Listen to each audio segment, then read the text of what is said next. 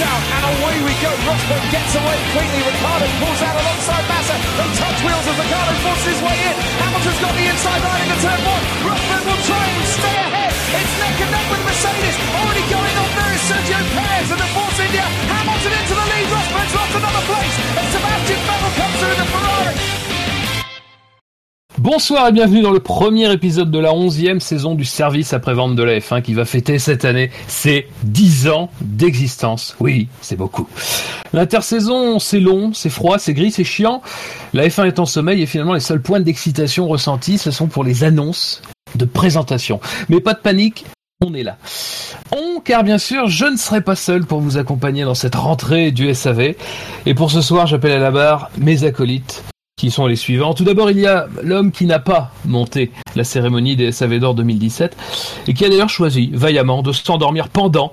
Preuve s'il en fallait une que nos émissions sont très physiques et mentalement exigeantes et que même un entraînement intensif, euh, le corps ruisselant de sueur au sein du club 153, eh ben ça ne vous prépare pas à tout. C'est Bûcheur, bonsoir Bûcheur. Bonsoir. Ensuite, après six mois d'absence, euh, puisque sa dernière émission, c'est c'est le SAV des qualifications du Grand Prix de Hongrie, hein, autant dire qu'il s'est passé deux, trois trucs entre-temps, il est de retour et il est plus que jamais les deux jambes ancrées dans la terre du Québec. C'est Marco. Bonsoir Marco. Bonsoir. Très belle. Tu as noté le bel accent? Oui, oui, oui, Oui. pas mal du tout. Pas facile. Merci. Non, oui, oui, c'est pour On ça que je me suis à deux mots d'accent. On aurait dit une mauvaise imitation de Céline Dion, mais Oui, alors attention toi, parce qu'au moment des citations, tu vas regretter de me chauffer. hein. voilà, je te le dis tout de suite. Et enfin, elle faisait un petit moment hein, que, que la famille ne s'était pas agrandie, et elle va le faire ce soir avec un nouvel arrivant. Les plus assidus d'entre vous reconnaîtront un des protagonistes euh, majeurs, le, le principal, du SAVF1 Steam Championship. Vous pouvez toujours vous inscrire, il reste 4 places pour demain soir. en l'autopromo. Enfin, pour ce soir d'ailleurs, si vous l'écoutez euh, le jour de sa parution. Si, s'il paraît jeudi, bah vous l'aurez loupé, mais vous pouvez toujours vous inscrire.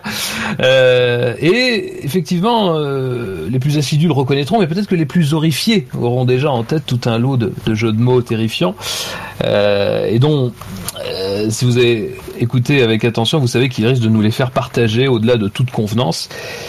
Et oui, c'est bien lui, c'est Ben Lop. Bonsoir et bienvenue dans le SAV, Ben Lop. Eh ben, bonsoir Fab. Oh mon dieu, le voilà. Eh bien, merci Fab. Euh, salut euh, à toi, à Buchor, à Marco, à toute la famille du SAV. Et effectivement, ayant plus de 18 ans, je suis un contributeur majeur du SAV Steam Championship. Euh, et, Tout à fait. je rappelle, euh, en toute modestie, sans cheville qui enfle et sans grosse tête, que je suis quand même le champion de la première année, mais que les courses tranquilles devant sont terminées maintenant. Welcome, sir. Mais non, pas première année, première saison, parce que nous, euh, on fait pas une saison par année. Hein. Oui, non, c'est con. J'ai dit première année, mais c'est effectivement les six semaines en fait. C'est c'est le Ouais, un- peu de, ouais, un peu de, de précision par contre, s'il te plaît, si ça te dérange pas. Euh, c'est dérange quand même un, c'est quand même un podcast de référence. Euh... 10 ans, 10 ans. Ouais, 10 ans, 10 ans, bientôt 10 ans. Bientôt Oui, 10 oui, ans. Euh, alors je signale à nos éditeurs que euh, oui, on a, on a en tête de faire quelque chose de sp- très spécial pour les marquer le coup, mais on sait toujours pas quoi. Hein. Encore, voilà. On- veut faire quelque chose, mais on sait pas quoi. Euh, ben, après, Ben, je préciserai un truc, c'est que c'était bien tes jeux de mots pendant les, les, les, les- le, le SAV euh, F1 Steam Championship. Euh, N'oublie pas, par contre, maintenant que tu as un podcast qui est diffusé de façon nationale, internationale, voire universelle, euh, Universelle. donc, voire intergalactique, hein, même, je crois, euh, euh, qu'on a des auditeurs jusque là-bas. Donc, s'il te plaît, essaye Alpha de du te- Centaure nous écoute. retenir. euh, pas du tout, en fait. Écoute, un Voilà. grand pouvoir implique de grandes responsabilités, donc je- je- je- j'y penserai. Et comme je, je cite déjà les œuvres philosophiques, donc euh, Spider-Man, si tu nous regardes. Euh... c'est pas Alpha du Centaure, c'est New York. hein. Mais, ouais, messieurs, taisez-vous. Euh, ça va. Vous, cet hiver se passe bien.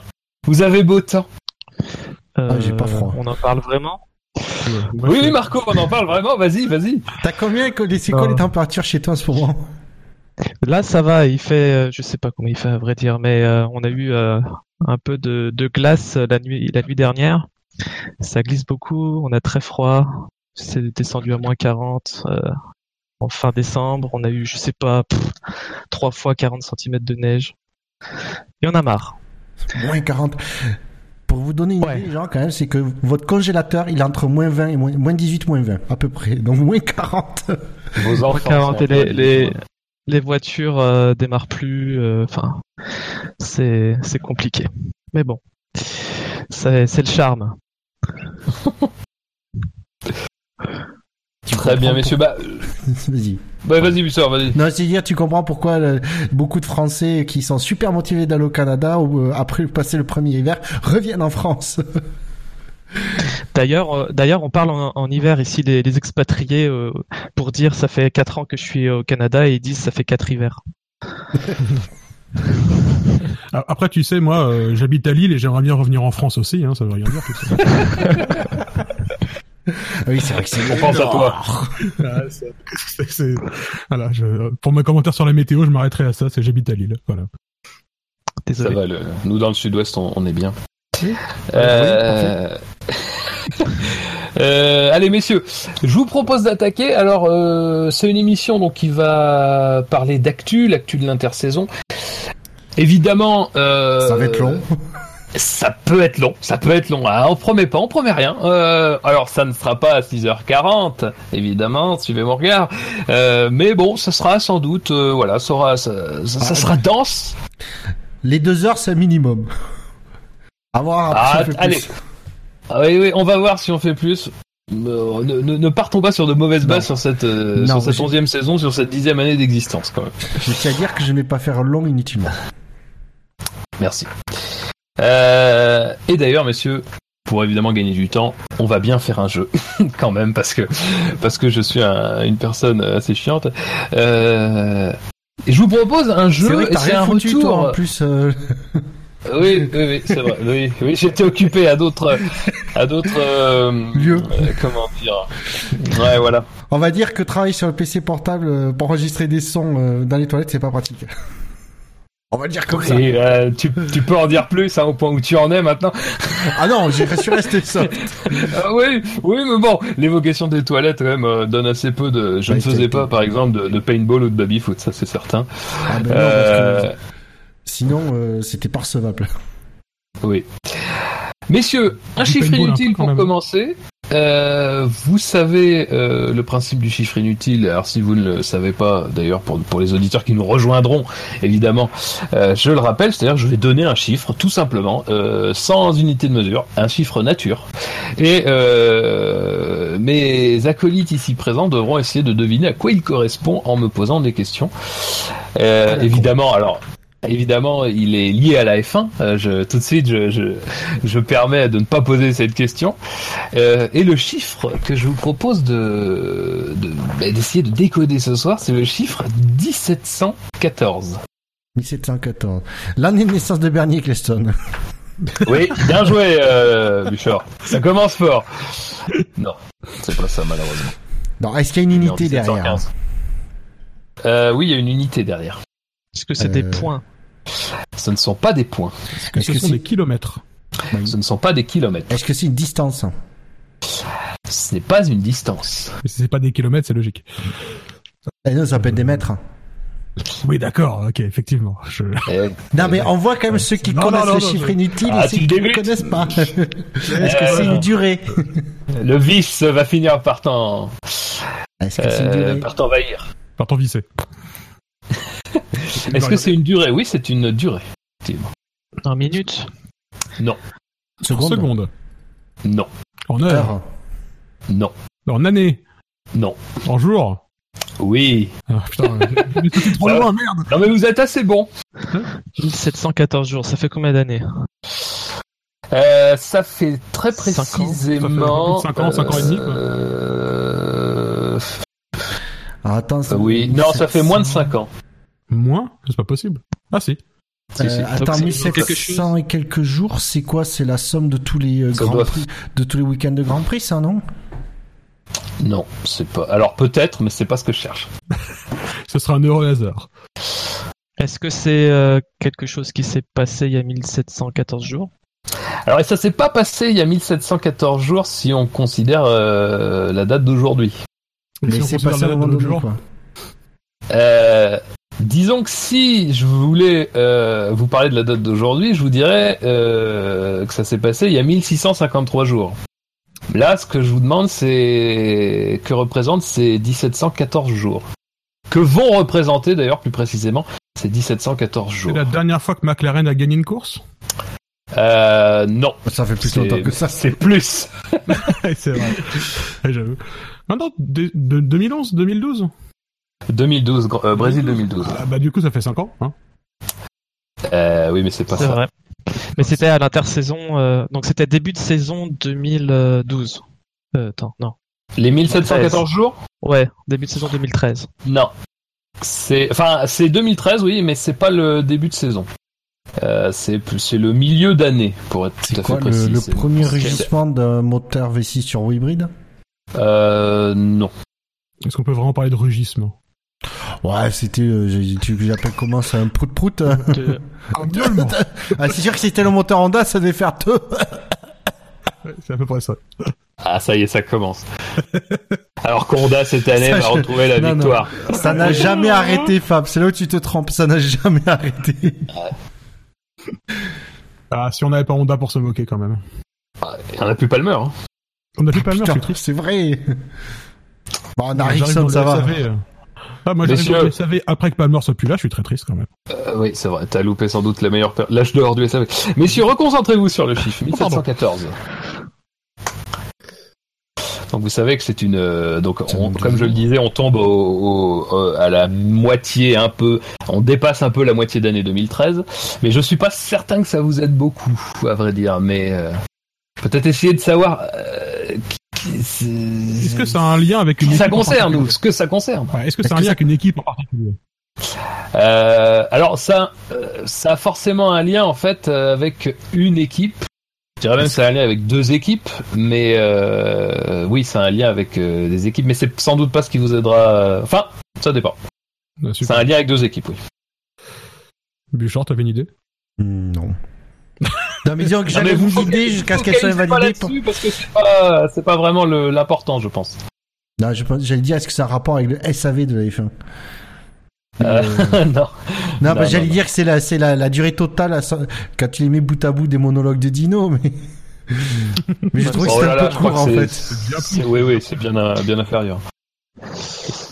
Hmm, c'est un lien avec euh, un constructeur plus qu'une écurie. Enfin, euh, constructeur mo- motoriste par exemple? Non.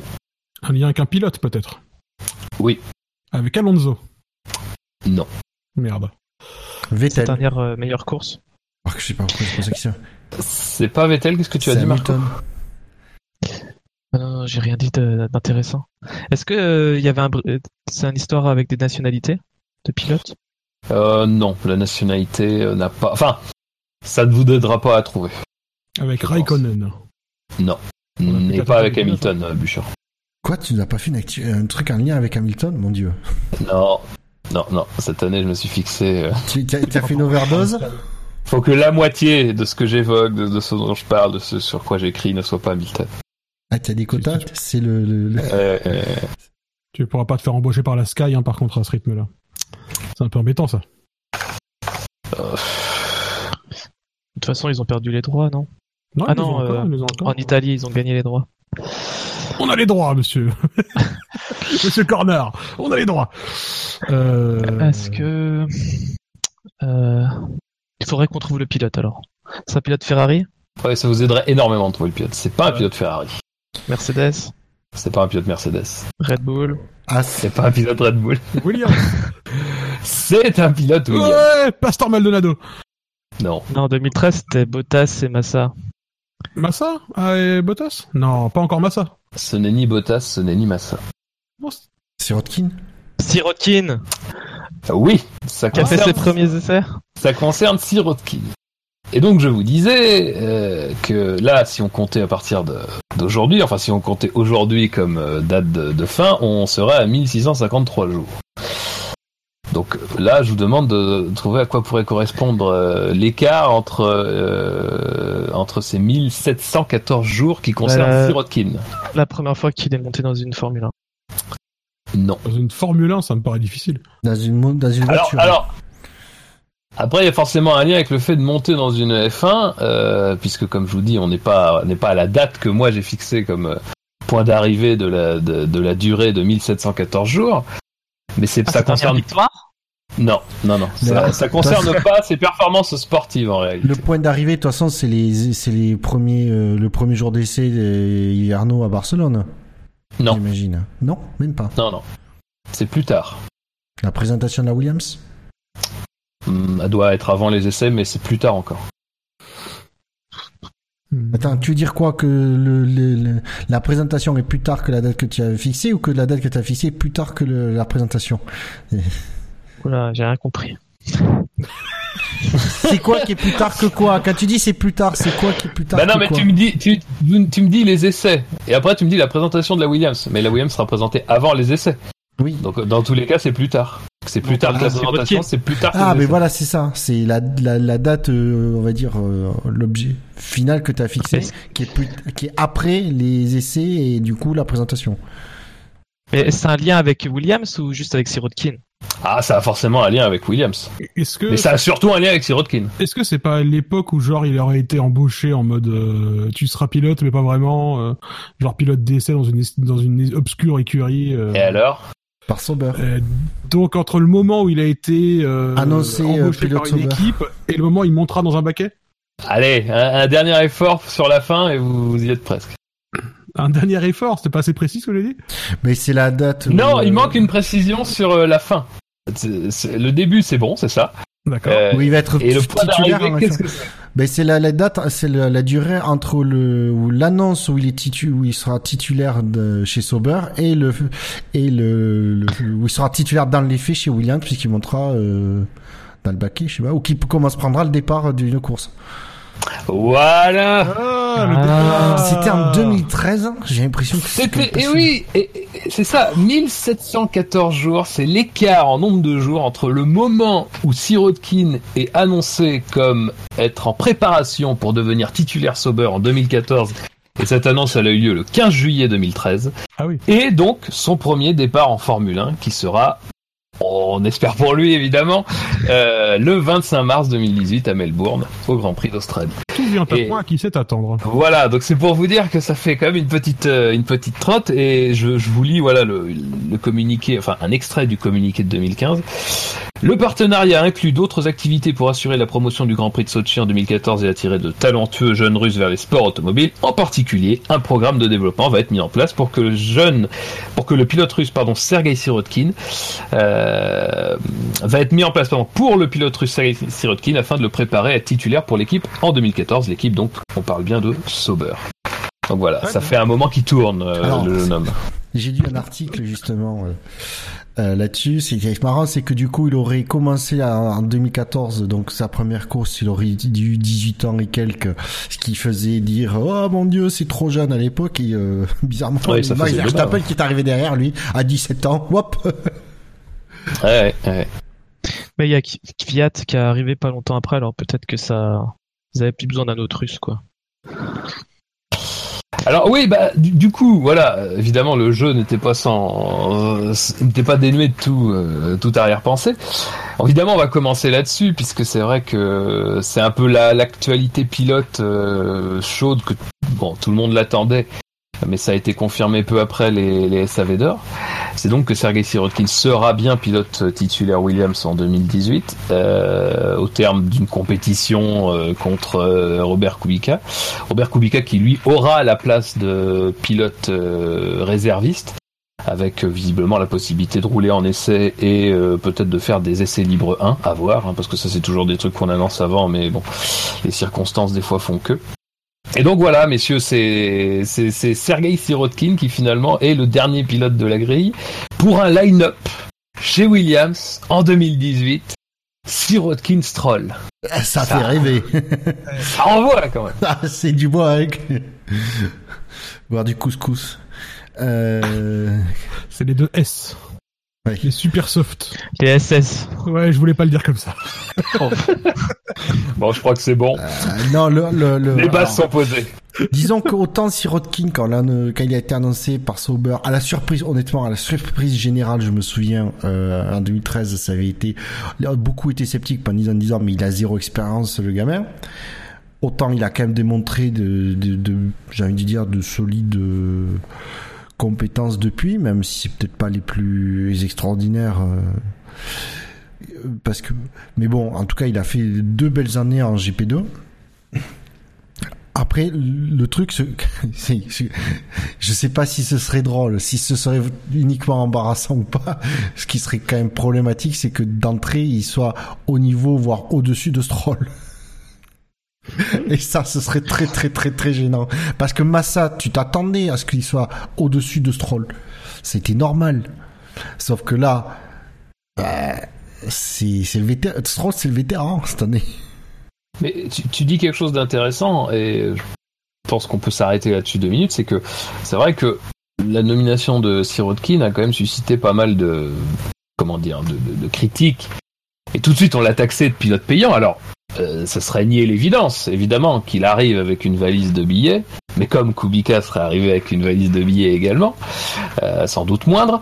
Mais c'est vrai que si on regarde le parcours de Sirotkin dans les formules de promotion, c'est pas c'est pas dégueulasse. Ah non, Parce mais- que entre de, deux- de 2011 en fait à de 2011 à 2016, si on prend, euh, il a toujours été dans le top 5 des catégories auxquelles il a participé, euh, sauf en 2013 en, en Renault 3.5. Euh, mais après, voilà, c'est c'est pas. Enfin, euh, on a vu des pilotes arriver avec un bagage moins solide que que Sirotkin, je pense. Ah, C'est pas ah, dégueulasse, c'est pas spectaculaire non plus. Hein. Non, Ouais, c'est du Ericsson, quoi. Non, mais Ouais, c'est voilà. pas c'est pas spectaculaire. Mais si tu veux, moi, je, je disons qu'il y en a, je, des sans que ce soit forcément même péjoratif, mais il y a des pilotes que que j'appelle des pilotes payants. Euh, Sirotkin, ça me serait même pas venu en fait à l'idée de, de, le considérer comme un pilote payant. Euh, c'est euh, bien sûr qu'on sait maintenant qu'il faut euh, avoir des soutiens financiers pour décrocher un baquet. Tous les pilotes sont à la même enseigne, à part bien sûr les top, les, les 3, 4, 5 top pilotes. Euh, et encore que, comme on a toujours dit, Alonso est à ce rythme-là est un, un pilote payant puisqu'il est arrivé chez Ferrari grâce à Santander. Mais bon, euh, et ses millions. Oui. Mais comme quoi. Mais du coup, voilà, c'est, euh, je sais, voilà. Alors, est-ce qu'il, comme j'ai dit, il a pas démontré des choses extraordinaires. C'est pas un talent euh, qui a percé, crevé le plafond euh, comme Verstappen, tout ça dans les catégories de promotion. Mais Sirotkin, il a montré des, comme je dis, des- il a fait des courses très solides et il a quand même montré, comme l'a dit Fab, il a toujours, été dans le top 5. Euh, ça pas de surprise. Après, euh, de notre côté, euh, Williams de ces dernières années, les, recrutements n'ont pas toujours été heureux. Euh, j'allais dire à part Bottas, mais parce que Bottas finalement il était de leur filière, donc il est Massa. plus jeune et Bah, ça, c'est- ouais mais Ça, Ma- Ah, oui, pas Massa, recrutement, ouais, Massa, mais enfin, Massa, déjà confirmé, dire, quoi. c'est- ouais, c'est l'exception qui confirme la règle, quoi. Ils ont pris un pilote expérimenté euh, qui connaît, que tout le monde connaissait. Tu sais, tout le monde savait. Ça faisait dix ans que tout le monde connaissait la valeur de Massa. Mais euh, voilà, c'est Euh, euh, alors là, je vous trouve un peu quand même parce que fin 2013, euh, quand, quand Massa, quand Massa est quand même enfin débarqué par Ferrari, euh, je suis pas sûr que tout le monde soit sûr de la valeur de Massa. Ben, je, je suis pas sûr. je- moi, je- il faudrait réécouter, mais je serais pas étonné qu'il y ait dans les SAV qui dit il était plus performant parce qu'il avait peut-être marre de la situation chez Ferrari et que changer d'air lui fera du bien. Je serais pas surpris que quelqu'un ait dit ça. Je parle pas de moi, je dis mais euh, voilà. Oui, Bah, après effectivement, il était, il était à quoi. creux de la vague, mais euh, voilà, tu savais au moins, tu savais quand même le minimum qu'il avait à offrir, Massa. Tandis qu'un jeune pilote que tu fais venir en F1, tu sais pas du tout comment euh, comment ça va se passer. Il y a des fois ça marche bien, d'autres ça marche pas du tout. Je voudrais pas faire le chiant, hein, mais Sirotkin, euh, techniquement, il a un palmarès moins impressionnant que celui de Palmer. C'est vrai. Bah, c'est à peu près pareil, quoi. Comme, Bah euh, non, moins bien. euh, Palmer, il a été champion hein, de, de GP2 à l'époque. J'ai il a gagné à Monaco, le- ses spécialités quand même. Mais euh, Après, Palmer a passé 40 ans en GP2 aussi.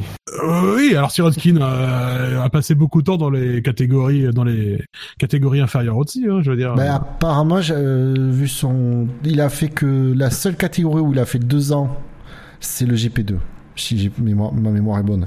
Euh, il a été aussi en 3-5. Euh. Après, euh, enfin, au-delà de son palmarès et de son passé dans les autres catégories, c'est surtout, enfin, il semblerait que ce qui a fait pencher la balance fermement en sa faveur, c'est que dans les essais d'Abu Dhabi, globalement, il a rentré Kubica et que ça a mis un peu tout le monde d'accord sur, bon bah, si non seulement il est plus rapide et qu'en plus il a des sous à ramener, autant y aller dans ce sens-là. Il y a deux écoles. Vas-y, C'est la, c'est la première, je pense, c'est la première conclusion qu'on peut en tirer, c'est que Kubica, il est, il n'est pas, il est pas suffisamment euh, en forme pour être pilote de Formule 1 euh, titulaire aujourd'hui. Exactement. Je veux dire, et pour que, je soit je l'ai rêvé, soit je l'ai dit dans les SAV d'or. Mais Kubica, à un moment donné, il n'y a pas de secret. Renault l'a testé plusieurs fois. Finalement, ne l'a pas pris parce que s'il pouvait, il y avait un gros coup de, com à faire pour boucher le. Ils étaient, ils étaient désespérés de trouver quelqu'un pour euh, pour pour mettre à la place de Palmer sur la fin de 2017. Ils auraient pris Kubica. Ça aurait été un énorme coup de com, machin, etc. Euh, ils l'ont pas fait. Pour qu'ils le fassent pas, tu te dis il y a un truc. Williams le teste, mais pareil, tu sais pas trop, t'as pas d'infos sur les tests, tout ça. Bizarrement, ils le prennent pas.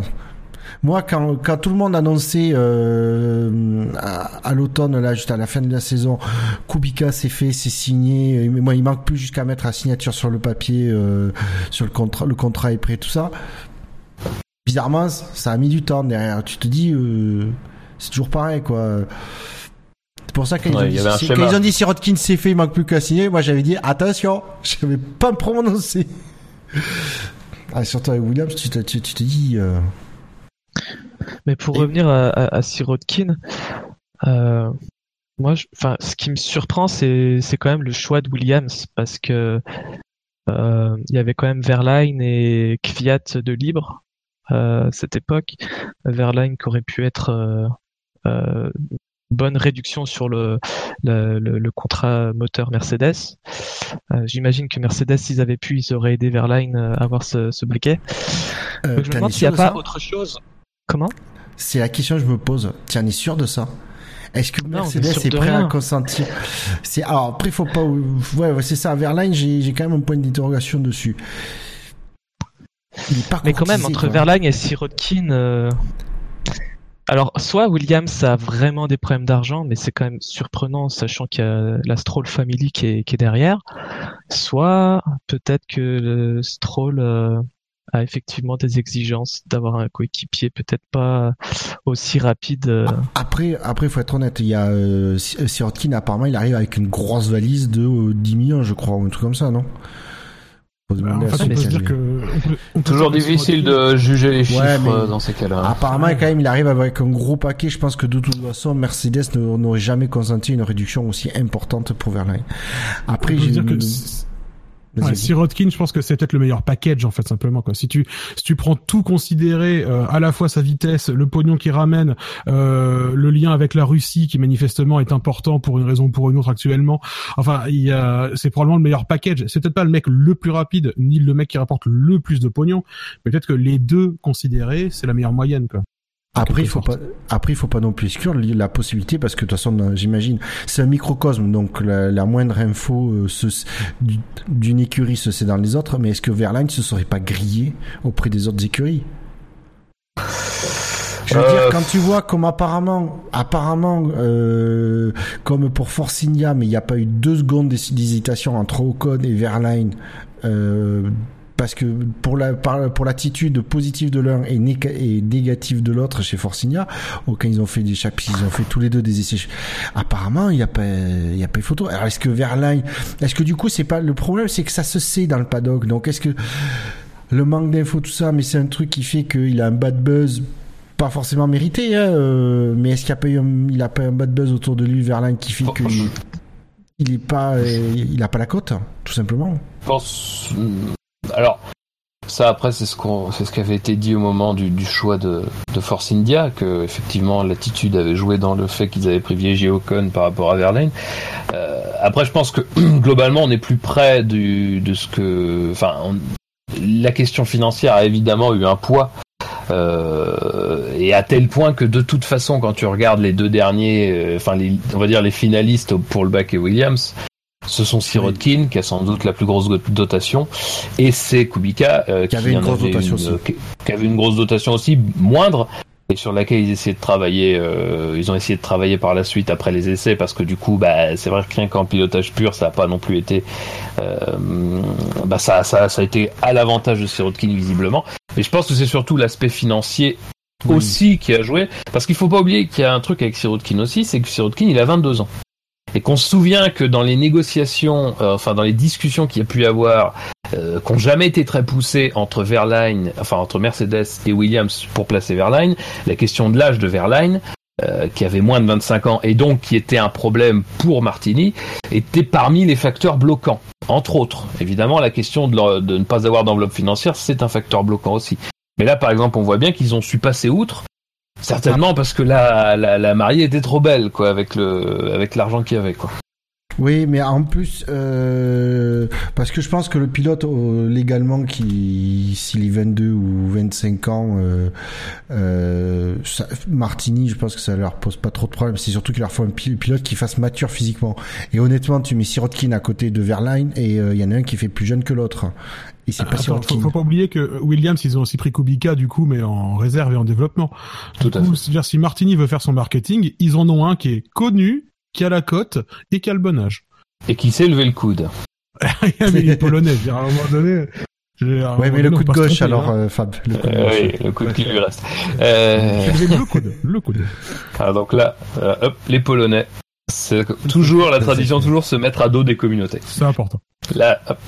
Euh, oui, alors, messieurs, du coup, je, je, sur Sirotkin, on, voilà, beaucoup de choses, je pense, on a, on a dit l'essentiel. Sur Kubica, justement, Kubica, on en a un peu parlé. Effectivement, il va euh, être pilote. Euh, alors, c'est un rôle un petit peu, euh, c'est toujours pareil, c'est toujours un petit, un rôle difficile à, à, définir, mais il va être réserviste, donc, comme on disait tout à l'heure, avec possibilité de rouler en essai libre 1, ce qui serait un vrai test quoi de sa de, de, sa capacité à rouler parce que au final il a disputé des essais euh, privés voilà euh, mais euh, week-end de course ça il a toujours pas été dedans avec des exigences euh, spécifiques hein, les essais libres on sait qu'il y a toujours des du travail à faire.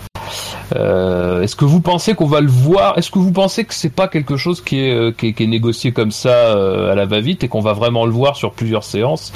Sachant que, évidemment, euh, son rôle à lui est pas euh, est tout à fait euh, comment dire est tout à fait lié à l'argent qu'il qu'il apporte aussi. Voilà, c'est ça. Ça dépend. Ça dépend surtout s'il amène, ne serait-ce que, que au-delà d'un certain montant d'argent qu'il amène, il va faire des, des, des, essais, on va dire privés et des essais, des essais libres.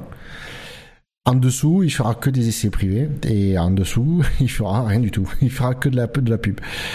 Bah, il fait du simu hein, aussi. Enfin, il y a, puisqu'il est euh, pilote développement, il me semblerait que son principal rôle finalement, ça va être le simu euh, globalement. Ah, après, par contre, effectivement, euh, on va dire son problème de, de coude euh, n'est peut-être pas du tout du coup un, un handicap dans le simulateur parce que t'as pas les mêmes contraintes de d'espace. ouais, tu peux t'en t'en séparer de ces contraintes et du coup, par contre, il peut, il peut faire un excellent pilote de développement, effectivement. Je pense que son problème de main, ça le ferait plus chier dans les catégories inférieures, cela dit. Je veux dire, quand t'es en F2, que t'as pas de direction assistée, t'es plus emmerdé qu'en F1, globalement. Oui. Enfin, t'as, as besoin de plus de force physique, c'est un des problèmes euh, pour l'accession d'ailleurs des filles globalement dans les dans ces catégories-là. Mais c'est que t'as un problème de force physique euh, dans les catégories inférieures qui finalement, curieusement, se retrouve moins en Formule 1. Après, euh, mais bon.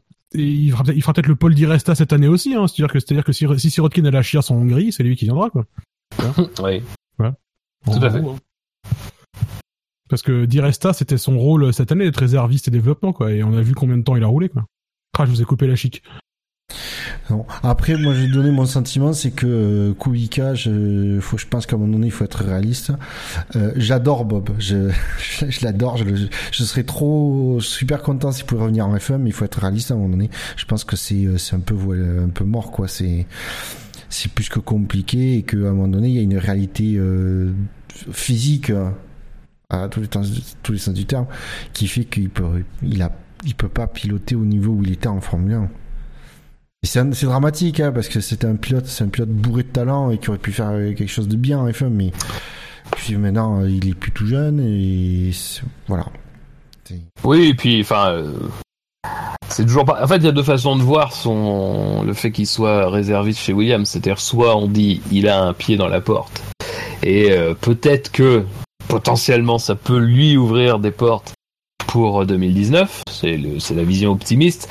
Je te rejoins, Bouchard. Je pense que c'est même la vision très optimiste de l'affaire. Il y a aussi le l'autre aspect, c'est de dire bah Il dans son poste là, voilà, à part faire de la pub et à la limite rouler de temps en temps, mais ça va être vraiment une heure et demie par-ci, une heure et demie par-là, potentiellement des essais privés sur une journée, une demi-journée, bref. Bref, en fait, ce qu'il a fait cette année, en réalité, euh, donc finalement, on voit pas très bien ce qui pousserait une équipe. Alors, euh, ce qui pousserait une équipe, évidemment, ça c'est toujours possible. Encore une fois, s'il y a un package financier, il y aura peut-être des gens très intéressés pour. Après, est-ce qu'il y aura une équipe suffisamment dans le besoin pour faire appel à Kubica avec euh, toutes les les non qu'un Kubica apportera Euh, Ça, c'est plutôt la deuxième question. Euh, par exemple, on sait très bien que Sauber va quand même connaître une meilleure forme, sans doute, euh, rien que par le soutien de Ferrari. Euh, en dehors de ça, Romeo, voilà, il y a pas Alfa non plus. Euh, oui, enfin oui, Alfa Romeo, mais enfin oui. Et officiellement, c'est Alpha qui paye. C'est le groupe C'est Fiat. Fiat, quoi. Euh, voilà. Et mais après, euh, voilà, il n'y a pas non plus énormément d'équipes qui sont aujourd'hui dans un besoin euh, affreux pour euh, confier la voiture à Kubica avec toute l'incertitude que ça porte, quoi. Et et est-ce qu'il n'y a pas aussi des- une histoire d'assurance derrière tout ça? Parce que faire des essais privés, c'est une chose, faire une course, c'en est une autre. Alors, je sais pas si quelqu'un euh, assure euh, Kubica, ça doit coûter très cher. Euh, je sais pas. Euh, Je sais pas si Bah, enfin, après, dans la mesure où il passe les, les tests euh, de la FIA, je pense que à partir de là, il est, enfin, il doit être considéré comme un pilote euh, à part, euh, oui, non, à part entière. autres. un autre, ouais. Oui, oui, je pense. Enfin, je pense que de ce côté-là. Alors après, euh, je connais pas les, les négociations euh, en privé, mais à partir du moment où, où il peut passer tous les tests, euh, il- a priori, il n'y a pas normalement de, de problème de, ce- de ce côté-là. Quoi. Ok. Et puis bon, En fait, je euh, pense que les. Vas-y, excuse-moi. c'est non mais je veux dire, Oui, oui. c'est gentil Williams, mais euh, ils avaient, ils ont déjà un handicapé, ils allaient pas en mettre un deuxième euh, titulaire. Ah, quelle violence. Bah, il aurait tourné un petit peu moins le volant que, que Stroll, hein, ça aurait fait euh, contraste entre les deux. que Stroll, il tourne un peu trop. Bon. ouais. Ben Lop, tu voulais dire un mot et on va conclure sur ce sujet. Ouais, moi je disais que sur l'histoire des assurances, je pense que c'est pas une mauvaise piste euh, initialement, parce que ça peut être un, un point effectivement qui est pas évident à résoudre. Après, euh, comme tu dis, je pense que s'il passe les tests imposés par la FIA, il n'y a pas de raison qu'ils disent euh, d'un côté oui c'est bon il peut rouler et que de l'autre en fait on dise en fait c'est risqué. Euh, d'autant plus que je pense que si ce problème-là était le facteur, le vrai facteur qui empêchait le retour de Kubica, ils auraient aucun problème à en parler. Tu vois. Enfin, je il n'y aurait pas de honte à en parler et à l'expliquer comme ça. Euh, là, tu vois, dans les derniers dans les derniers jours, il y a pas Dilo qui a répété quelque chose dans le genre euh, il faut que Robert euh, mérite son retour en Formule 1 et son baquet. Ouais. Ce qui est encore quelque chose qui pointe plutôt sur sa vitesse et sa capacité à tenir, euh, à avoir la à avoir la performance euh, qu'on lui- qu'on demandera de lui aujourd'hui. Donc, euh, je sais pas. Si c'était les assurances, je pense que c'est pas une mauvaise piste au départ, mais si c'était ça, je sais pas pourquoi ils en parleraient pas en fait. Ah ben il, ferait du, du shaming euh, de, sur la compagnie d'assurance. Oui, voilà, c'est ça. Ah, ils nous bloquent, c'est leur faute, les méchants assureurs. Ouais, voilà, Bravo, la Massif. euh, voilà. Assureur Ah, même, hein. Euh, très bien, messieurs. Bah, je vous propose de clore ce dossier qui clôt aussi, euh, de fait, le dossier euh, grille 2018, puisque maintenant nous avons les, les, les 20 pilotes euh, qui sont connus. Enfin. Euh, oui, donc euh, rendez-vous aux essais euh, hivernaux déjà pour les voir un petit peu en piste, et puis bah, on commence à avoir des réponses à partir du 25 mars. En parlant justement du calendrier, ah, quelle transition formidable. Euh, alors c'est un peu passé inaperçu parce que comme d'habitude on connaît déjà beaucoup à l'avance le calendrier de la F1, mais euh, il a été officialisé, c'est-à-dire qu'on a vraiment cette fois-ci posé les, bases du calendrier avec les dates qui ont été confirmées. Donc évidemment il n'y a pas eu de changement par rapport à la version provisoire. Euh, on a toujours comme particularité de la saison 2018 ces trois grands prix d'affilée. France le 24 juin, Autriche le 1er juillet, Grande-Bretagne le 8 juillet. Donc trois grands prix en deux semaines en réalité. Euh, Alors, on a eu un peu plus de précision sur le pourquoi. Alors même si on pouvait s'en douter, le pourquoi, bah, c'est très simple, c'est parce que euh, il y a la Coupe du Monde de football. Et donc du coup, on n'a pas voulu faire coïncider euh, le Grand Prix de Grande-Bretagne avec euh, le, jour où il y a la finale de la Coupe du Monde de football. Donc, eh ben, on s'est arrangé pour le faire disputer une semaine auparavant, enfin une semaine avant. Donc voilà, mais on, Rose Brown, euh, qui est le manager sportif de la F1, nous a euh, expliqué que c'était vraiment une mesure d'urgence et que euh, il fallait pas y voir là quelque chose qui allait rester et que dès 2019 on aurait une situation où on n'aurait pas trois grands prix consécutivement. messieurs, je, bon, après le calendrier était connu, donc c'est pas non plus quelque chose de nouveau, mais est-ce que vous avez une réaction sur, sur, sur, le calendrier globalement, sur quelque chose? Non, le Grand Prix de France, lui, se passe en plein pendant, je crois, un match des Anglais qui sont quand même les premiers à regarder la F1, donc ça veut dire que normalement les audiences du Grand Prix de France mondialement devraient pas être folles. Oui, les, les Anglais ne vont pas débarquer donc. Exact. ça sera propre alors. Euh, voilà. Le problème, c'est qu'effectivement, comme ce sera en période de Coupe du Monde, euh... alors. Sauf si joue à Marseille.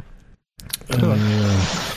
Vu que c'est pas en France, la Coupe du Monde. Euh, alors ça m'étonnerait ah, quand même qu'il y du coup. Ouais, j'ai pégué, je me suis créé un euro. Du monde en Russie Merci de préciser. Mais euh, ouais, après c'est pareil, j'ai peur que c'est que le, fait que ce soit pas en période de Coupe du Monde, euh, euh, ben, la F1 soit un peu mise de côté par les fans de sport qui préféreront euh, apporter la priorité au foot. Mais bon, après pour voir un match de l'Angleterre, euh... Bah, si c'est pour voir l'Angleterre se faire défoncer, je comprends que ça puisse être intéressant. Mais... Bien sûr. Ouais, mais est-ce que les matchs vont être à 14 h euh, je... je suis pas certain de ça. En plus, il y a un petit décalage horaire avec la Russie. Euh, oui, euh, mais il bah, y a si des par exemple 16 heures des matchs, ça peut être 10-14 heures en France. Oui, oui, oui, il y a des chances qu'il y ait peut-être des concordances. Bon, moi, il n'y a pas avec les 24 heures du Mans. Donc, euh... Il me semble qu'il y a des matchs qui seront à, oui, il me semble qu'il y a des matchs qui seront à, à 15 heures, euh, je crois, mais je, je veux pas dire de bêtises. Oui, et puis il faut se souvenir, effectivement, tu, tu fais bien d'en parler aussi, euh, Marco, c'est qu'on aura les 24 heures du Mans qui seront déroulées une semaine avant le Grand Prix de France aussi. Donc c'est un, un, mois assez sportif, reconnaissons-le. Les amateurs de sport en auront pour leur argent. Ça va faire 5 week-ends consécutifs pour Alonso alors. oui. Ah, tu, tu, fais partie de ces gens qui, qui y croient. Eh oui. Il y a Daytona déjà ce week-end, qui sera sa meilleure course d'endurance de, de, sa carrière, je pense. Euh... euh, oui, alors, en revanche, messieurs, le calendrier 2018, c'est une chose. Euh, donc 21 dates, hein, on ne les rappelle pas, vous les avez disponibles un peu partout. Euh, en revanche, comme d'habitude, on en profite, on profite de ce point calendrier euh, pour évoquer les, les projets parce que des projets, il y en a quelques-uns. Euh, comme d'habitude, hein, la F1, euh, c'est toujours, euh, toujours des, des, des, rumeurs, des envies de certains pays ou de certains euh, organisateurs. j'en retiens trois. Alors j'en évoque trois. Après, il y en a peut-être qui m'ont échappé, mais disons que c'est ceux qui sont les plus marquants. le Nürburgring, euh, le Nürburgring, euh, on sait que le Nürburgring n'organise plus la Formule 1. Alors sans dire de bêtises depuis 2013, je pense. Voilà. Euh, pourquoi? Bah Parce qu'il y a eu des difficultés financières. Il y a eu un rachat entre temps. Et le PDG du circuit, le PDG actuel, qui s'appelle Mirko Markfort, a expliqué qu'il voudrait bien que la F1 revienne évidemment en précisant d'emblée avec des conditions économiques favorables. Euh, il précise aussi qu'il y a eu des discussions avec Liberty. Alors on sait que le, Grand Prix d'Allemagne jusqu'à 2013 donc s'organisait en alternance une année à Hockenheim, une année au Nürburgring. Hockenheim a conservé le rythme d'une année sur deux finalement, puisque eux n'ont pas de problème d'organiser, pour organiser le Grand Prix. Euh, Nürburgring, lui, euh, bah, les années où la F1 euh, aurait dû passer au Nürburgring, eh bien n'est pas passé. Et donc Hockenheim revient bien cette année aussi également. Donc euh, voilà, le Nürburgring, une, euh, ça vous ferait plaisir de le voir revenir ou c'est pas, vous pensez que c'est pas forcément nécessaire dans tout le calendrier qu'on a? Je Moi, pense je... que les, ouais, les plus belles courses de, de Grand Prix d'Allemagne sont passées à Hockenheim pour moi. Nürburgring, j'ai un mauvais souvenir parce que j'y suis allé une fois. C'était une course, il faisait tellement froid que j'ai cru que j'allais mourir. Le mec dit-il euh... là où il habite. Ouais, non, tu t'entraînais pour le Québec. non, non, c'était pire, c'était vraiment pire. Et, euh... non, je trouve euh, l'ancien, euh, la version avant, avant euh, qu'ils refassent la première section, euh, je la préférais, euh, était plus sympa que celle actuellement. Je préférerais qu'Hockenheim soit tous les ans au calendrier. Bah justement, il y a aussi une époque, euh, alors pas longue, mais il y a aussi une époque où il y avait les deux, avec l'astuce du Grand Prix d'Europe. Oui, tout à fait. Et donc euh, pourquoi pas? Je, Moi j'ai rien contre. j'aime- Moi j'aime beaucoup le circuit Grand Prix Nürburgring. Euh, je trouve que c'est un circuit qui est hyper intéressant et sur lequel on peut, euh, par exemple, faire redescendre des voitures en marche arrière au bout de la ligne droite. Oui, tout à fait. par exemple. Mais euh, mais non, je trouve que c'est un circuit qui est intéressant, sur lequel il peut se passer pas mal de choses. Et puis après, c'est il y a aussi la volonté en ce moment de Liberty de faire revenir les grands prix historiques et le nom Nürburgring euh, évoque aussi quelque chose quoi. Donc euh, pourquoi pas. Après, c'est vrai que ce que dit le proprio, euh, tu peux me rappeler son nom, Fab, parce que je vais me faire mal à la mâchoire si je le dis. Mirko Markfort. Merci beaucoup. Euh, ce gars-là, euh, en gros, ce qu'il dit, c'est alors on, s'est on s'est appelé, on s'est eu au téléphone, euh, on s'est dit que ce serait pas mal, mais qu'il fallait pas que ça me coûte trop cher. Voilà, en gros, c'est à peu près tous les éléments qu'on a, quoi. Ouais. Donc euh, c'est pas ça d'habitude. pas. Oui, voilà, mais je veux dire, ça pèse pas lourd et surtout on a déjà eu pas mal de, de pistes qui Oui. nous ont dit ça un jour dans leur vie et qui qu'on n'a jamais revu pour autant, quoi. Mais bon, j'ai bon espoir. Moi, j'aimerais bien que ça revienne, en tout cas. Euh, Il y a, y a, c'est vrai que du coup, je l'avais pas noté dans le conducteur, mais c'est vrai que euh, on avait déjà eu vent du fait qu'il y avait eu des rencontres, d'ailleurs des, des rencontres qui avaient été très mises en avant par le gouvernement turc, mais avec Erdogan. Cescaré avait rencontré Erdogan pour la Turquie, la Turquie qui est aussi un circuit, euh, qui est aussi une base existante avec un, un circuit existant. Euh, on sait qu'il y a des discussions aussi avec le Danemark. Alors le Danemark c'est plus exotique dans le dans, dans le monde de la Formule 1, mais euh, c'est un c'est un Grand Prix qui serait potentiellement en ville à Copenhague. Euh, voilà, donc euh, c'est pas visiblement c'est c'est un des dossiers sur lesquels euh, bah, ça avance pas trop mal. Euh, mais là encore, ça ne reste qu'un projet qu'il faudra de toute façon étoffer. On en a connu des, des dizaines. Euh, donc voilà, il y a aussi euh, alors dans un dans un autre registre tout à fait Assen euh, parce que les Pays-Bas c'est évidemment euh, la, la hype euh, Verstappen est, est extrêmement forte aux Pays-Bas tout tout autour de la Formule 1 des sports automobiles fonctionne très bien grâce au fait que Verstappen est performant et a des résultats et euh, voilà et la coqueluche de- du, du pays euh, on avait, euh, enfin le projet de départ, c'était quand même de- d'essayer de, faire revenir le Grand Prix à Zandvoort. Ça pose des problèmes, ça pose des problèmes notamment d'infrastructure évidemment. Euh, le circuit est toujours utilisé aujourd'hui, notamment bah, pour des compétitions comme le DTM. euh, mais évidemment avec des standards euh, en termes d'infrastructure qui sont bien moindres que ceux de la F1 et ça demanderait des travaux assez importants. Donc c'est pas une piste qui est abandonnée, mais c'est une piste qui, qui mettra sans doute du temps à se faire. Il avait été évoqué la possibilité euh, de faire un Grand Prix en ville. Alors ça, c'était plutôt visiblement un désir de Liberty euh, de faire ça dans une grande ville des Pays-Bas, donc Amsterdam ou Rotterdam. Bon, le problème, c'est quand on appelle les gens de ces villes-là, euh, c'est pas du tout dans leur projet à eux. Donc voilà, deuxième euh, obstacle. Et finalement, peut-être que la solution pourrait venir d'un circuit qui présente lui quand même déjà pas mal de garanties au niveau euh, au niveau euh, des infrastructures qui est grade 2 euh, sur le, le tableau des licences de la FIA c'est Assen Assen qui organise euh, qui est surtout connu euh, et très connu un des une des un des, un des circuits mythiques du du du, du MotoGP quoi. Avec c'est une ça. inspection euh, enfin alors pour l'instant c'est des simulations informatiques qui ont été faites pour vérifier que le circuit répondait bien aux standards de sécurité au niveau notamment euh, du tracé et de la largeur de la piste. Ça, on nous a dit que c'était passé. Et là, maintenant, reste des inspections supplémentaires et une évaluation définitive pour savoir exactement ce qu'il y a à faire. Mais euh, c'est clair, ils l'ont dit clairement. Ils visent le grade 1 de la FIA, c'est-à-dire le grade qui leur permet d'organiser des grands prix.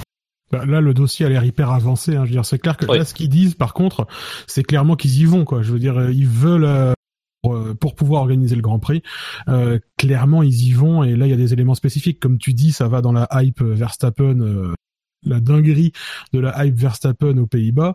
Euh, je pense que là, on se dirige clairement vers une arrivée de cette piste-là. euh.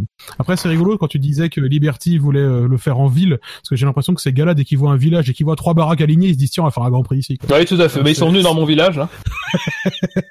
Apparemment non, mais euh, pourtant moi j'étais chaud. Non, le maire veut pas. Belle moustache euh, de près. Ouais. Euh, pour moi, de toute façon, pour moi, les Pays-Bas, c'est c'est le c'est déjà c'est pas le. Alors bizarrement, t'as l'impression que c'est le moins avancé, mais je suis sûr que c'est le plus sûr et c'est le prochain qui va arriver au calendrier. Je pense qu'il y, a une vraie, vraie, vraie volonté. Je pense que le père Verstappen travaille aussi en coulisses pour qu'il que ce que ce Grand Prix se, se, fasse. Je ne serais pas surpris. Donc oui, parce qu'en plus faire ça, ouais, faire qu'il hype autour de son fils, c'est, ça fait partie, ça, pour moi, ça fait partie de son boulot. Mais donc euh, ouais, il y a, y a clairement, y a, parce qu'on j'ai l'impression, on se rend pas compte, mais vu la popularité de Verstappen, aux Pays-Bas, c'est, c'est qu'apparemment c'est quand même démentiel. Euh, donc ouais, pour moi c'est le prochain. effectivement, ce serait sympa que, que les Pays-Bas aient leur, leur Grand Prix. Hein. Alors je connais pas par contre le circuit d'Assen, mais ouais, c'est ça. Je connais que le nom, mais le, circuit d'Assen, pour moi, il est, il est tellement connoté moto que j'ai beaucoup de mal à imaginer une Formule 1 euh, dessus. Je sais pas ce que ça donnerait, à vrai dire. Alors après, Assen, effectivement, comme tu dis, est connoté moto, et notamment, il est appelé euh, la cathédrale en, en MotoGP, et je crois ne pas me tromper en disant qu'il a parti, qu'il était au calendrier de toutes les saisons du, de la catégorie reine de moto depuis 1949 donc depuis les débuts. Donc c'est pour dire si c'est vraiment un monument de la moto. Et... Ça, quoi. Ouais, ouais, clairement, clairement. Mais, mais par contre, euh, Assen a bien organisé euh, des, des, des, courses de monoplace, euh, notamment alors de, de, triste mémoire, les heures sombres du sport automobile, mais la Super League Formula par exemple avait euh, couru, ah a couru, euh, du calme, du calme, a couru en à Assen, donc c'est pas non plus quelque chose de totalement inédit, mais c'est vrai qu'il est très très connoté moto pour le coup. Alors, il fait 4 km 555 de long, donc on est dans, les, dans la moyenne des, des circuits de F1, je dirais. Par contre, je vois le tracé, je suis pas sûr qu'effectivement il y ait beaucoup. En fait, je suis pas sûr qu'il y ait la moindre zone de dépassement. c'est compliqué. Il n'y a pas de gros freinage sur un virage euh, serré.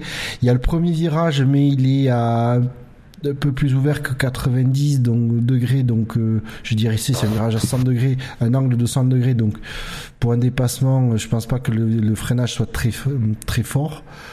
Euh, derrière non plus quoi, c'est il euh, y a pas honnêtement non je vois pas de. Après après ils peuvent modifier, ils l'ont déjà modifié, je pense il y a quelques années la première section était différente, mais après, ils peuvent faire une version. Une, je sais pas comment il l'intérieur, par contre, du du site, effectivement, pour euh, peut-être euh, se dire euh, est-ce qu'il y a la place de faire un tracé intermédiaire spécifique à la F1 Alors après, quand je vois la photo, c'est que des grandes. Ah, par contre, les les les F1 avec le, les moteurs actuels et l'aérodynamique actuelle, je pense qu'ils vont les pilotes vont se faire plaisir. Par contre, au niveau pilotage, il y a des grandes courbes, il y a des courbes rapides, des enchaînements rapides.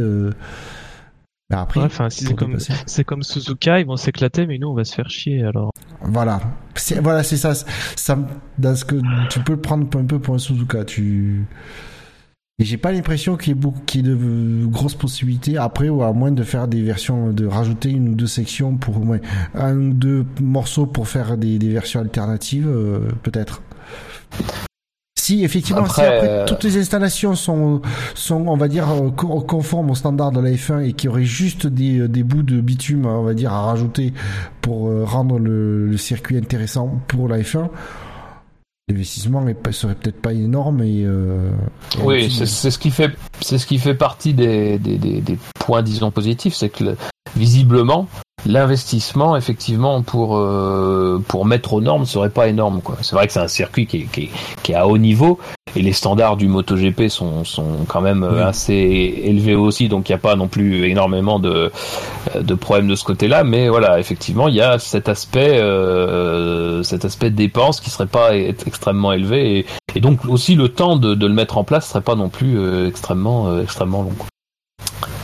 Euh, puis je vais clore cette page par le petit. Euh, c'est toujours un projet dont on sait pas trop, euh, dont on sait pas trop d'où il sort, dont on est quasiment sûr que ça ne donnera pas un grand prix, en tout cas pas pas très vite. C'est la Tunisie, euh, la Tunisie qui a annoncé euh, avoir un projet de, de circuit de 4,950 km, 950 km, oui, à, situé à 80 km de Tunis, c'est près de Hammamet.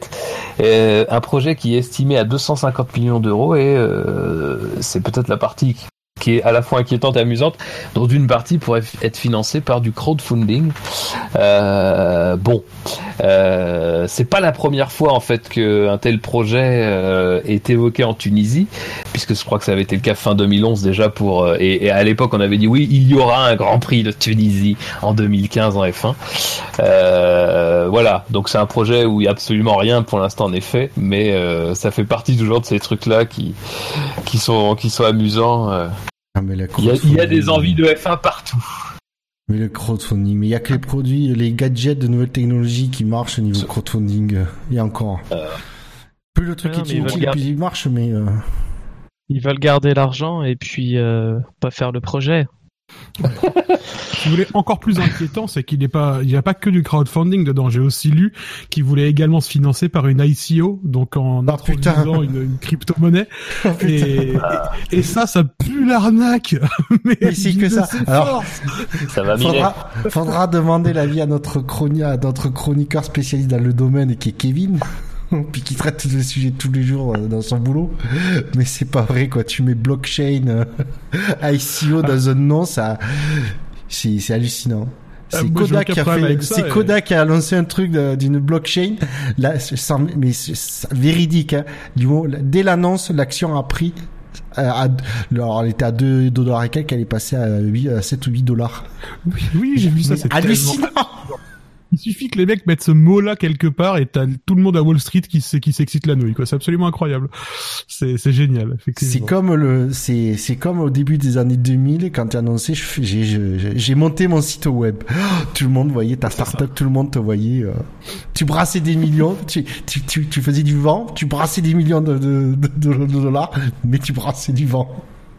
Et puis un beau jour, Pouf! Donc ouais, dans ce projet-là, je pense qu'il est plus, euh, euh, enfin Ouais. c'est complètement, euh, enfin ça m'a l'air de sortir d'un peu nulle part. Il y a des belles, des beaux rendus en images de synthèse. euh, Il y a Ouais, mais des c'est facile à faire, la ça, de nos jours. Oui, non, bien sûr, mais bon, c'est ils sont quand même beaux. Mais, mais tu vois, enfin voilà, c'est, c'est voilà, il y a des beaux mots à la mode, etc. Je pense qu'en vrai, c'est quelque chose dont tristement on verra. on verra pas le bout, enfin tristement ou pas d'ailleurs, on, on pourrait aussi s'en foutre, mais euh, mais on- je pense qu'on n'en verra jamais le bout quoi. J'espère qu'on n'en verra jamais le bout. Très bien, messieurs, vous n'aimez pas le Maghreb, donc. Euh... Ah, mais non, mais c'est, c'est rien contre la Tunisie. Non, non, non, non, mais il n'y a pas de. Il aurait été, Alors. eh, il aurait été, en, il aurait été en France, aux États-Unis, euh, n'importe où, ça aurait été pareil, quoi. euh. Non, non, mais c'est bon, On aurait c'est bon. Écoute, euh, écoute, j'ai aucun problème avec le Maghreb, j'ai regardé le hip de Marrakech, d'accord D'ailleurs, le, circuit est super sympa du prix de Marrakech. Oui, c'est vrai. C'est vrai, C'est vrai. c'est une très belle course. Euh, messieurs, on va clore cette page euh, calendrier, projet de Grand Prix, pour euh, aller vers euh, les, les choses bassement matérielles du, du, du- du règlement, euh, en tout cas des modifications réglementaires et du règlement Gus Gus. pour la saison 2018. Euh, non, on n'aura pas besoin de Gus Gus. On- Laissons Gus Gus en paix. Après son terrible accident euh, du premier tour à, à la course 2 de, de Monza du, du SAV1 Steam Championship. Malheureusement, le pauvre qui a percuté Shinji. Shinji va bien aussi, mais il doit se reposer. Euh, Il, il a pas percuté que Shinji, hein, si je peux me permettre. euh, oui, mais après, bah, c'est les gens qui savent pas se positionner sur une piste. Alors, bon, soyons, soyons clairs, il n'y a pas eu énormément d'actualités réglementaires pour 2018, euh, tout simplement parce qu'il est très difficile de modifier le règlement 2018. Je vous rappelle que, en général, pour toute introduction d'une nouvelle règle, il faut l'unanimité. Ou euh, la suppression d'une règle. Parce que s'il y en a Euh, qui pouvaient supprimer le halo, il faudrait. Euh, oui, Ah oui, mais le halo, c'est pour des considérations. euh, ça va être difficile de le bouger, le halo, euh, dans tous les sens du terme. Oui. Mais on a appris euh, la modification des pénalités sur la grille. Alors quand on dit modification des pénalités sur la grille, on se dit waouh, ça, là on sent qu'il y a un gros projet derrière, mais en fait non pas tellement. Euh, c'est qu'en fait, on a surtout simplifié la façon dont on faisait les grilles, ce qui est, ce qui est quand même un petit peu différent. Et ce qui Euh, fait dire à tous les journalistes du monde entier, ouf. Euh, oui, enfin, euh, attends, tu verras. euh, attends, oui, oui, non, Ah, ils ont simplifié sans. Justement, quand quand tu, quand tu, quand tu dois réfléchir à la façon dont une grille est composée, tu vois tout de suite qu'il y a des trous dans, dans ce raisonnement. Mais donc, disons, pour faire court, sans, sans rentrer trop dans les détails, euh, que dès qu'un pilote aura au moins 15 points, 15 places de pénalité, il sera envoyé en fond de grille. Donc là, on se dit, bon, pourquoi? On sait pas trop, mais bon, d'accord, très bien. Euh, et donc, deuxième question, c'est s'il y a plusieurs pilotes. Alors là, on nous dit, s'il y a plusieurs pilotes, simplification, s'il y a plusieurs pilotes qui ont plus de 15 places de pénalité, on vous dit, ça sera dans l'ordre dans lequel sont attribuées les pénalités, qu'on classera les pilotes.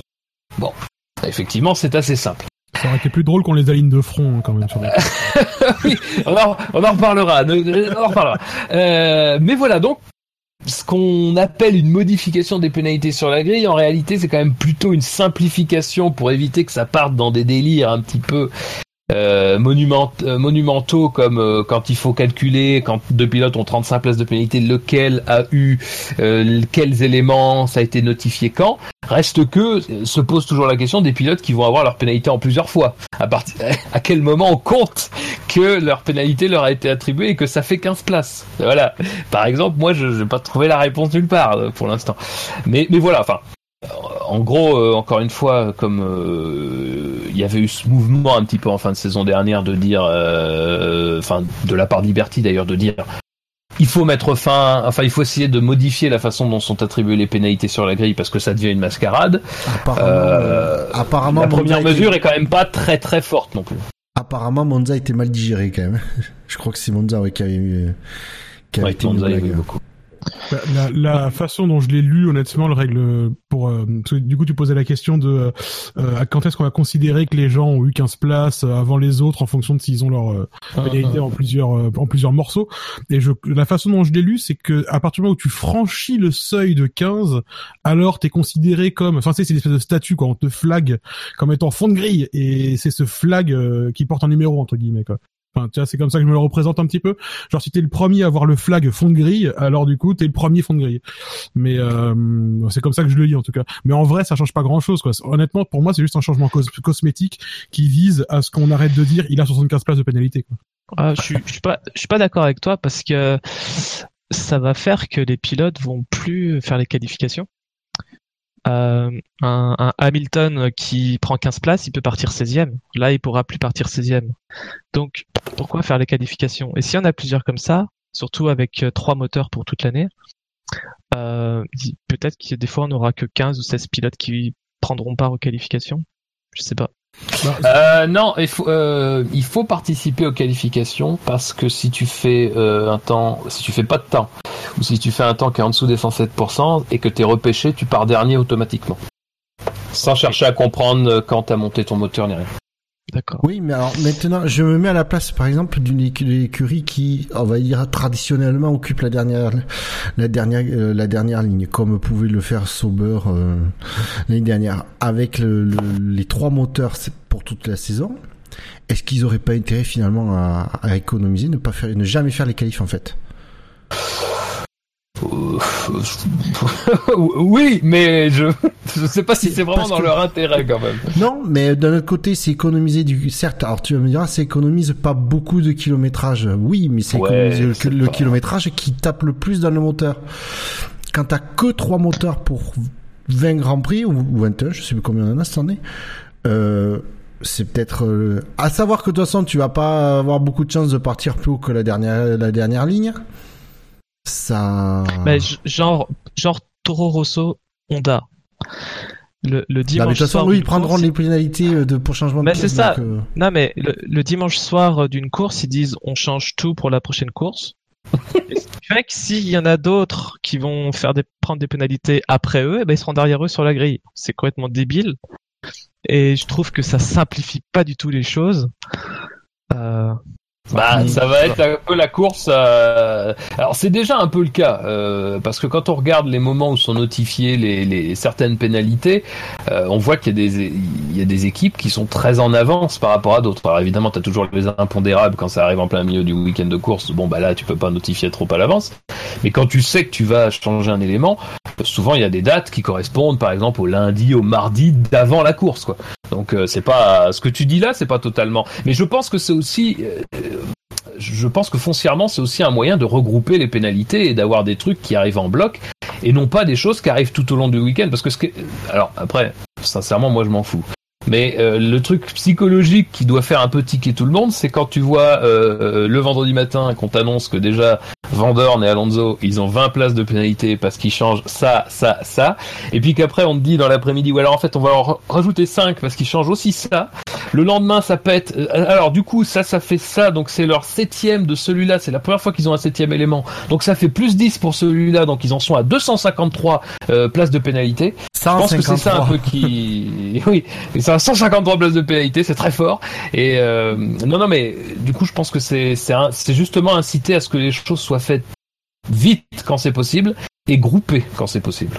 Est-ce que vous vous souvenez de l'époque où le règlement n'avait pas encore été révisé euh, pour Honda et que quand tu accumulais trop de pénalités, c'était reporté à la course suivante? Parce que mine de rien, ça c'est quand même un truc qui avait été changé pour Honda quasiment. Hein.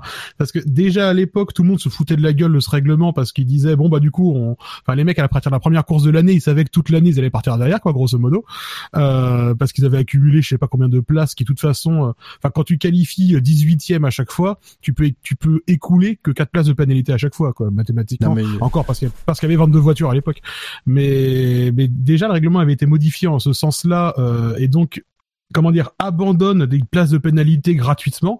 Et finalement, c'est quand même ça qui a provoqué qu'aujourd'hui, quand les mecs changent un ou deux éléments sur la voiture, ils se disent bon bah de toute façon, quitte à partir derrière, autant y aller à fond, et qui amène des situations comme Monza cette année, quoi. Euh, je pense que c'est cette modification-là de règlement qui a un peu foutu la zone euh, de ce point de vue-là. Oui, mais t'imagines si on avait, s'ils n'avaient pas modifié le règlement, euh, Honda, par exemple cette année, euh, les, les, les, les pénalités appliquées au Canada, elles auraient été euh, on va dire les peines pas appliquées, mais justement les peines, euh, les hum, pénalités aussi, les pénalités, les places reçues de pénalités n'auraient été appliquées, pu être appliquées qu'à Abu Dhabi. Donc, euh... ah, je suis d'accord. Hein, et pour Renault, pour la fin de l'année, c'est pareil. Hein, toutes les équipes Renault, elles auraient été dans une merde noire aussi. Hein, ça, je suis parfaitement ah bah d'accord. Ah Mais à un moment donné, euh, manifestement, si tu veux, ils veulent pas abandonner les pénalités euh, moteurs. Enfin, ils veulent garder des quotas stricts et encore plus cette année avec les trois malheureux éléments moteurs. mais je pense que c'est une volonté pour déstabiliser les et faire euh, du et créer du spectacle euh, de cette façon-là parce qu'il voudrait changer, il pourrait changer hein, en vrai. Ouais, je pense que alors euh, je, je, pense que c'est un effet collatéral voulu effectivement. Mais je pense qu'après, il faut pas non plus se tromper de quelle est la finalité de ce règlement. La finalité de ce règlement, c'est pas de dire, dans l'absolu, c'est mal de changer de d'éléments de, moteurs. C'est c'est pas enfin moi pour moi je pense qu'on fait un peu une erreur en pensant que c'est une sanction euh, comme une autre. C'est pas une sanction comme une autre. C'est une sanction qui vise un but précis, c'est-à-dire qu'on veut te faire faire des économies, on veut enfin on veut réduire au maximum le nombre de pièces nécessaires pour faire une saison de F1 pour réduire les coûts, etc., etc. Alors après on en pense qu'on en veut sur le principe, mais disons que c'est ça l'idée du, du, du, règlement. Donc je pense qu'il faut pas raisonner en termes de, euh, enfin de prolongation des pénalités au-delà de la course concernée, quoi. Moi, je pense que c'est une bonne chose de, de, de, effectivement. Alors, ce qui est un peu ridicule, en fait, c'est pas tellement, enfin, ce qui est un peu ridicule, c'est en fait le, le, le, total des pénalités. Parce que finalement, c'est très vite atteint. Enfin, c'est quand même très peu de chances de ne pas arriver à, par exemple, 15-20 places. Euh, 15-20 places de pénalité, ça n'a pas beaucoup de sens. Enfin, c'est pas, c'est tellement énorme en fait par rapport à la grille de 20 de 20 voitures que de toute façon ça, enfin, ça a presque aucun intérêt. Ça serait plus intéressant évidemment si tu voulais faire une gradation, ça serait plus intéressant de dire 3 3 4 places, des trucs comme ça. Mais là, du coup, on tombe tout de suite sur des grosses pénalités qui incitent un petit peu à changer vite.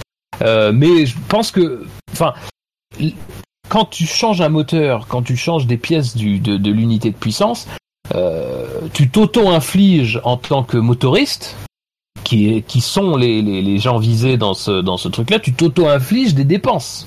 Même si évidemment, euh, c'est un peu utopique ce que je dis parce qu'en réalité euh, c'est un peu prévu quand même aussi que tu puisses dépasser le quota euh, alloué. Mais tu t'auto-infliges des dépenses. Donc déjà moi je pense que pour moi rien que le fait de changer et de mettre une nouvelle pièce c'est en soi une sanction. Ce qu'on fait comme sanction au niveau réglementaire c'est juste pour te dire voilà cette volonté de réduire les dépenses cette volonté de limiter le nombre de pièces elle est matérialisée par tant de pénalités mais je pense pas que en soi la pénalité, faudrait, la, faut la considérer comme un truc euh, vraiment à faire respecter sur plusieurs courses derrière, ou comme ça a été fait d'ailleurs à une époque à faire respecter pendant la course, puisqu'on se souvient que selon le nombre de pénalités qui te restaient euh, quand une fois que la grille avait été faite, eh ben, tu avais soit un passage par les stands, une pénalité de 5 secondes, une pénalité de 10 secondes à respecter, enfin des trucs comme ça quoi.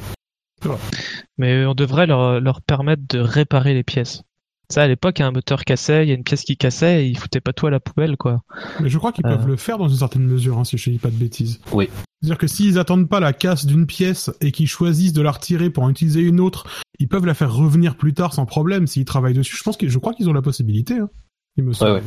Je voudrais pas dire de grosses conneries, hein, mais euh, Après le le, le, le truc c'est c'est toujours la question des scellés qui sont posés quoi. C'est Après, qui, c'est sûr. font euh, C'est surtout que maintenant il y a aussi une question des pièces. Chaque, chaque pièce évolue en fait. C'est-à-dire que entre le moment où tu, tu mets une pièce et le moment où tu vas mettre sa, tu mets sa remplaçante, c'est pas la même. Il y a une évolution donc euh, c'est Ouais. pour c'est compliqué que trois mois après de, de, de, de remettre une pièce euh, telle était quoi, de l'avoir réparée. De la, Oui. ce serait intéressant si en plus ça, ça, ça te, tu tu avais pas de pénalité, mais le problème c'est qu'en fin euh, c'est elle est devenue obsolète ta pièce au bout de trois mois quoi.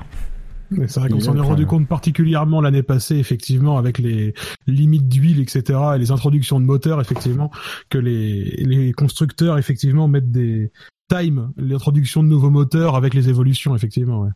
Ouais. Donc, euh, effectivement, ça pose un autre problème. Euh, voilà, messieurs, ce... voilà, c'est pas, c'est pas majeur. Il y a, sans doute pas de quoi euh, fouetter un chat, mais euh, bon, on, l'a évoqué. On verra si, euh, si ça simplifie le travail et si ça évite les, hémorragies, les hémorragies cérébrales. Alors. Un autre aspect réglementaire qui, lui, en revanche, est pas gravé dans le marbre, dans la mesure où c'est par le biais d'une directive technique. Donc, euh, encore une fois, les directives techniques, ce n'est pas le règlement. C'est une euh, les directives techniques, c'est un, c'est plus ou moins voilà une recommandation, une opinion De, euh, de Whiting. notre ami Charlie euh, pour euh, comment on pourrait interpréter comment les, commis- les, les, les commissaires des- du Grand Prix d'Australie, qui sont souvent ceux qui vont être les premiers à interpréter quelque chose, pourraient potentiellement interpréter. Mais disons que ça concerne les systèmes de suspension direction. Alors pourquoi suspension direction? Euh, C'est la question en fait de l'abaissement de la hauteur de caisse des, des F1 euh, en phase de virage. En fait, euh, la FIA soupçonne grandement euh, que certaines écuries ont, sont arrivées à développer des systèmes de direction de suspension qui permettent un fort abaissement de la hauteur de caisse, notamment dans les virages à moyenne vitesse ou dans les virages lents, ce qui apporte des gains, euh, notamment parce qu'il y a moins de sous-virages dans ces virages-là, et puis surtout il y a une plus grande vitesse de passage en virage, une meilleure adhérence en sortie euh, du fait de l'abaissement de la hauteur de caisse qui, enfin, qui améliore la- le fonctionnement aérodynamique de la voiture. Voilà. Et du coup, le, le côté FIA. Oui, côté FIA, je te laisserai le, juste à, je finis.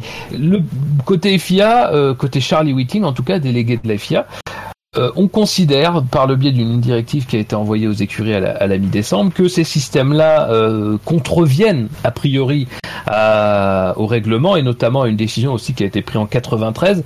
Alors bon, euh, la décision de 93, euh, elle date un peu, euh, Ouais. ça date de l'époque où on avait interdit notamment les suspensions actives euh, en vue de la saison 2014. Donc c'est bon, c'est un peu une base. ça- On sent que c'est un peu comment dire une base sur laquelle on se raccroche euh, de manière euh, un petit peu bizarre, euh, parce qu'il y a quand même tout simplement une section du règlement qui dit que tout système, dispositif ou procédure de la voiture qui utilise les mouvements du pilote comme un moyen d'altérer les caractéristiques aérodynamiques de la voiture est interdit. Euh, donc, a priori, le fait que le pilote, en tournant le volant, abaisse la hauteur de caisse de la voiture et donc modifie euh, les, les caractéristiques aérodynamiques serait a priori suffisant pour rentrer dans ce dans ce dans cela. Mais comme évidemment on peut pas éviter qu'il y ait un abaissement de la hauteur de caisse, la FIA veut tout simplement, elle le limiter à 5 mm, d'une butée à l'autre. Bûcheur, vas-y. Oui, voilà, l'idée c'est euh, effectivement de dire que euh, quand plus la voiture est proche du sol, plus euh, il y a un effet d'appui qui se crée. Donc en ligne droite, elle est haute et plus on tourne le volant, plus le, tissu, c'est par un simple je veux dire, géométrie, forme des pièces de la direction, plus on tourne les roues, plus ça s'abaisse. Alors quand la FIA dit qu'elle soupçonne fortement et qu'elle fait balancer une directive technique dans la foulée, c'est que en gros, elle a des preuves. Grosso modo. si la FIA, j'ai jamais vu la FIA balancer une directive technique parce qu'elle comme ça, dans le vent. Mais effectivement, moi je trouve que c'est une, une, Alors, je serais peut-être pas surpris qu'il y ait des écuries qui tentent le coup parce que je trouve que l'interprétation est peut-être capillotractée à mon avis. Parce que tu modifies pas l'aérodynamisme. Tu modifies la géométrie, tu modifies la hauteur de caisse, mais tu modifies pas l'aérodynamique de la voiture. Et c'est contrairement au euh, là c'était quoi le truc qu'ils avaient le F-duct qui nous avait fait où effectivement tu fais pas passer l'air au même endroit exactement. Là l'air passe toujours au même endroit, il euh, y a rien de la forme de, de justement de l'aérodynamisme de la voiture qui est modifié. C'est sa hauteur qui est modifiée. Et je trouve que du coup l'interprétation elle est peut-être un peu poussée. Après, est-ce que ça n'a pas une influence majeure sur le travail du fond plat? Est-ce que l'air passe toujours au même endroit L'air passe toujours au même endroit. Ouais, je, vois ce que tu veux dire. En même temps, comme tu dis, s'ils mettent, enfin, s'ils décident d'en parler et de d'émettre une directive technique. Euh, oui, mais euh, c'est pas parce que Charlie balance une directive technique que les commissaires qui vont juger vont dire amen à tout ce que dit Charlie Watty. Il peut dire, les commissaires pourraient dire, c'est pas. Alors, est-ce que dans les films le feront J'en sais rien, mais ils, peuvent très bien dire non, l'interprétation de de, de, la directive n'est pas bonne. pour, ils peuvent dire très bien dire effectivement, pour nous, il n'y a pas modification de l'aérodynamique. Ouais, je vois je trouve une équipe euh, ouais, après je trouve euh, enfin tu vois je, je trouve euh, ouais mais c'est surtout que je trouve que c'est pousser les, les, les... alors je comprends la directive elle est dans l'esprit de la de la de la règle je, je comprends ce que ce qu'ils veulent faire la FIA. De notre côté, je trouvais moi quand j'ai lu le truc, j'ai trouvé que c'était abusé et que euh, on est tellement en train de restreindre tellement les, euh, les, les ingénieurs sur ce qu'ils peuvent ce qu'ils peuvent ce qu'ils ne peuvent pas faire en fait. Donc du coup, ils ils ont pas grand choix dans ce qu'ils peuvent faire que ça enlevait un truc qui de toute façon, ils auraient pas gagné ils, ils peuvent ils n'auraient pas pu le pousser dans. dans je vois pas comment ils auraient pu euh, améliorer le concept euh, pendant des années. Quoi, ils auraient trouvé, ça aurait fait un petit truc et puis voilà quoi. Alors par contre, je me demande si j'avais pas lu là une raison en fait pour laquelle ils voulaient pas qu'ils améliorent significativement l'appui en virage euh, par ce billet parce que je crois qu'il y avait je me semble que j'avais je me demande si j'avais pas lu qu'il y avait une raison sécuritaire qui voulait éviter je sais plus quoi qui aurait pu effectivement, euh, mais j'ai fabuleux peut-être, j'ai peut-être rêvé, je sais plus. Après, il y a toujours la, la, la, raison de base de ce genre de directive, c'est que euh, on a peur que les écuries jettent à corps perdu dans un dans une guerre euh, à l'armement, quoi. Ouais, mais dans ce cas-là, tu veux faire quoi? Ah mais non mais ne me demande pas.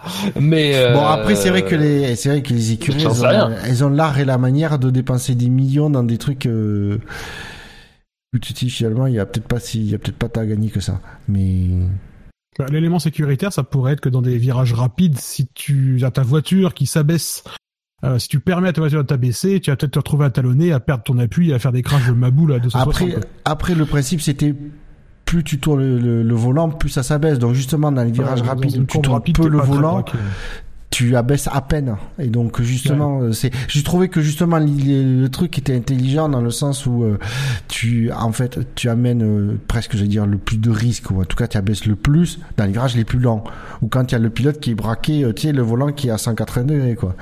Là tu te dis alors je sais qu'il faut faire tenir, hein, à 120 mais c'est pas vite pour une F1 120 quoi. Non, non. Alors Voilà. il faut savoir que une, euh, un, membre d'une écurie, alors qui, qui a parlé sous couvert de l'anonymat à motorsport.com, a dit, euh, je cite, je suspecte que ça ne puisse pas être contrôlé de toute façon et que des équipes vont juste l'ignorer. Euh, c'est juste l'avis de la FIA, c'est juste l'avis de la FIA et dans les faits ce n'est pas la loi. Rien ne va changer. Alors évidemment, sous couvert de l'anonymat, on peut dire beaucoup de choses.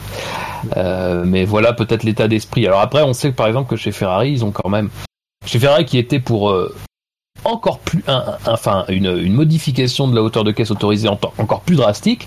Chez Ferrari, ils ont quand même dû, euh, enfin ils ont quand même du travail pour redessiner quand même une partie de la suspension et euh, ils sont, ils étaient pas très contents euh, que la décision, euh, enfin que la, que la, comment dire, que la directive technique publiée par la FIA euh, soit euh, aussi tardive en fait par rapport aux questionnements qui ont déjà été posés en fin de saison dernière.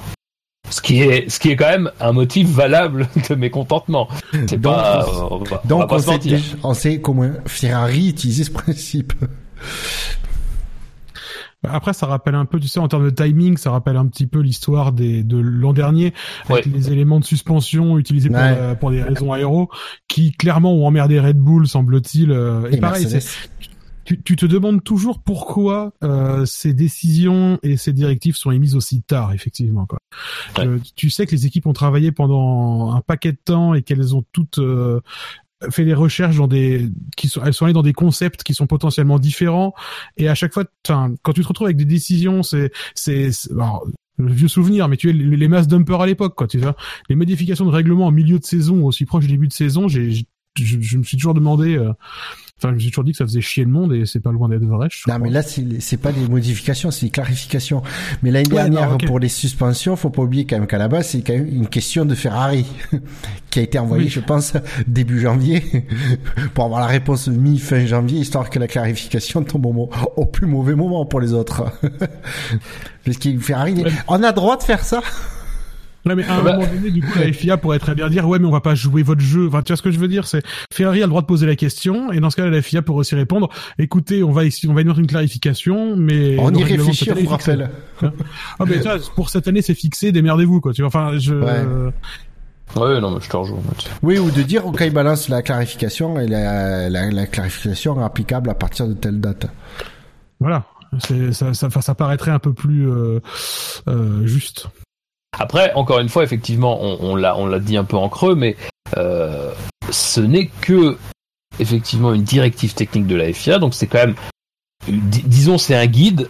Euh, après, reste à savoir si une fois présenté, si le cas se présente devant les commissaires du Grand Prix d'Australie ou de n'importe quel Grand Prix, tant que c'est pas soulevé une première fois, euh, seront du même avis. Effectivement, ce sera leur décision à eux et leur interprétation du règlement à eux. Alors évidemment, et c'est là qu'est l'astuce, chapeauté par la FIA quand même, chapeauté notamment par Charlie Whiting, mais voilà, euh, ils auront normalement leur liberté d'interpréter et de rendre une décision qui, elle, fera loi, fera euh, jurisprudence.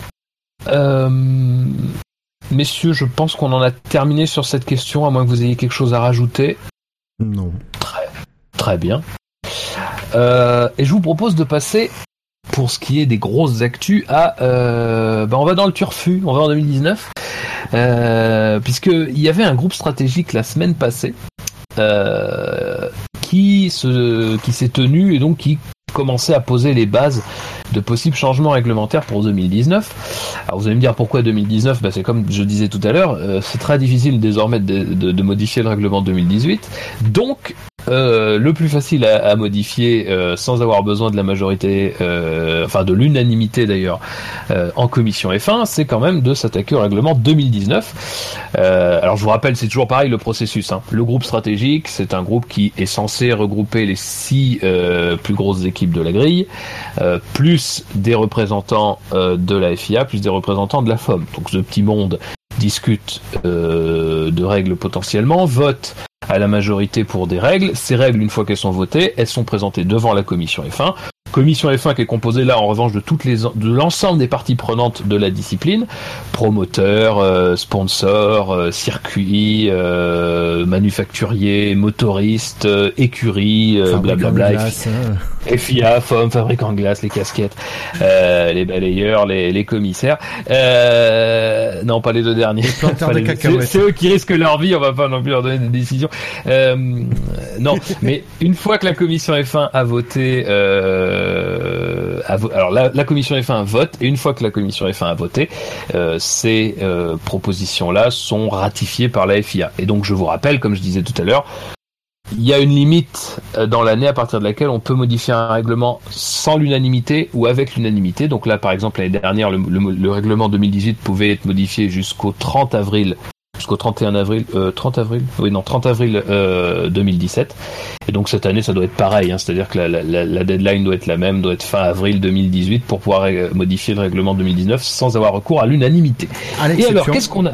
À l'exception que à l'exception évidemment que la FIA peut imposer euh, toute modification réglementaire de sous motif de sécurité. Tout à fait. Euh, en 2018. Tout à fait. Et donc, pour 2019, euh, on a appris qu'il y avait plusieurs mesures qui avaient été discutées. Et alors, si euh, ces mesures-là ont été sorties du groupe euh, stratégique, c'est parce qu'il y a de grandes chances qu'elles soient acceptées en commission et donc euh, bien inscrites dans le règlement. On a notamment parlé de la question du poids minimum des pilotes. Alors, euh, le poids minimum des pilotes, c'est vrai que c'est une question qui est, qui, est, qui, est, qui est, beaucoup discutée depuis plusieurs années, notamment parce que effectivement, on a une tendance comme les voitures s'alourdissent de plus en plus, à ce que la différence, enfin, à ce que parvenir à atteindre le poids idéal d'une monoplace, le plus faible poids possible, le plus proche du poids minimum requis, euh, bah, souvent ça implique que les pilotes euh, qui sont la variable d'ajustement euh, bah, perdent du poids et parfois peut-être dans des limites un peu extrêmes. Donc, il a été décidé en groupe stratégique, euh, avec possibilité que ça soit inscrit dans le règlement, que on limite, là aussi, on met un poids minimum pour les pilotes, un poids minimum qui soit de 80 kg. Donc, euh, en gros, avec comment le ça avec le baquet, tout à fait. En gros, comment ça serait respecté? Si l'ensemble pilote baquet euh, pèse plus de 80 kg, enfin 80 kg ou plus, bah voilà, donc c'est bon. Si l'ensemble pilote baquet pèse moins de 80 kg, eh bien on rajoutera la différence qui mènera aux 80 kg en lest. Et a priori, de ce qu'on sait sur la manière dont on envisage de positionner ce lest, il serait situé sous le baquet. Alors, c'est pas une bonne idée. Il devrait pas, il, il, devrait pas dépasser. Alors c'est encore une fois, il devrait pas dépasser le. Bah là en fait la géométrie du baquet. Il devrait vraiment être en, en dessous, euh, sous ouais, le baquet et ne pas le dépasser. L'occupation au sol du baquet, on va dire. Voilà. Ouais, alors j'ai lu un article justement sur motorsport.com euh, qui disait alors pour moi l'idée de la règle des 80 kilos je trouve ça génial parce que ça fait c'est on arrive à des situations mais c'est ubuesque quoi euh, Grosjean qui qui te dit oui, le mec c'est c'est un coton-tige Ocon qui est le plus grand des qui je crois le plus grand des, des, des pilotes de la grille il fait 1m80 je crois qu'il est plus grand que moi je fais 1m84 euh, et je vais pas je vais pas 60 kilos ouais. mais euh, je sais plus combien il fait c'est hallucinant il te dit, il, te dit, je suis à la limite, j'ai encore, me trouve trop lourd. C'était, c'était une situation. Et quand on dit, quand tu dis qu'on en discutait beaucoup, c'est les pilotes qui soulevaient la question. J'ai l'impression qu'il n'y avait aucune oreille attentive en face. Donc du, du coup, du coup, pour moi, cette annonce, elle est bonne. Le seul bémol, c'est que effectivement, quand j'ai lu dans un article sur Motorsport, il y a, y a un mec qui disait, si c'est pas sous parce que si le lest il est sous le pilote, les, les pilotes les plus légers euh, seront avantagés parce que c'est un poids qui du coup est bas. Le lest il serait puisqu'il serait sous le baquet, ça baisserait le centre de gravité. Et du coup il disait il faudrait le mettre dans le dos du, du, du baquet pour que effectivement ouais. les euh, tu, le poids. Tu fais une bouillotte? Bah tu fais bouillotte, tu fais. De toute façon c'est pas le c'est pas le problème, mais euh, c'est surtout que du coup remonter ce poids de l'est pour qu'il euh, que du coup les pilotes euh, légers ou en, qui ont besoin d'un lest pour arriver aux 80 kg ne soient pas avantagés par rapport au pilote qui fait 80, naturellement 80 kg. On va qu'elle mettre dans le casque? le truc de salaud. Alors je sais qu'il y en a qui ont du plan dans la tête, mais quand même. T'imagines mais... ah, Ça serait bon dans certaines courbes. Le problème, c'est que pour le coup, là, si t'as un casque de 12 kilos, c'est le coup, il faut vraiment que tu sois musclé. Hein. Je propose que pour faire chier les petits et les légers, parce que c'est toujours eux qui ont eu raison dans l'histoire, euh, on leur met le lest sur les genoux et, euh, et qu'ils se démerdent avec. Euh, avec un truc qui balance, tu sais pas attaché, tu sais un truc vraiment sur les genoux. Un chat. un chat. et interdit de le réveiller. Pe Peut-être que Montoya aurait été champion du monde. Hein. Eh, euh, oui. Sacré lest. 2003, peut-être. Non mais c'est vrai que c'est un point de règlement qui est important parce qu'effectivement des fois on voit des, les pilotes qui ont tendance à se, à s'affiner, même à s'amincir à l'extrême et euh, c'est un peu absurde parce que autant euh, à une époque les pilotes avaient tous un morphotype extrêmement euh, de, de, de, de jockey en fait. Ouais, non mais justement, enfin il y, bah, y en a eu quelques-uns aussi. Mais aujourd'hui c'est vrai que tu vois toute une génération de pilotes qui sont plus grands. Je pense à Ocon effectivement notamment, mais pas que. Hülkenberg. Hülkenberg, euh, il y a longtemps, le plus grand représentant des grands pilotes, c'était euh, Weber. Oui, Euh. Wurtz aussi à l'époque. Ouais, Wurtz aussi Oui, à l'époque, c'est vrai. Et absolument. Euh, faut pas confondre avec son, pré- avec son frère, hein, Brad, Brad Wurst, euh, cher aux Allemands. Euh, Que l'on salue évidemment les hommes. Qu'il a entendu. Enfin, on s'est déjà mis les Polonais euh, et. Ah oui, oui, ah bah. Euh, Ah oui, alors attention. on va, on va quand même Pas d'envahissement. Euh. Euh, mais du coup, euh, du coup non, euh, du coup, je, plus ce que je disais que ça, c'est. mais, euh, mais non, c'est c'est effectivement un point de règlement qui est hyper important. Mais effectivement, il faudra qu'on soit attentif à la façon dont il euh, l'exécute parce que le lest sous le baquet, ça me semble effectivement pas très judicieux, oui, considérant que bah, plus tu mets ton poids bas et mieux c'est. Quoi. Bon, après déjà que euh, un- qu'il y a entre un pilote de 60 qui on va dire qui naturellement pour euh, un pilote qui fait voilà qui a la condition parfaite physique pour le pour faire de la F1 un pilote qui fait euh, naturellement 65 kilos et un qui en fait 80 au moins il y a plus ces 15 kilos d'écart qui sont ultra pénalisants en F1 on le sait hein mais au moins voilà ouais. c'est euh, c'est euh, voilà il y a un Ocon il va pouvoir euh, il va pouvoir euh, rebouffer un petit peu et et euh, faire le sport avoir la musculature et la, la, la condition physique optimale pour euh, et ne pas oublier les jambes. et ne pas obliger. Après, Dans il y a sa le, musculation. le- ouais, le, dans l'article que je disais, le, le, le, le- le- le spécialiste il recommandait d'augmenter de 5 cm la longueur minimale du, du cockpit. Pour, parce que justement, apparemment, la règle euh, de la taille euh, de limite euh, favoriserait toujours les petits gabarits. Puis, effectivement, du coup, les grands gabarits auraient du mal à trouver leur place dans un cockpit de F1. Mais après, euh, le, le truc c'est que cette année, quoi qu'il arrive, euh, parce que donc ça Oui. c'est des propositions, comme on le disait pour 2019, mais cette année, il y a quand même un truc qui va encore plus avantager les, les plus petits et les plus légers, euh, c'est justement l'introduction du halo, puisque euh, la FIA euh, a augmenté le poids minimal des voitures, mais euh, les équipes semblent dire que ça ne suit pas du tout euh, le poids qu'ils vont devoir ajouter avec le halo. Il y a, Ouais. quelque, il y a, il y a un différentiel genre de 10 kilos, si j'ai pas de grosses bêtises, quelque chose dans cette, euh, ça, dans cet ordre-là. Et, euh, et du coup, ça veut dire que cette année, ils vont, cette année, c'est obligé, les pilotes vont devoir y passer, quoi. Alors le truc c'est que euh, ouais c'est que c'est pas le poids du halo en lui-même qui pose problème, c'est le poids des, de la structure dans le châssis. Euh, Supplémentaire. quand tu tires dessus, quoi. Ben ah ouais le truc c'est ça, c'est que le halo lui il est, il est, il est conçu pour résister à des forces, mais les points d'ancrage du halo sont c'est super, euh, c'est énormément réglementé. Alors je sais plus les, les, les, ri- les forces de résist euh, auxquelles ça doit résister, c'est énorme, hein, c'est euh, 15 ou 20 tonnes je crois les chaque point. Euh, donc parce que si le, le, le, le, le- le halo résiste à une force de 10 tonnes, ben, il faut que le- le- les points d'ancrage y résistent aussi. Et donc c'est ça qui rajoute beaucoup de poids effectivement. euh, mais après, euh, je pense qu'on se rend pas compte de ce que ça demande en ingénierie de, de, de rajouter le halo. Mais pour moi, c'est, je pense que les, les, les spécialistes des conceptions de structure seraient fascinés de, de, de suivre le sujet, je pense. Je, pense effectivement, mais c'est vrai que dans, dans la dans la perspective de la du respect des morphotypes différents, cette année ça s'annonce plutôt mal. En tout cas, jusqu'à ce que et c'est peut-être ça aussi qui les a poussés à discuter de ça euh, plus euh, plus sérieusement. aussi.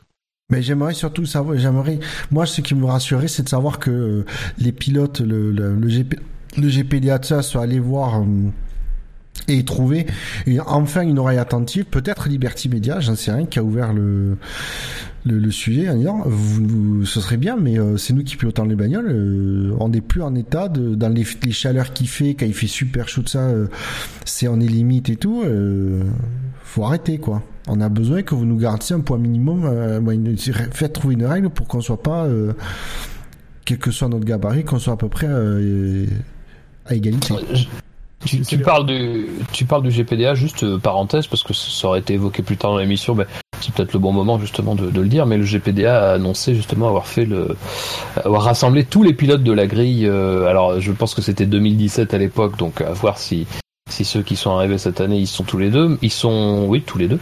Euh, mais euh, voilà, c'était une première depuis très longtemps que l'ensemble des pilotes de la grille soient euh, dans le GPDA et justement, euh, Wurtz, qui est le, président, s'en félicitait pour dire, voilà, on va pouvoir peser, tout ça, tout ça. Et cette question du poids des pilotes, effectivement, c'est quelque chose qui, qui pourrait être un combat à mener sur le court terme. Même Lewis? Et eh oui, même Lewis apparemment, oui, oui. Non, après, après, non, mais je peux, je peux comprendre pourquoi le pilote euh, ne voulait pas euh, les, que ce soit Lewis ou un autre, euh, parce qu'il y voyait pas l'utilité, donc il se disait ça sert à rien, donc je vais pas apporter mon soutien. C'est, je peux respecter. Je me demande si Lewis a pas changé d'avis avec le travail que fait justement Wurth ces dernières années, où honnêtement, il y a, je pense que on voit pas tout. Il y a, je pense qu'il y a un énorme travail de fond qu'on ne voit pas, que Wurth s'abat et et que s'il reste président du GPDA, c'est pour de bonnes raisons. je pense qu'il a été euh, charmé par les interventions de Grosjean. Euh. Grosjean qui a dû commencer une phrase euh, en, disant bon alors mes freins marchent pas mais sinon à part ça j'ai un autre sujet. Ah, peut-être qu'il a intégré le GPDA pour pouvoir voter pour quelqu'un d'autre que Grosjean. c'est pas faux. C'est possible. Non, je pense pas que Lewis ça, ça baisse ce genre de bassesse. Hein. Mais euh, non, mais voilà, ça, ça, fait plaisir. C'est peut-être s'ils ont réussi à, à, à, rassembler justement tous les pilotes de la grille et à faire des tous les pilotes. Alors qu'on savait qu'il y avait, qu'on sait qu'il y a des pilotes qui historiquement ne trouvaient pas d'intérêt, d'utilité au GPDA. Euh, c'est peut-être rassurant de savoir. Euh, justement que peut-être que ça veut dire qu'ils y croient quoi dans le GPDA, qu'il y, y, a quelque chose qui se passe. Ouais. Ce qui pour moi serait une bonne chose que les euh, que du coup le PGPA pas pour modifier les règles tout ça euh, de toute façon on sait que ce sera jamais une force politique au sein de la F1 euh, prédominante mais au moins d'avoir suffisamment de, d'impact pour que au moins on entende ce qu'ils ont à dire et qu'ils puissent donner leur avis et qu'on réfléchisse à ce qu'ils disent. et donc messieurs non, non vas-y. Et donc, messieurs, après la, la, la question du poids minimum, euh, quelque chose peut-être d'un peu plus euh, périphérique, mais qui quand même est aussi un, symbole de quelque chose. C'est que l'autre mesure qui a été évoquée euh, en, sortie de ce groupe stratégique, c'est le fait qu'on va retoucher certaines parties des Formule 1 euh, pour pouvoir favoriser l'exposition des sponsors. Alors ça va concerner, de ce qu'on sait, deux zones principalement la zone des déflecteurs, c'est-à-dire devant devant les pontons, entre la roue et le ponton, euh, qui euh, où on va essayer d'abaisser euh, justement les déflecteurs pour donner une meilleure vue sur le, le côté du châssis, c'est-à-dire à peu près là où se situe le pilote euh, qui est un, point stratégique pour les sponsors sur, les monoplaces. Et aussi, on va euh, aplanir la section supérieure des plaques d'extrémité des ailerons. Euh, donc les plaques d'extrémité, c'est les parties latérales des, des ailerons arrière. aplanir, ça veut dire qu'on va vraiment ne considérer que c'est une zone sur laquelle on ne peut pas faire d'ouverture. Et là aussi pour donner, pour faciliter la vision, la visibilité des sponsors. Euh, voilà. Alors il y a d'autres choses qui ont été évoquées, euh, mais on a considéré que ça aurait trop d'impact en fait pour quelque chose qui est qui a un but qui n'est pas lié à la technique. ça aurait été de simplifier encore les ailerons avant, enfin de simplifier les ailerons avant, de retirer beaucoup des éléments qui sont aujourd'hui autorisés pour avoir des, des, des, plans plus plus grands et moins torturés, justement pour faciliter là encore la, la, la visibilité des sponsors. Pourquoi c'est pas passé ah, bah, ah parce que je suis, un fan des je suis un fan des, des ailerons des années 80 début des années 90 les ailerons avant tout simple t'es, euh, ça faisait du coup ça je trouve ça très classe. Oui le problème c'est qu'aérodynamiquement c'est trop simple mais que visuellement c'est très c'est parfait mais euh, putain j'étais là. Après le, le modifier euh, ça veut dire j'ai envie de dire c'est un peu on met le doigt dans un engrenage qui est très dangereux. C'est de modifier euh, les d'adapter spécifiquement les des parties de la voiture pour y mettre des sponsors. Bah, je, serais ouais, vas-y. Vas-y vas-y je t'en prie. Non, non, non, je t'en prie, Ben Lot. je, écoute, je, je, disais, enfin, je pense que ça, ça, avait déjà été un peu le cas en 2009, déjà. C'est pas la première fois qu'on essaie de nettoyer un peu l'aéro euh, et pas que pour des raisons techniques. Euh, après, au-delà de ça, moi, au contraire, je trouve que c'est une mesure qui est extrêmement intelligente en fait, parce que en fait, c'est ça touche au fond du problème et ça provo et ça et ça en provoque aucun. C'est-à-dire que typiquement l'argent des sponsors, c'est l'argent qui va directement chez les équipes. Donc si tu peux créer quelque chose de plus engageant pour les sponsors et, et donc euh, par ricochet fournir plus de moyens aux équipes sans pour autant faire des espèces de comment dire d'acrobatie avec d'autres points de règlement et que tu provoques aucun aucune turbulence euh, fondamentale dans l'aspect technique de ton sport. Enfin, je trouve qu'au contraire en fait, c'est une je trouve que c'est une contraire qui est une contraire n'importe quoi. Et je pense que c'est une mesure qui est euh, qui est vraiment euh, hyper intelligente parce que fondamentalement ça va rien changer à la course. Par contre, ça peut attirer des sponsors qui ont des, qui auront des emplacements privilégiés et donc donner plus de moyens aux équipes et y compris aux plus petites équipes qui à mon avis euh, bon c'est sûr que sur une McLaren tu te poses pas la question il y avait déjà plein d'emplacements que tu aurais pu utiliser mais sur une Ferrari c'est plus compliqué Ouais, sur une Sauber, on aurait pu écrire autre chose, autre chose que 25, par exemple. Mais, euh, mais, mais voilà, si ça peut favoriser l'arrivée de sponsors qui auront des emplacements euh, plus nettement remarquables, euh, carrément. Quoi. Marco. Ouais, moi, je, je... en fait, j'aurais bien aimé savoir c'est l'idée de qui. Si c'est Liberty Media qui euh, qui donne ces petites touches euh, parce qu'ils savent faire de, du marketing, ou si c'est les équipes qui ont réfléchi à ça. J'aurais été curieux de ça. De Je ce sais que pas si j'ai on a lu, d'informations. de ce que j'ai lu, c'était les propositions des équipes. D'accord. Ce qui est plutôt bien aussi, je trouve. Enfin, Ah ouais. oui, c'est- bien sûr. Enfin, je trouve que les équipes, justement, c'est une proposition qui est intéressante. Ça les arrange et globalement, ça arrange tout le monde finalement. Quoi. Bon, après, ce qui me rassure, c'est qu'en F1, les ingénieurs euh, n'accepteront, préféreront se trancher les veines plutôt que d'accepter euh, de réduire la performance de leur de leur voiture euh, en- par modification du règlement euh, juste pour pouvoir coller des stickers sur la voiture. C'est un peu l'image que j'ai. hein. C'est ce qui me rassure, c'est que les font parce qu'en fait, quand je dis la façon dont ça est bordé sur ce coup-là, c'est comme tu dis, c'est très intelligent. Ça amène des, des avantages pour les écuries qui peuvent en plus de superficie ou de, en tout cas la surface mieux exposée pour les leurs sponsors, sans que ça impacte les, performances de la voiture. Donc c'est bien. Quand je dis c'est de mettre le droit dans un engrenage, c'est que j'ai peur qu'un jour effectivement les mecs ils disent bon mais tant pis on va perdre une demi seconde au tour mais on va mettre on va on va gagner euh, 50 cm carrés de de de, de, de de superficie super bien exposée pour nos sponsors. J'ai peur qu'on en arrive un jour là. Je pense qu'on a, en F1, euh, là, c'est suffisamment passionné et c'est tellement pour la performance absolue que je pense que c'est pas près d'arriver, mais je préfère être prudent. Je suis d'accord avec toi. Je pense qu'il y aurait une levée de bouclier suffisamment importante Les, les complotistes disent que ils ont introduit le halo pour ça. pour mettre de- des sponsors dessus. Ouais, c'est vrai que ça fait une énorme superficie. En plus, très lisible, arrondi. Ouais. Reban était très content. C'est quoi Apparemment, ils projettent de mettre un truc style euh, pour mettre les cours de la bourse là, les mêmes styles. de- Oui, euh, pour les alors, ça- alors, alors puisque puisque tu l'évoques Les maintenant, cours de la bourse. puisque tu l'évoques maintenant, j'aurais- je, je- ça vous aurait été proposé euh, dans la deuxième partie de l'émission, mais puisque tu l'évoques, évoquons-le. Euh, effectivement, oui, euh, il y a cette question de, de mettre en place un, un affichage numérique en forme. Alors, c'est Zach Brown qui en parle.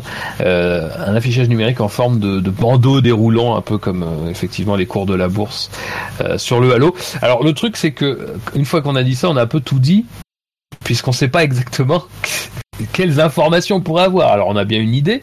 Euh, mais déjà comment ça se met en place, euh, que- quelles informations, qu'est-ce que exactement ça ça couvrirait. Tout ça on sait pas, mais ça a été parmi les choses euh, évoquées. Et puis, comment est-ce qu'ils s'attendent à ce que ça se voit?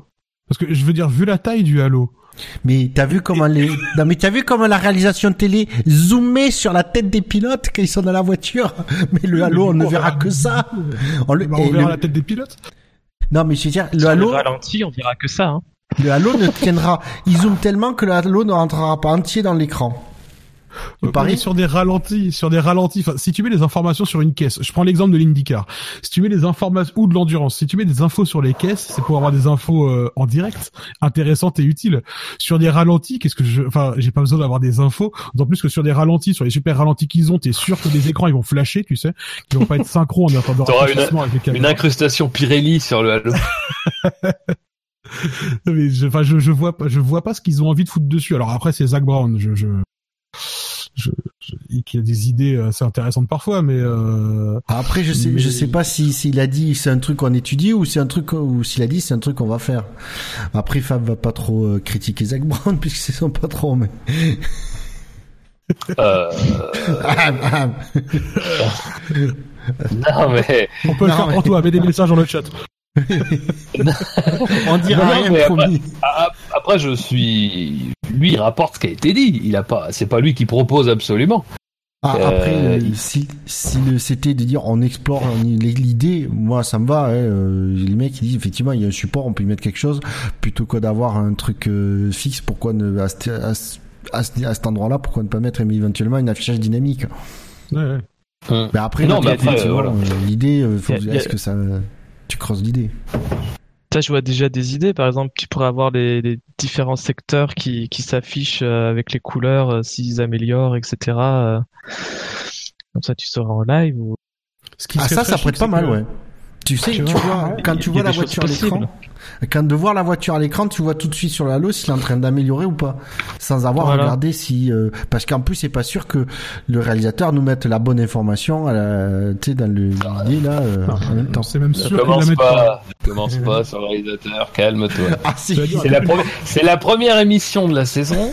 Tu vas quand même pas déjà, alors qu'il n'y a pas eu le moindre Grand Prix, à taper sur le réalisateur. En plus, Bouchard, doit-on rappeler tes premières réalisations dans le championnat SAV Steve? C'est vrai. Ah, il aurait Et, et il va y avoir des nouveautés euh, au niveau de la réalisation. Ah, chut, chut, chut. Alors par contre, je vous demandais d'en reparler plus tard. Oui, absolument. Mais, euh, mais par contre, non. Tu vois, par exemple, effectivement, quand euh, on a vu que sur les la caméra télé, on verra forcément très bien la forme ronde du halo euh, en bas de l'écran. Et effectivement, pourquoi pas ici avoir un écran qui peut afficher des choses euh, qui sont très très visibles dans la caméra, ce qui permettrait de faire des on-board hyper dégagés en termes de d'overlays, de merde, c'est de surimpression, de trucs. euh, de... On ne comprend pas ce que tu dis. Oui, non, absolument.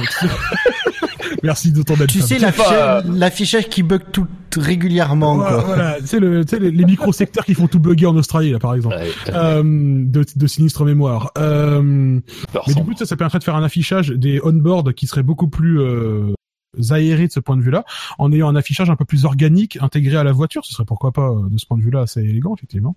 Il y a plein d'idées, Ouais. Vas-y, on a qu'à les envoyer plein de choses possibles. Mais oui, allez. dans une boîte à Après, idées.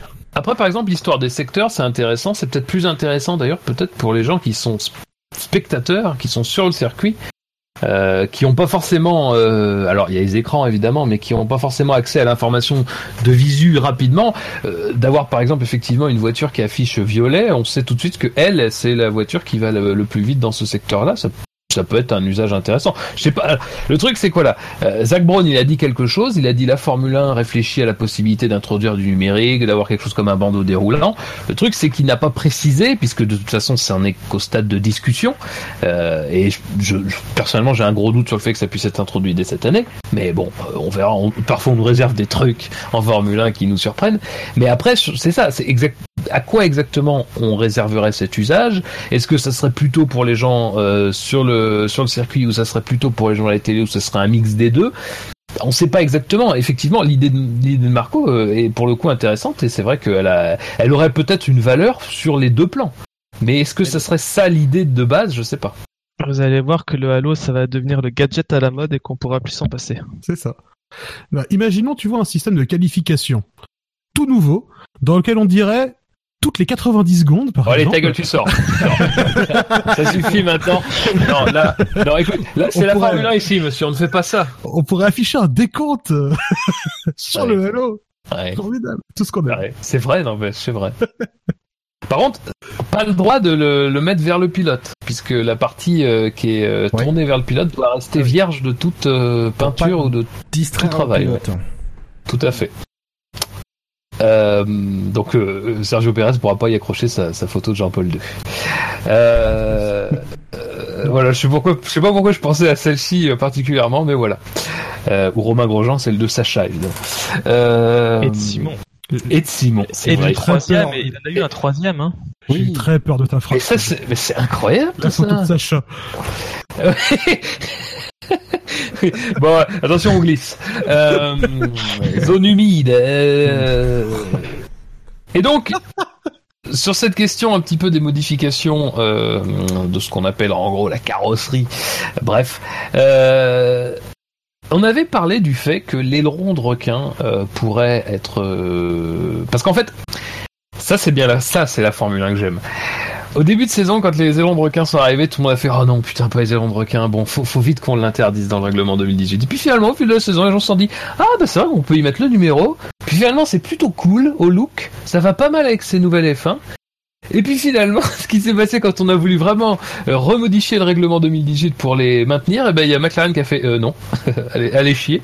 Euh, donc du coup, on ne peut pas les réintroduire en 2018, mais on envisageait à une époque de les réintroduire en 2019.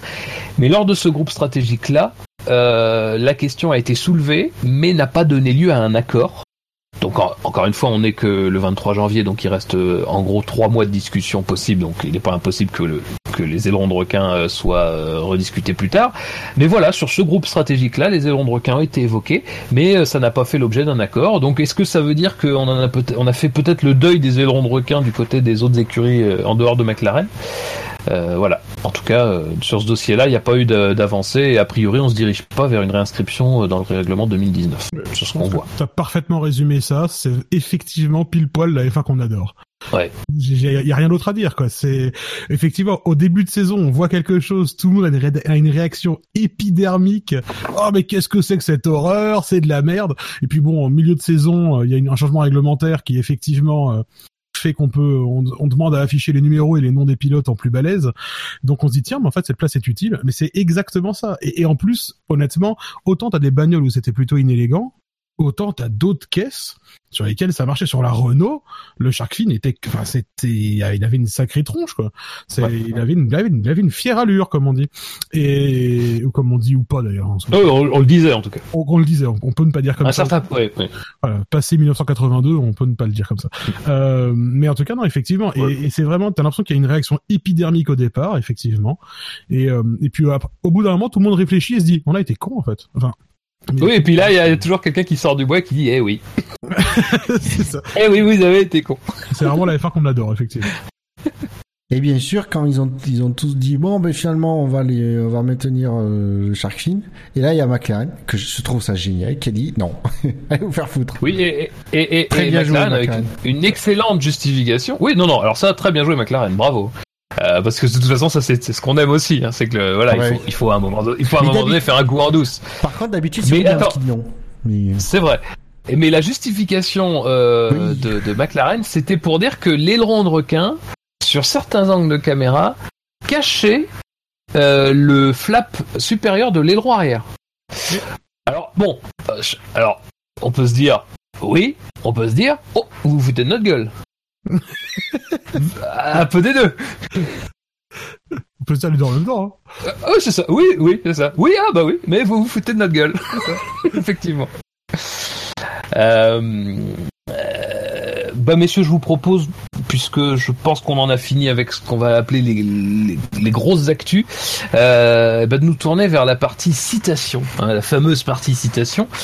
Euh, donc là, c'est très simple, chers auditeurs, si vous nous découvrez, on demande à chaque chroniqueur euh, présent euh, eh bien de, de donner une citation euh, qu'il a retenue dans, dans, dans l'ensemble des, des actualités euh, précédant cette émission. Euh, et donc, euh, est-ce que messieurs, vous avez tous. Attends, est-ce que vous avez tous une citation? Oui, Ah, il a trouvé, sais, oui. J'ai trouvé vraiment Alors, ce qu'on va faire, on va pas commencer par Bûcheur, parce que Bûcheur a été, a été très très insolent et dissipé, donc on va pas commencer par Bûcheur. Alors, je préviens que si quelqu'un me trouve à ouais, utilise la situation que j'ai compté utiliser, je n'en aurai pas d'autres. Non, non, Bûcheur, non, non, non, écoute, euh, il faut repartir sur une meilleure base. Euh, tu iras en chercher une autre et on ne, on- non mais on ne redémarrera pas l'émission sans ta citation. Les gens sont témoins. Il n'est il n'est que 23 heures. On est très très large sur les horaires. Donc de toute façon, il n'y a pas de problème. C'est terminé. Non, non. Mais euh, sans rire, on va commencer par euh, par euh, Benlop. Évidemment, c'est sa première. Euh, on va quand même pas être des salauds.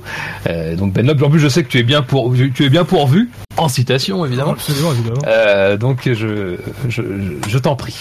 Ah bah écoute, euh, justement, je- je- moi j'en ai, j'en ai préparé un peu trois et du coup j'ai envie en fait de vous faire voter. Je ne sais pas laquelle vous donner.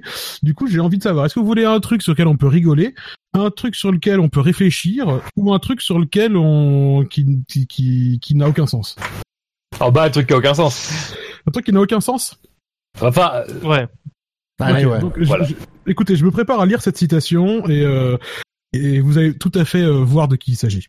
Alors, j'ouvre les guillemets et je fais un peu d'acting. Mon père m'en a tellement parlé.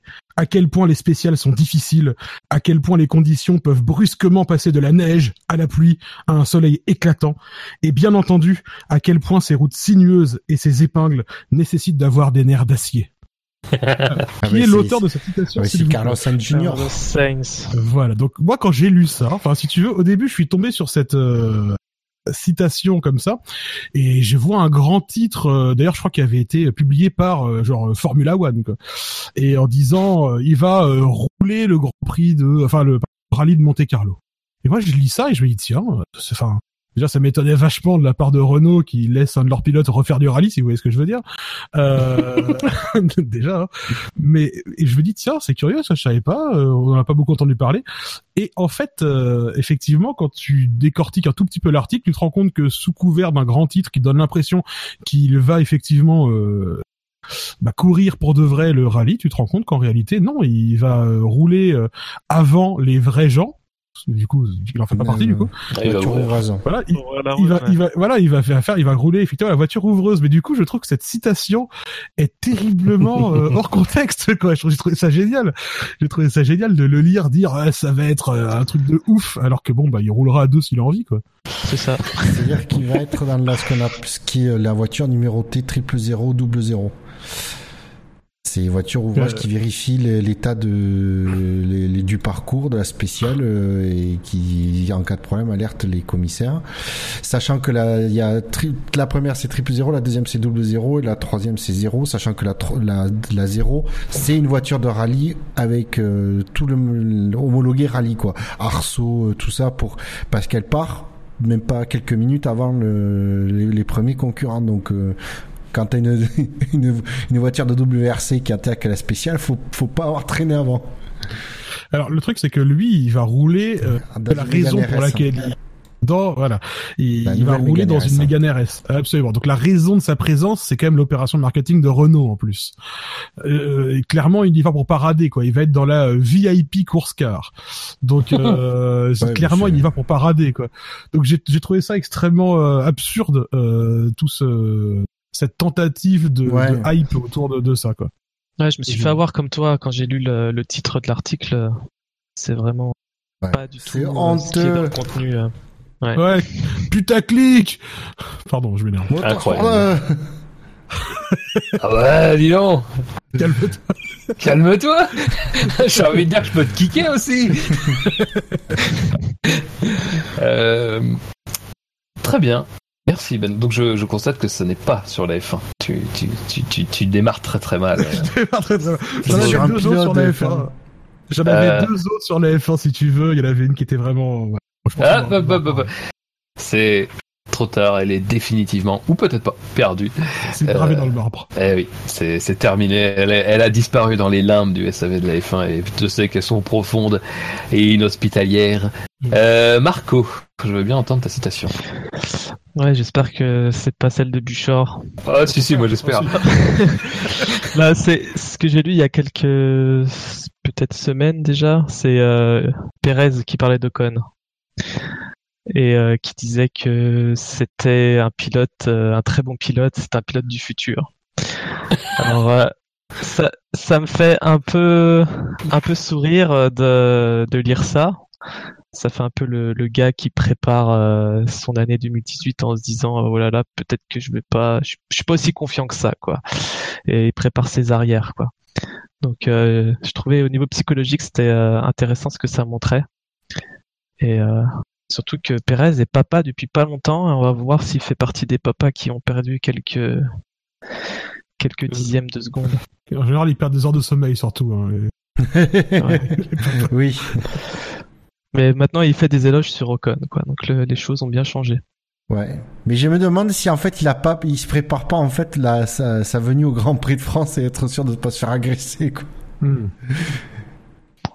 Oh, euh, si si on agresse Pérez au Grand Prix de France, c'est peut-être pas la peine que connaît au Grand Prix du Mexique du coup. Oui. ça, on lui balancerait du pastis dans les yeux. On, on a des, on a toujours des gens en prison au Mexique ou? Bah, Florence Cassé est revenue, Euh, donc ça va. Euh, non, non, mais euh, bah non, mais c'est vrai que euh, effectivement il y a cette déclaration. Il y en avait une autre, je crois, juste avant, qui était un peu dans la même veine.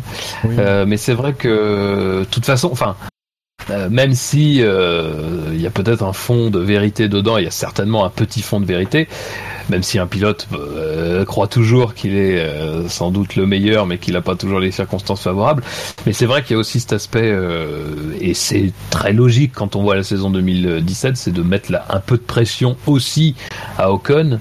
Et à la fois ça et effectivement à la fois dire bon bah s'il me bat euh, le Roi Lion. le roi lion voilà j'allais la j'allais la faire bien joué euh... bat euh... Arrête, arrête Il est impossible de continuer la phrase ensuite. Euh, s'il euh, fait de meilleurs résultats que moi, on pourra euh, considérer que je l'avais vu venir et que c'est normal. Donc il y, a, il y a tout ça effectivement, mais après bon. Je pense qu'aussi Pérez se rend bien compte de ce qu'il a face à lui et que ça sera peut-être compliqué. Mais compliqué ou pas, parce que Ocon sera sans doute attendu aussi. Hein. Ocon, on peut considérer que l'année dernière c'était sa première vraie saison. Euh, cette année, ça va vraiment être la saison de confirmation. Il connaît toutes les pistes désormais.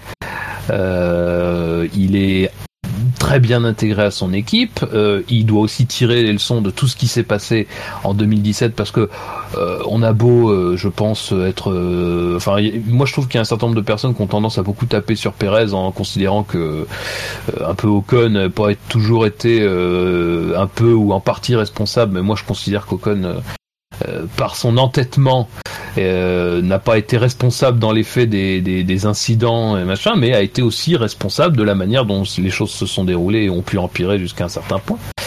Euh, donc voilà, il y a tout ça. euh, c'est, il peut être, ça c'est le genre de déclaration où tu peux être en fait gagnant sur le- n'importe, enfin n'importe quoi, Oui. quoi. Non, c'est- n'importe comment. Voilà. C'est une belle petite déclaration qui est flatteuse pour Con, mais qui, voilà, qui aussi euh, permet d'être flatteuse pour Perez. Euh, Bûcher, vas-y.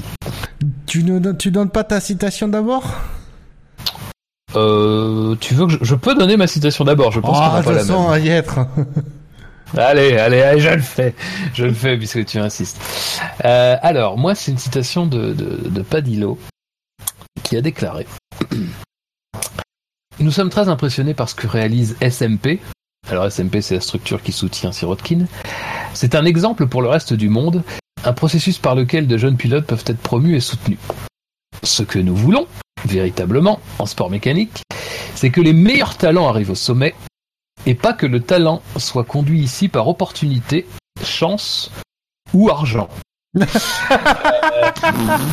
tu me rappelles pour quelle écurie bosse du Alors, euh, il faut savoir, alors pour mettre un peu de contexte, euh, donc Padillo, c'est le directeur euh, technique de Williams. Euh, je pense d'ailleurs qu'il a des parts dans Williams, mais bon, il est directeur technique en tout cas. Et il disait ça lors d'un événement qui était organisé conjointement entre Williams et SMP Racing à Moscou. Donc, donc voilà, euh, en, pr- en présence de dirigeants justement de SMP Racing. Donc, euh, ce qu'il dit là, effectivement, c'est à remettre dans ce contexte-là. Évidemment, il va pas dire que euh, Sirotkin est arrivé aussi grâce à sa valise. Euh, mais bon, enfin moi ça m'a ça m'a fait beaucoup rire parce que je me suis dit bon, euh, alors j'aime bien Padillo. En général, ce qu'il dit c'est très intéressant, Euh, mais c'est là que tu vois aussi euh, quand euh, quand t'as des liens très forts euh, économiques avec une entité que bon, tu peux aussi arriver à dire beaucoup de choses. Ah, mais c'est pas ça, moi, qui me fait rire. C'est pas sur le cas Sirotkin. C'est sur l'autre baquet, Williams, que ça me fait rire. non mais voilà, c'est ça. c'est drôle quand tu penses à l'autre Mike Williams. C'est exact. Ce qu'il dit là, c'est très intéressant quand tu connais, euh, quand tu sais ce qui se passe chez Williams, quoi, globalement. Et euh, effectivement, euh, bon, c'est c'est amusant, quoi. C'est tu tu sens que voilà, il y a une certaine com qui est pas réservée à tout le monde. Quoi. on on l'a on l'a transcrit parce que on l'a transcrit, mais euh, je pense pas que ça soit destiné à nous, quoi, par exemple, sur ce cas très précis. Et euh, quand je l'ai, parce que c'est c'est moi qui ai traduit ces, ces déclarations là, ça m'a beaucoup beaucoup fait rire à ce moment-là. Je dois avouer. Et donc-. Et au début, on se dit merde, où, où il va en venir? C'est ça. Euh, Il faut attendre à toute fin. Le Euh... feu d'artifice. Ah oui. Et donc, euh, bah, Bouchard, c'est à toi et je crois que tu as ta Je suis citation. déçu. Je suis extrêmement déçu. C'est que personne avant moi n'a utilisé cette citation. Donc j'ai pas On peut essayer de la deviner, comme ça t'as pas le droit d'utiliser. Alors, non, du coup, ah non, du coup, non, j'ai, évité tous les pièges, je suis arrivé au boss final, donc maintenant je vais lui éclater sa tronche. euh, ma citation, c'est la suivante. La Formule 1 survivra toujours, qu'importe les équipes qui y participent. Nous avons vu cela avant avec quelques champions du monde qui ont quitté la discipline et parfois nous avons eu des tragédies, mais le championnat se reconstruit et continue. Il se poursuivra qu'importe ma présence, la présence de Liberty ou la présence de Ferrari. Je, vous sais- je pense que vous savez qui a dit ça. Oui. Alors Euh, Fab, il a plutôt intérêt, Oui. ce que je viens de voir. Quoi, c'est son patron? Non, c'est lui qui a écrit l'article. Qui a dit ça? C'est c'est Ross Brown qui a Ah dit oui. ça à propos de la menace de départ de De Ferrari, de forcément. Ferrari. C'est-à-dire que j'adore, c'est que c'est ce qui est bien, c'est que c'est un ancien Ferrari, donc il connaît un peu comment tourne la boutique.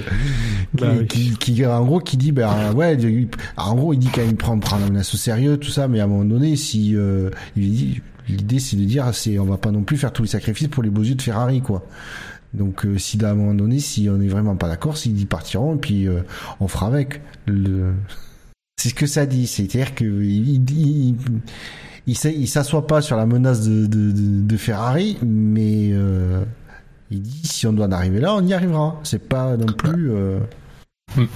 on va pas tout En faire gros, pour ce qu'il l'éviter. dit, c'est, en gros, ce qu'il dit, c'est que les cimetières sont pleins de gens irremplaçables, comment Tout à fait. Utilisation appropriée d'une expression. T'as vu Merci. Ouais. Ça me fait combien de points, ça Ça fait zéro, tu te casses. Ah, moi, bisous.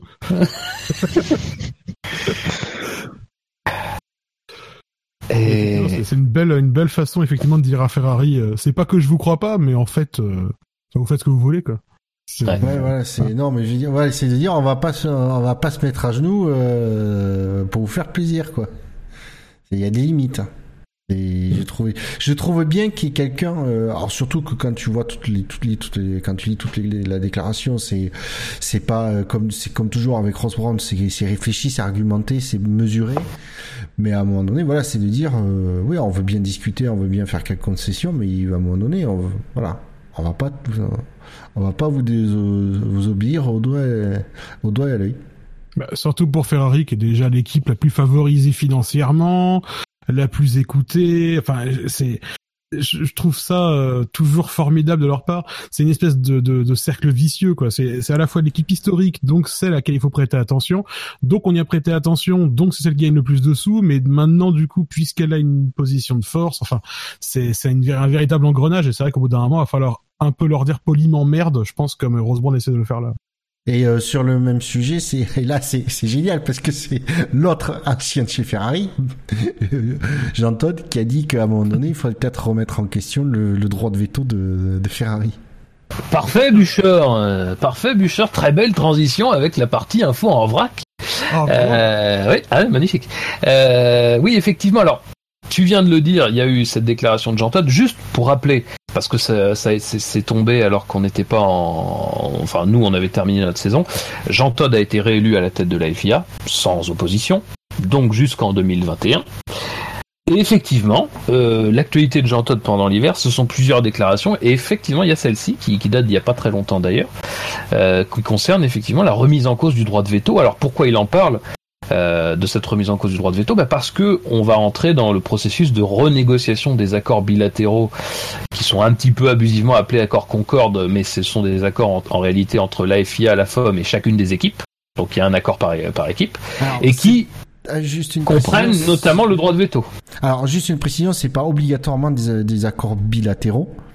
C'est-à-dire que la, la FOM, la ICA ne, va, ne sont pas obligés de conclure un contrat avec chaque écurie indépendamment. Ils peuvent faire un, un accord commun que tous les que tout le monde signe. Euh, oui, mais là sur le sur les négociations de 2013, ce sont des accords euh, avec ah, les écuries. Oui. C'est qu'en 2013, effectivement, euh, Bernie avait appliqué l'adage divisé pour mieux régner. C'est pour ça que je... C'est pour ça que je dis que c'était un peu. Aujourd'hui, on l'appelle toujours accord Concorde, mais c'est un peu abusif parce qu'un accord Concorde, c'était justement ce que tu disais, c'était un accord global euh, là, justement, au contraire, comme tu dis, divisé pour mieux régner, on avait, euh, on avait fait un accord par écurie. Quoi. Alors, tandis que j'ai l'impression que Liberty Media cherche plutôt un accord commun, global, que euh, je sais pas si on va y arriver, mais j'ai l'impression que dans leur idée, s'ils arrivaient à avoir un accord global, ce serait mieux, ce serait, pour eux, ce serait bien. Que c'est un peu l'objectif. J'ai pas dit qu'ils, je pense pas qu'ils soient euh, sûrs à 100% d'y arriver. Mais, oui. Oui, c'est sûr. Mais euh, sur, la, question du droit de veto, euh, juste un, petit rappel historique euh, du droit de veto. il avait été introduit dans les années 80 au, enfin, au moment de la négociation des tout premiers accords Concorde, donc qui régissaient l'aspect commercial qui liait la, la, F1 et les écuries. Et à cette époque-là, la F1 était dominée majoritairement par des équipes britanniques indépendantes. Et face à ça, Ferrari avait assez peu d'armes, malgré son statut de constructeur déjà historique et de grande marque automobile. Et donc, euh, le droit de veto lui avait été donné pour lui permettre, euh, dans un certain nombre de sous un certain nombre de conditions euh, qui ont été raffermies encore plus depuis, mais de pouvoir bloquer des, des évolutions réglementaires si ça ne servait pas leurs intérêts. et donc ça a été maintenu en fait, c'est toujours en cours et c'est maintenu jusque là. Alors comme dit Jean Todd, ça a quand même été raffermi en, lors des dernières négociations. Il faut vraiment que là Ferrari apporte la preuve euh, qu'une mesure peut nuire à leur intérêt. Euh, mais malgré tout, voilà, c'est quelque chose qui subsiste. Et Jean qui en 2013 euh, avait choisi de ne pas forcément soulever le problème parce qu'en réalité personne d'autre que lui, euh, visiblement, dit-il, euh, n'avait ce problème-là en, tête. il avait choisi de pas en parler du fait que ça pouvait être supprimé, mais là il attaque tout de suite. En fait, il attaque dès dès, dès, début 2018 en disant que voilà ce droit de veto, il serait discuté. Alors, il serait discuté, ça veut dire beaucoup beaucoup de choses, mais c'est vrai que dans le contexte actuel, faire un peu vaciller le droit de veto de Ferrari, c'est quand même euh, une euh, euh, vu les propos aussi de de, de c'est voilà, ce sont des petites ça, ça, ressemble quand même un petit peu à des petites des petits des petits raffermissements d'autorité de la part des institutions quoi. Ça, ressemble aussi à une, on va dire, c'est bizarrement, t'as l'impression que Liberty Media, et, ben, en tout cas, en tout cas, Ross Brown et la FIA Jean Todt sont assez, euh, travaillent de concert. Et je me demande s'il n'y a pas une façon d'aborder ces nouveaux la négociation de ces nouveaux accords euh, de façon, euh, on va dire, concertée et, euh, en coopération entre la FIA et la FOM. Et donc du coup, euh, pour essayer d'obtenir certaines choses euh, auprès des écuries, même si elles se liguent, euh, elles se mettent toutes d'accord entre elles. Alors, est-ce que vous croyez que le droit de veto va disparaître? Ou est-ce que est-ce que vous croyez qu'il va subsister? Ou est-ce que vous croyez qu'il va disparaître parce que Ferrari va partir de la F1 C'est comme les avantages de la SNCF, tu sais. Alors, la comparaison, chacun jugera. Alors, les Polonais, le Maghreb, le... Je me demande si c'est pas. Euh... Tu sais, tu mets un point de négociation sur la. Il y en a un parti qui met un point de négociation sur la table pour après, en fait, sait que c'est important, donc Ferrari voudra le garder et il sera prêt à les lâcher peut-être sur autre chose. Ou inversement. Est-ce que c'est pas un moyen de, de, de mettre ça sur la table pour derrière euh, le laisser à Ferrari et du coup obtenir par exemple une réduction de la, de leur prime annuelle euh, parce qu'ils sont Ferrari? tu vois ce que je veux dire? Est-ce qu'il n'y a pas euh, ça fait peut-être partie de, tout un processus de négo en amont des négociations. Euh. Bizarrement, par voie de presse, par voie de presse, c'est toujours plus intéressant de, de balancer les arguments, les arguments que en face à face. Après, moi, je, personnellement, je serais pour que Ferrari n'ait plus ce droit pour mettre les écuries à égalité. Ah, bah, je pense que, enfin, euh, la F1 a, a besoin pour fonctionner correctement que globalement que les équipes fassent leur boulot et ferment un peu leur gueule parfois aussi. Enfin, je, je Ferrari, enfin Ferrari de par son statut aujourd'hui, euh, c'est une équipe qui fait beaucoup trop. Alors et là où c'est absurde, c'est que c'est une équipe qui fait beaucoup trop la pluie et le beau temps euh, depuis un depuis un paquet de temps, euh, sans pour autant finalement que ça leur apporte manifestement de gros avantages compétitifs. Euh, puisqu'on les voit pas pour autant. Enfin, c'est c'est c'est un peu absurde quoi. C'est une équipe qui est qui a des droits parce qu'elle est là depuis longtemps. Enfin, je veux dire, euh. À ce compte-là, enfin, ça, ça a pas beaucoup de sens finalement. À la limite que tu dises, euh, je sais pas, le, le champion en titre ou au contraire le dernier, il a un droit de veto sur ce qui se passe deux ans plus tard. C'est peut-être complètement con, mais au moins, ça aurait du sens euh, actuel. Euh, là, honnêtement, ça, je suis d'accord avec toi. Je vois pas pourquoi. euh, Enfin, enfin, Ferrari, euh, le droit de veto, ça me semble complètement contre-productif. c'est ça, c'est à l'époque c'était ça a été instauré, c'était quelque chose d'intéressant, d'intelligent, mais là aujourd'hui c'est un petit Voilà. peu euh, c'est passé date quoi. ça ça n'a plus de sens et ça empêche de faire avancer certaines choses puisque de toute façon on sait très bien que dès que Ferrari sera pas d'accord Ferrari fera Ferrari boudra quoi donc euh, j'arrive pas à dire Ferrari je vais essayer de mieux dire le A Ouais. Ferrari Le, pour Je moi, la seule, la seule entité euh, dans, dans, en- dans, dans toutes ces parties, la, la seule entité qui pour moi doit avoir un droit de veto, c'est la FIA. Parce que c'est la, c'est l'instance qui, euh, on va dire, régule le sport euh, et euh, qui, malgré tout ce qu'on peut dire, a un système avec une, un président élu démocratiquement, etc. à en son sein, voilà, qui a une, c'est une entité, c'est vraiment représentative, qui est normalement neutre dans les trucs. C'est pour, mais c'est pour moi la seule pour dire à un moment donné, un droit de veto pour dire arrêtez, là, vous partez trop loin, les gars. Voilà, c'est une, une, une élection démocratique avec 100% des voix pour et sans adversaire c'est une le- élection nord-coréenne quand même mais, euh, non mais tu as compris ce que je voulais veux dire. oui je comprends parfaitement et je suis, et je suis super d'accord Voilà, c'est disons que c'est celle qui a le plus de légitimité, les autres n'étant que des acteurs privés où il y a euh, où il y a que le pognon qui dirige de toute façon. et surtout voilà qui ont un intérêt dans ce qu'ils font c'est vraiment ça Exactement. La Donc, FIA n'a euh, pas d'intérêt euh, porté là-dedans quoi Enfin, Bon, même si elle a des actions de la Ah. de, de, la, de la F1, etc. Mais bon, c'est là on va Oui. chercher les détails que la, la Commission européenne, l'Union européenne va tenter d'éclaircir. Mais absolument. Enfin bref, mais voilà, c'est euh, pour moi, le, voilà, il n'y a pas de. Et puis à un moment donné, c'est quand même inadmissible quand tu que pourquoi Ferrari aurait le droit de bloquer les règles alors que euh, ne serait-ce que euh, Mercedes ou Red Bull qui dépensent autant euh, pour participer dans le sport euh, n'ont pas cet avantage, n'ont pas ce, ce droit-là. Alors pour le coup, je suis pas sûr que c'est Mercedes qui est le plus à craindre de Ferrari, parce que visiblement, ils sont copains. Oui, ils sont copains jusqu'à ce que ça soit Ah, très très serré. Non, mais sur le plan, je, je mets à part le plan sportif, mais je pense qu'en matière de vision de euh, de ce que devrait être la réglementation et de comment euh, inscrire la F1 dans l'avenir euh, et dans leurs propres intérêts à eux, je pense qu'ils sont très très liés. Enfin, en tout cas, c'est ce que c'est c'est ce que euh, c'est ce que enfin c'est les impressions que donnent les déclarations en général de Markion ou de ou de Dieter Zetsch. Bah, ils sont rapprochés par le fait que c'est des gros constructeurs hein, donc forcément ils ont des intérêts communs à protéger Voilà, donc c'est ça qui les Hmm. c'est ça qui les rapproche Mais je suis pas sûr que euh, j'allais dire oh, j'allais dire Sauber c'est pas un bon exemple. Ah c'est pas forcément probablement pas pas forcément non plus. Mais typiquement euh, prends ton temps McLaren, avant de trouver un bon exemple. Maca- ouais, Mac- mais McLaren par exemple, c'est pas euh, aura peut-être pas forcément la même vision que Ferrari. Ah non, c'est sûr. Mais historiquement, euh, Pourtant, c'est quand même les c'est quand même les écuries qui euh, sont le plus proches en termes, on va dire, de d'historique en F1. De, ils se clairement ils sont euh, concurrents sur dans leur euh, business qui est la, la voiture de voiture de ultra sportive. Euh, voilà, c'est on pourrait dire qu'ils pourraient avoir une vision une vision assez proche et finalement non, je pense pas que Ferrari et McLaren aient vraiment la même vision du sport de la F1 à long terme.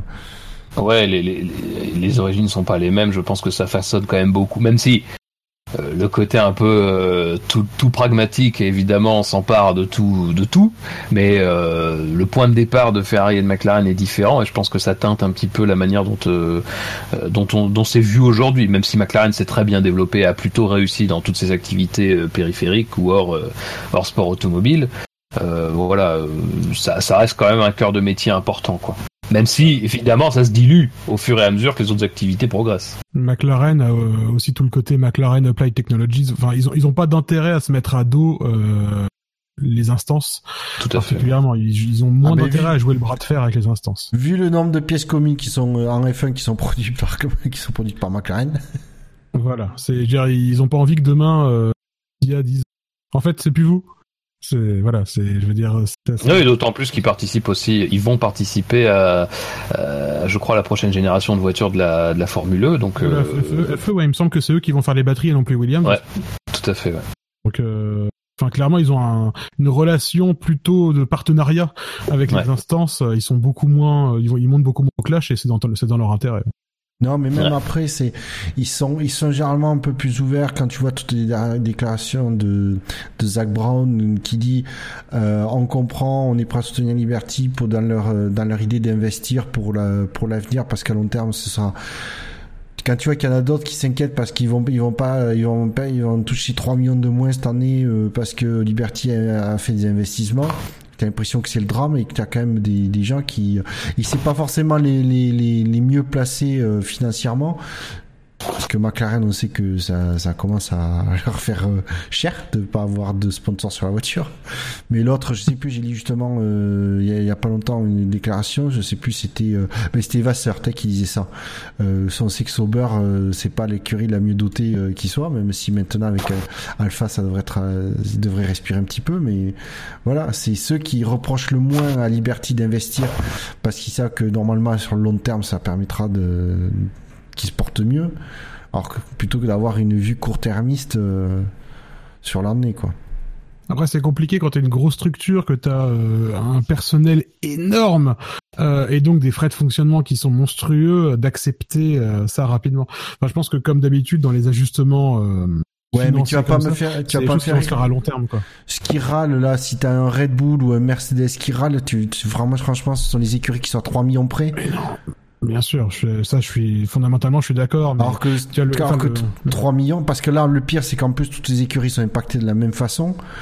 Et euh, donc, euh, j'ai plus envie de dire, euh, c'est plus, je m'inquiète plus pour un Sauber, un As ou 3 millions, ça fait, c'est quand même une sacrée différence par rapport à leur, à leur budget global. D'ailleurs, je crois que As, c'est leur budget hein, global. plus ou moins. Un budget radio. Mais par contre, tu vois, c'est intéressant parce que tout à l'heure, je me suis fait la remarque aussi tout à l'heure en cherchant une équipe, euh, une petite équipe un peu en difficulté. Euh, c'est de plus en plus difficile et ça, c'est une bonne chose. Euh, y a, sur la grille F1 aujourd'hui, t'as as plus de mal à te dire tiens cette équipe là elle est particulièrement en difficulté financière. Et c'est tant mieux parce qu'on sort d'une période où euh, c'était quand même plutôt l'inverse hein. si j'allais dire j'allais dire si je sors ma boule de ma boule de cristal euh, il y a Williams mais il faut dire, faut dire qu'avec le papa oh, le, papa se rachètera l'écurie. Non la, la, dernière qui m'a donné cette sensation là c'était Lotus euh, quand ils arrivaient plus à payer les installations et qu'ils remettaient du scotch pour fixer le carbone quoi euh, ouais, même Sauber l'an dernier. Hein. Ouais, mais, bah, mais Sauber, ça c'est un peu moins vu, je trouve. Je sais pas ce que t'en penses. Mm, Sauber, c'était quand même très très compliqué jusqu'à ce que les, les investisseurs euh, suédois euh, Longbow Finance arrivent. Disons que la, la, la, dignité de Sauber, c'est de, de, de, ne pas l'avoir montré en fait. À quel point ils étaient dans la merde. Bah, je crois qu'au bout d'un moment, les mecs de Lotus, ils avaient pas tellement le choix, en fait. C'est que, ah, après, j'ai l'impression que, ouais, Lotus, c'était vraiment, euh, vraiment, ah, ils ont raclé le fond du tiroir, quoi. Ah, mais quand tes patrons ne payent plus pendant 4 ou 5 mois, euh, d'ailleurs, je fais un bisou à mes copains lillois, euh, parce que Gérard Lopez est dans la place ici aussi. euh, mais, mais, mais, du coup, non, voilà, quand tes patrons te payent, quand tes patrons te payent plus pendant 4 mois, que Kimi Raikkonen dit, non, mais j'ai mal au dos. enfin, tu vois, c'est, bon. Attends, attends, alors, attends. Euh, critiquer Kimi Raikkonen. Ah, euh, pas critiqué. Il dit j'ai si, mal si, au dos. Si, si, si, t'as critiqué. Non, bien sûr. Tu sous-entends qu'il avait, qu'il avait mal au dos et qu'il voulait se barrer. Et... c'est barré. non, mais ne, ne critique pas, tu peux critiquer Kimi Raikkonen dès ta première émission. Oui. Mais ta durée de vie dans l'émission Je sera très courte. Ah. D'ailleurs, tu, tu, déjà, en plus, t'as fait une erreur de base, c'est que t'as- t'as dit que, que t'habitais, enfin, en tout cas, qu'on pouvait trouver dans la région de Lille. Euh, bon, euh, voilà. Euh, On, on- on se chargera si jamais on est menacé de donner son adresse complète. Bien sûr, j'habite près En fin d'émission. mais, euh, mais du coup non enfin je, je et Kimi alors attends je vais mettre un bémol il avait ses raisons mais euh, mais, mais, Bien joué. non plus sérieusement c'est vrai qu'à la fin Lotus tu les voyais et que tu sais quand euh, quand t'avais euh, Bernie qui venait pour euh, régler la facture euh, discrètement enfin ça ressemblait absolument à rien c'est vrai que Sauber comme tu dis effectivement ils ont gardé une euh, une certaine dignité de ce point de vue là mais je sais pas s'ils ont été autant dans la merde en fait C'est- C'est-à-dire côté suisse. c'est ça bah ils sont quand même ils ont quand même des banquiers derrière qui comptent les sous hein. Ah, Sauber, Sauber, ça a été quand même très très compliqué. Euh, euh, c'est début de 2015, je crois, ou début 2016, je sais plus. Début 2016 peut-être. Euh, a la même voiture deux ans de suite en fait. Euh, voilà, ouais, ça, là, là, ça a été vraiment très compliqué. Et, euh, voilà, pour le euh, des investisseurs qui soutiennent un pilote, qui ont sauvé une équipe, en tout cas qui lui ont permis d'avoir de traverser la mauvaise passe, euh, voilà, c'est un exemple typique. Quoi. Euh, messieurs, je vous propose d'avancer un petit peu euh, sur cette partie. Alors. Vous réagissez, vous réagissez pas. Euh, là, je pense que pour rester dans la thématique Jean Todt et les idées de Jean euh, ça peut vous faire réagir, ça peut vous faire débattre.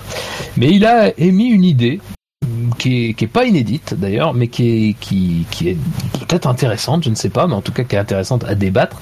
C'est qu'il a évoqué la possibilité, il envisage peut-être de, de proposer à ce que, à l'avenir, on puisse éventuellement euh, avoir un partage du, du moteur, de l'unité de puissance, en tout cas du propulseur, entre la F1 et le WEC euh, pour justement avoir une base commune et euh, autour de ça essayer euh, bah, d'un petit peu satisfaire euh, à la fois euh, l'aspect technologique, haute technologie de ces deux disciplines-là, mais aussi bah, de donner un peu plus de, de, de, de- comment dire de, de visibilité, de, de, de, de latitude, de, de ouais voilà, rentabilité. au- au- au- de rentabilité aux constructeurs de, de moteurs. Et Donc apparemment- Pirelli aussi. Ah non, Non, mais- ah, pas tout à la fois.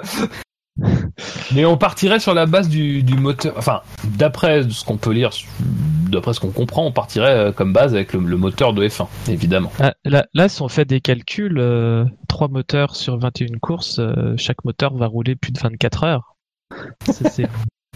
C'est quasiment sûr, mais C'est pas faux. après, c'est pas 24 heures à la suite.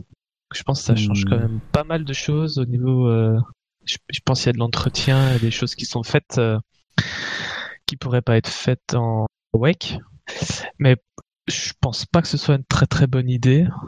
Euh, parce que c'est ce serait euh, ce serait euh, se rapprocher encore plus de l'endurance du côté de la Formule 1 et Ouais, c'est une critique récurrente. ça. Ah ouais, après, après, je pense que le, le, le- il faut il y a une interprétation qu'il ne faut pas faire, c'est penser que il parle d'avoir exactement les mêmes moteurs en effet en endurance. Non, c'est d'avoir une base Ouais. 50, 40, 50, 60, 70, 80% commun, mais que de toute façon après chaque sport il y a ses spécificités, comme déjà les 24 heures du Mans, c'est une course de, de 24 heures d'affilée.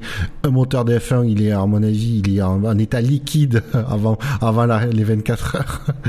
mais euh, voilà, c'est euh, et ne pas oublier effectivement que à la base, au tout début de la réflexion des, euh, des moteurs hybrides, il ne faut pas oublier que c'était, ça devait être un 1 litre 5 turbo qui aurait servi comme base à l'endurance, à la F1, au rallye et je sais plus à quel, autre. Ça doit être voilà la base 1 litre 5 turbo aurait servi pour ces trois, ou quatre disciplines. Et après il y aurait eu des variantes tout autour. Et justement l'idée c'était de dire comme ça un constructeur, un motoriste peut venir et peut proposer un moteur dans une catégorie de 3 ou les 4 suivant son, euh, son volonté d'investissement, de- d'exposition, etc. Et là, je pense qu'il voit euh, le WEC qui, mine de rien, commence à tirer la tronche, parce que euh, il reste plus que Toyota et on ne sait pas combien de temps ils vont rester, qu'il n'y a plus de grands constructeurs voilà, qui vont Alors certes, il y a un LMP1, mais un LMP1 privé, euh, on ne sait pas ce que ça ça manque de, gros constructeurs qui fait l'animation, qui attire les fous, qui voilà, qui et peut-être que si euh, il simplifiait, qui permettait de un motoriste de, de se dire ben ouais pour euh, à peine un peu plus en développement, je fais F1 et WEC. Il y a quand même de l'attrait pour, euh, pour, pour, assister des motoristes ou du coup peut-être je sais pas mais Volkswagen euh, groupe, alors Volkswagen c'est peut-être compliqué, mais Aston Martin, tout ça, ils pourraient venir faire un moteur pour la F1 et faire du coup, ils auraient plus qu'à développer une ou, acheter un châssis euh, pour mettre autour et faire le Mans. Ça pourrait être des opportunités. Euh, enfin, c'est difficile à dire euh, là comme ça. Il faudrait que ce soit des choses plus précises. Voilà, parce que si tu dis si tu dis 50% d'un moteur qui serait identique, euh, ça fait quand même beaucoup de travail euh, d'investissement et de recherche pour développer des 50 50% dans plusieurs catégories. Mais par, par exemple, là où la, partie, tout, à mon avis, là, je pense que la base, tu peux dire commune, ce serait toute la partie thermique, et après, ce serait toute la partie hybride et qui pourrait, qui pourrait faire la différence. Mais effectivement, en F1, ils sont plus, ils sont, ils, limitent, pas justement parce qu'il y a le poids des batteries, etc. Ou alors, alors qu'en WEC, tu peux être un peu plus euh, permissif et du coup autoriser, euh, ben, le, ça développerait peut-être un peu plus de puissance, etc. J'en sais rien. D'autres systèmes de récupération d'énergie euh, un peu plus évolué, je sais pas, mais voilà. Mais déjà, de toute façon, le gros du, du coût, de développement, c'est toute la partie thermique. Alors, avec le MJUH qu'on avait euh, cette année, qu'on devrait plus avoir... Ouais, je ne vais même pas parler du conditionnel. Qui est en discussion, on va dire, pour la prochaine réglementation. Mais... Euh, il y a... Je pense que c'est le point que tu soulèves qui est, euh, qui est, qui est primordial. C'est-à-dire que je pense que c'est une décision qui aurait autant de sens que de donner du, de donner un droit de veto à Ferrari. Euh, pour, pour faire ce parallèle là si hmm. tu veux c'est à dire que peut-être qu'aujourd'hui parce que tout le monde utilise l'hybridation que ce soit dans le WEC et encore hein, parce que dans le WEC tu as des catégories qui sont non hybrides euh, et parce que tout le monde euh, aujourd'hui utilise l'hybridation globalement, on est en train de se dire tiens, mais on pourrait peut-être rapprocher les moteurs. Mais le problème que ça pose euh, fondamentalement, c'est que d'ici 3, 4, 5, 6, 10 ans, euh, si tu as décidé de rapprocher les moteurs, ça devient plus compliqué de les reséparer ensuite et de résoudre des problématiques qui sont spécifiques à tes catégories. Je pense que c'est fondamentalement, pour moi, c'est là que serait le problème derrière. Quoi.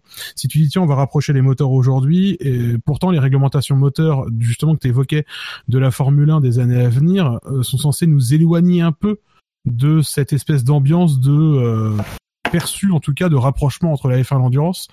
Donc je sais pas, je sais pas dans quelle mesure ce serait pertinent de, faire ce genre de choses. Ça c'est intéressant ce que tu dis. Oui. Effectivement, tu soulèves le bon argument en disant que ce, ça rendrait les choses plus compliquées à séparer derrière. Alors qu'effectivement, c'est pas la direction que cherche justement à prendre la F1. Bah ouais, c'est comme, c'est comme on disait pour le veto de Ferrari à l'époque où la décision ça a du sens. Euh, dix ans après, ça veut plus rien dire. Et je pense qu'aujourd'hui, il y a suffisamment de, de, de circonstances euh, dans ces sports-là euh, qui changent. Le, le monde autour de ces, de ces sports-là change suffisamment vite pour qu'on ait besoin d'être un peu plus réactif et d'avoir des choses qui sont un peu moins euh, pachydermiques. Pachydermique. Pachydermique, je l'ai placé. Ah, c'est bien, non, non, c'est bien. On n'utilise pas assez le mot pachydermique. Je suis d'accord. Euh, euh, messieurs, merci pour ce débat. Alors allez, je, on va essayer de, défiler les informations peut-être un petit peu moins importantes. Euh, L'ami Daniel Viat a rebondi euh, après la fin de son programme Red Bull est devenu pilote de développement euh, chez Ferrari, chez la Scuderia Ferrari. Alors un poste convoité qui a été occupé euh, par Jean-Éric Vergne et Esteban Gutiérrez notamment ces dernières années. euh, donc une lignée quand même de, de, de racer. Euh, euh, voilà. Alors qu'est-ce qu'il va faire exactement? Alors ça ne nous a pas été précisé, mais évidemment, on peut s'attendre à ce qu'il fasse du travail de simulateur et euh, potentiellement du travail d'essai, en tout cas du travail d'accompagnement de l'équipe aussi, euh, mais euh, voilà, donc... Euh. Il apportera le café et l'eau chaude. C'est une escorte en fait. C'est ça. non, après, après, après, je, c'est ça. Non, moi après, fondamentalement, je suis content pour lui. C'est tout ce Ouais. que j'ai à dire là-dessus. Voilà. Ouais, c'était, c'est quand même vraiment très triste. Quand même, tu regardes sur les, les réseaux sociaux, tu voyais qu'il avait pas mis une, euh, un, un post depuis euh, Singapour 2017. Tu te dis, le mec, quand même, ça doit pas être facile euh, psychologiquement pour lui. Suis c'était le deuxième pilote le travail. plus inactif après Hamilton sur les réseaux sociaux. Mais c'est quand même symptomatique de, de, de, je pense, de son état, euh, dans, de l'état dans lequel il était. Ah bah, je pense que il a été. Oui, on peut pas dire qu'il a été traité de manière. Ouais. Donc, à fait décente. euh, il va avoir un salaire et puis peut-être que il va être respecté. Oui, et puis même s'il est pas respecté, enfin même tu vois, enfin techniquement, je pense qu'il va être oublié au temps, mais au moins il est quelque part, il roule encore, il... Il va voyager gratos, il va aller sur toutes les courses. voilà, c'est franchement c'est tout ce qu'on pouvait lui souhaiter, parce que de toute façon on pouvait pas lui souhaiter grand chose de plus que ça. Et- On aurait pu à souhaiter que la, la dernière saison de Game of Thrones soit en 2018, mais du coup non. Lui qui est un amateur féru. C'est bon. Bref. Oui, Bichler, tu voulais rajouter quelque Non, chose non, ouais, ouais. Oui, je sens que Game of Thrones t'a- scié. Comme beaucoup des personnages de cette série d'ailleurs. Euh, Game of Thrones, mais Ah, ben je vais pas te spoiler alors, mais ils meurent tous. Euh, c'est que j'ai cru comprendre. Ouais. Euh, autre, euh, alors un retour, un autre retour euh, en Formule 1. Cette fois, c'est euh, Martin Whitmarsh. Martin Whitmarsh qui avait été euh, directeur de McLaren entre 2009 et 2013. Euh, Avant et de qui, faire pousser euh, vers la sortie par euh, Ron Dennis, qui lui-même s'est fait pousser par, vers la sortie par euh, les actionnaires. Tout à fait. Et depuis son, son départ formel de McLaren euh, début 2014, il avait occupé notamment un poste de responsable de l'équipe Land Rover euh, BAR euh, lors de la Coupe de l'Amérique. Donc là, on parle de, de nautisme. Euh, et donc là, il revient. Alors c'est une mission temporaire en tant que conseiller euh, auprès de la FIA pour la mise en place euh, d'un contrôle des coûts en Formule 1. Alors contrôle des coûts version large, donc budget capé éventuellement, comment arriver à limiter le budget en passant par le règlement, tout ça. lui qui est qui était plutôt un, un défenseur de la mesure à l'époque où il était directeur de McLaren, euh, mais défenseur réaliste, euh, c'est-à-dire qu'il avait bien conscience que ça serait compliqué à mettre en place euh, si on voulait juste mettre en place une limitation des coûts. Donc voilà, une réaction. C'est vraiment une mission temporaire. Hein, ça a pas, ça a pas de, ça a pas vocation à durer. Quand tu dis qu'il a été embauché pour faire un contrôle des coûts, moi j'ai tout de suite pensé qu'il était là pour surveiller les dépenses de Fillon. c'est vrai, c'est vrai qu'ils, oui, ils vont bosser finalement au même endroit. Oui, oui, tout à fait, c'est vrai. Bien vu. Non, mais après, ça fait partie de. C'est toujours bien de voir des gens qui sont du sérail entre guillemets, qui se euh, qui se retrouvent dans des postes Enfin, c'est des gens qui savent comment ça marche, quoi. Donc c'est plutôt toujours euh, bien. Ouais. C'est quelque chose qu'il faut mettre au crédit de, Lib- euh, de Liberty Media, hein, mine de rien. Totalement. Ross Brown, euh, enfin toute toute la. Ah, là, c'est la FIA pour le coup. Là, c'est la FIA, ouais. Ouais, Mais, mais du euh, coup, il y a- j'ai l'impression qu'il y a une émulation dans le.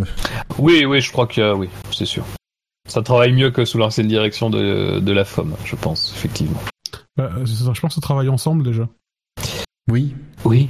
Oui. Bah déjà, il travaille à plus de deux dans la FOM, hein, donc c'est un petit, petit changement. À plus de un même. Euh, Oui, c'est ça, parce que Bernie, là, il, a- il, il, a- il était tellement gripsou qu'il voulait même pas payer une secrétaire, j'imagine. J'imagine euh, quand même l'arrivée de Liberty au moment. Alors, vous, je vois les comptes là. euh, vous êtes trop- deux C'est ça dans l'entreprise? C'est bizarre. Attendez, c'est quoi votre chiffre d'affaires? Ah putain 2 milliards Effectif 2. Ah ouais Très- Non mais Bernie, euh, c'était ça aussi. C'était très fort en maximisation des profits. Ouais, la façon dont vous en parlez, je les imagine dans l'hélicoptère qui arrive à Jurassic Park, tu sais. Comme ça, vous cherchez des dinosaures. Là, t'as Bernie qui arrive. Oh, parle-moi mieux. Excusez-moi, c'était lui.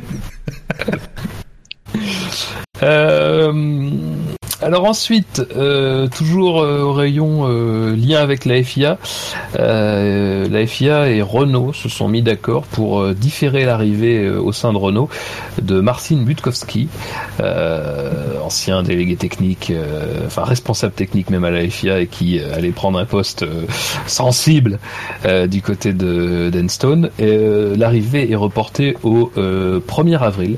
Donc en fait, on n'a pas fait passer le délai qui était le délai légal contractuel euh, de trois mois euh, de départ à six mois en réalité. Euh, voilà, donc bah, dans les faits, euh, il arrivera à l'usine le 1er avril. Alors, Bon. dans l'oreillette, on est en train de me dire que les informations de Bikowski, par contre, elles sont déjà bien arrivées depuis plusieurs semaines chez Einstein.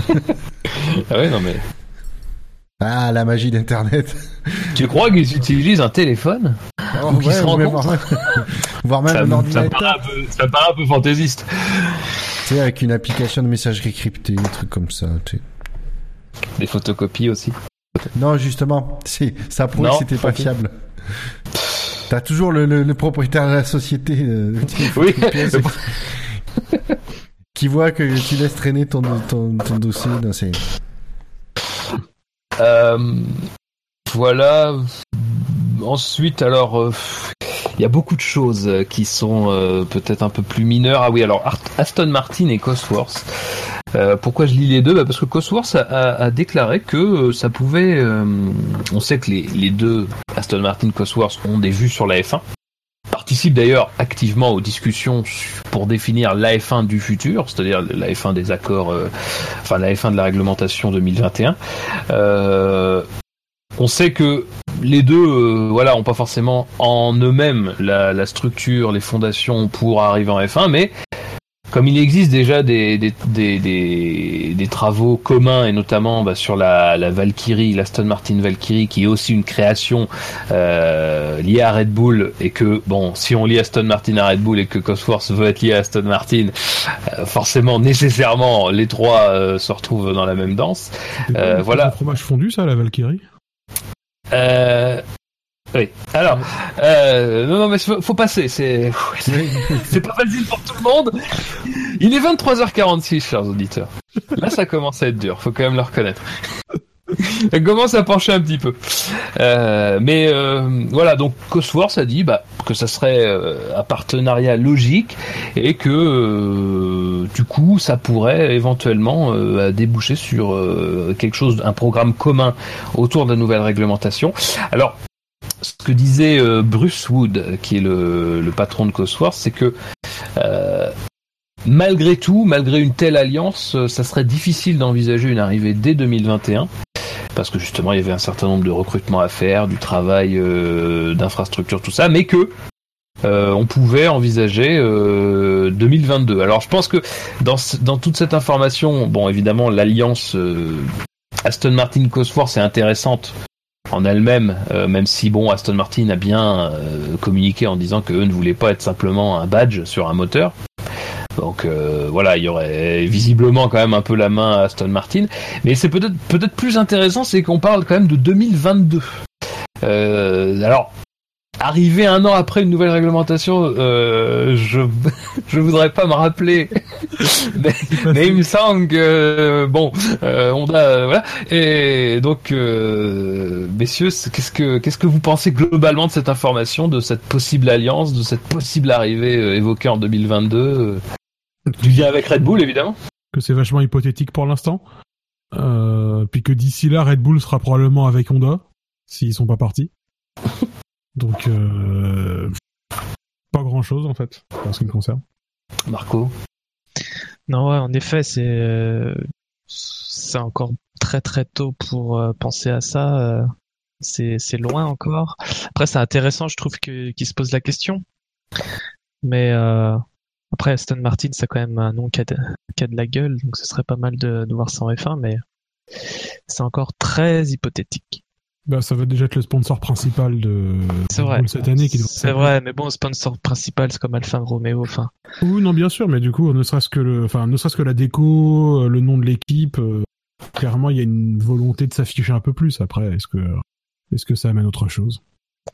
On verra si Honda fait des moteurs. Oui, on verra si on a fait des moteurs, ça c'est bien dit, effectivement. Mais des moteurs, oui, ils en font, mais de savoir si c'est de, de, de tonneuse à gazon ou de, de, ça. Ça, ça fout la question. Non, moi je trouve juste que Bruce Wood, ce sera un super nom d'acteur porno. C'est. Euh... C'est vrai. Oui, c'est vrai. C'est vrai, c'est vrai. C'est le seul truc qui me trotte dans la tête. Je vois, je vois que tu es un homme de culture. Bruce Euh, Tickwood. C'est ça, ça, ça fonctionne, ça, on est d'accord. Non, c'est normal. Euh, très bien, messieurs, je vous propose de passer à des. Alors, c'est euh, Pat Simons. Pat Simons qui est dans un des groupes de travail de, de Liberty Media, enfin de, de la femme, disons, euh, qui a évoqué le fait que, alors c'est pas nouveau, c'est pas exactement nouveau parce que ça, ça aussi été, euh, ça aussi été une information qui avait un peu fuité l'année dernière, mais que la F1, euh, il l'a confirmé que la F1 testait virtuellement. Alors, euh, s'ils veulent tester d'autres choses virtuellement, le, le, le SAVF1 Steam Championship est évidemment ouvert euh, aux moindres aux moindres idées. Euh, nous, on teste des formats, on ne fait que ça, on les expl- on les explore. Donc euh, bon, euh, voilà. Non, mais ils ont testé virtuellement les- la possibilité de modifier la formation de la grille de départ, et notamment dans bah, la possibilité, par exemple, que les lignes qui sont aujourd'hui décalées enfin une même ligne à deux pilotes décalés, ben, que ce soit que les deux pilotes soient sur la même ligne justement, ou la possibilité, comme ça avait été évoqué, de passer sur certains, dans, dans la mesure du possible, à des grilles de départ avec par exemple trois voitures sur une même ligne. Euh, et donc voilà, ils, essaient ça virtuellement, ils compilent des statistiques, ils rassemblent des statistiques pour essayer de voir euh, quelles idées pourraient avoir le plus de succès et, et ne pas provoquer des accidents monstres euh, au premier virage à Monza. Euh, voilà.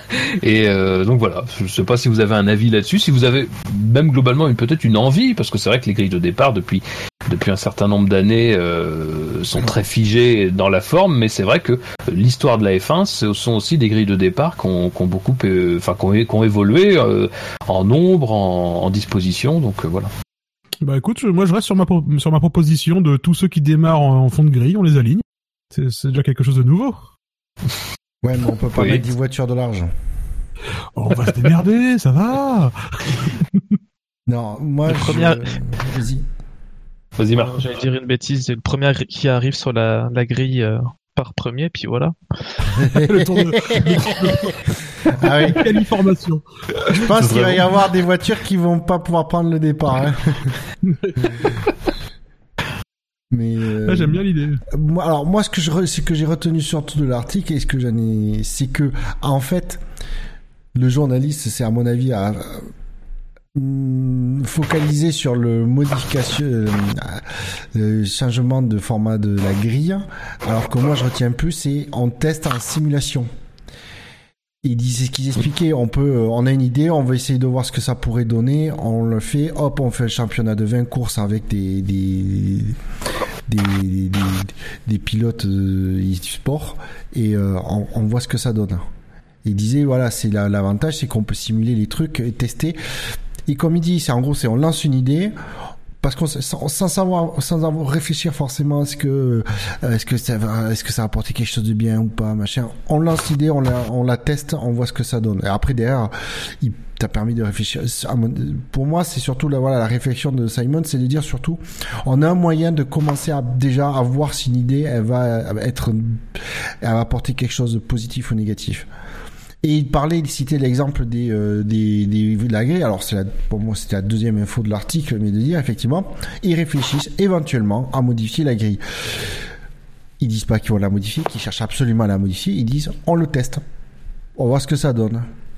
C'est, euh, il a pas donné de que- résultat. C'est ça qui est, mais c'est ça qui est intéressant, c'est Oui, ils se donnent les moyens déjà de réfléchir, de se dire on lance des idées. En, en gros, on fait du brainstorming, c'est on balance des idées, on voit, euh, etc. Euh, quitte à ce que ça parte un peu. Après, ils font le, ils font un tri et puis euh, dès qu'il y a des idées euh, qui peuvent éventuellement avoir du potentiel, ils la testent en simulation.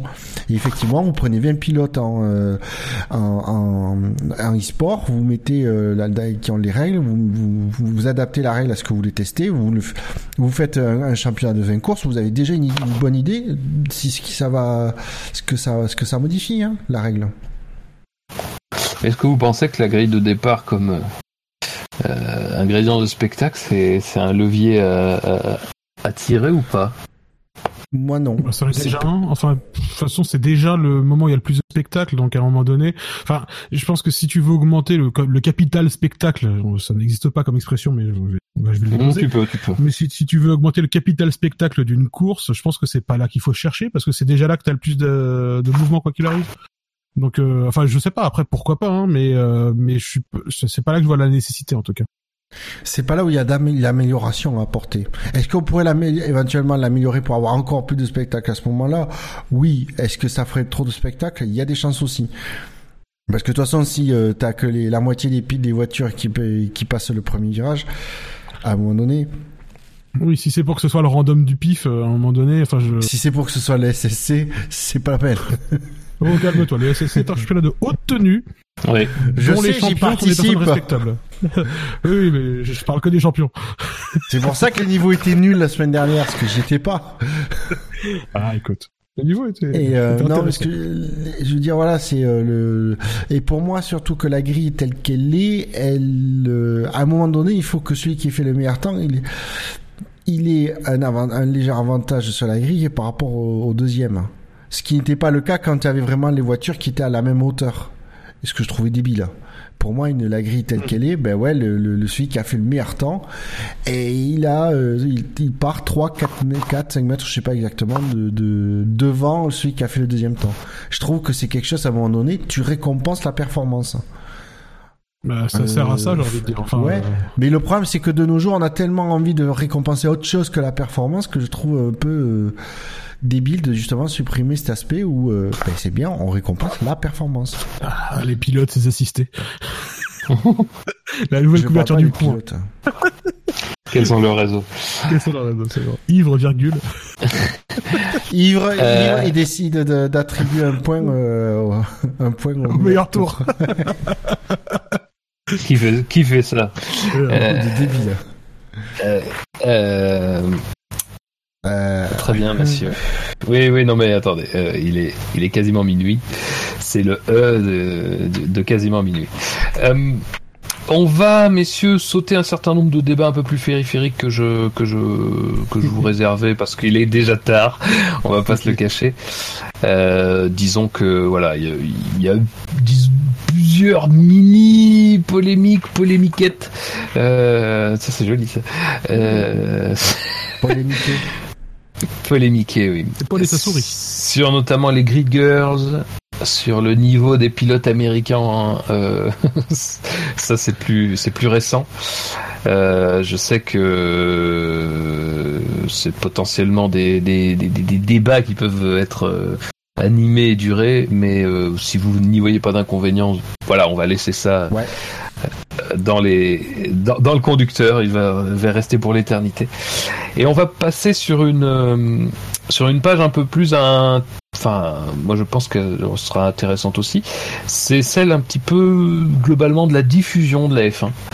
Euh, je sais quoi là, c'est des sujets sur lesquels euh, Ben Loeb Buchor vous avez dit que vous avez de...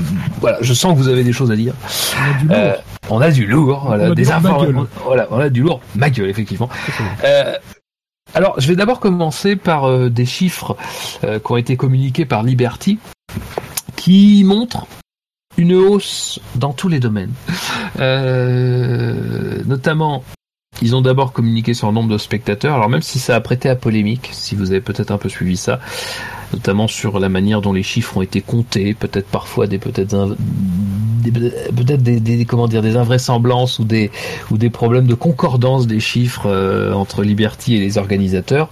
En tout cas, ça a été communiqué, donc à prendre avec des pincettes évidemment. Euh, sur le nombre de spectateurs donc qui aurait augmenté, euh, passant euh, en 2016 de 3 743 158 à 4 71 400 euh, en 2017, soit une hausse euh, notable quand même de 8,8% si on se réfère à ces chiffres. On a aussi une augmentation de l'audience télé sur les 20 marchés euh, où la F1 fait le plus d'audience, avec un total de 1,4 milliard de personnes.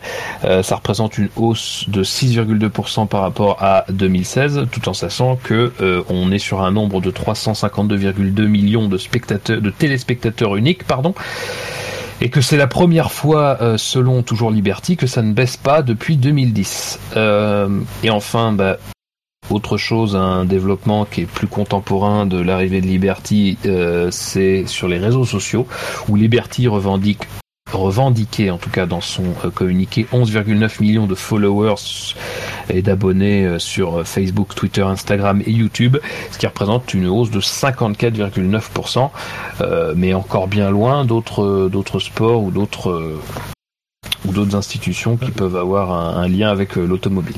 Pour pour le contexte, il revendiquait du coup la plus forte progression sur les réseaux sociaux. Tout à fait. Ce qui, bon, ce qui quelque part quand tu pars de 1, forcément, c'est facile. Voilà. voilà.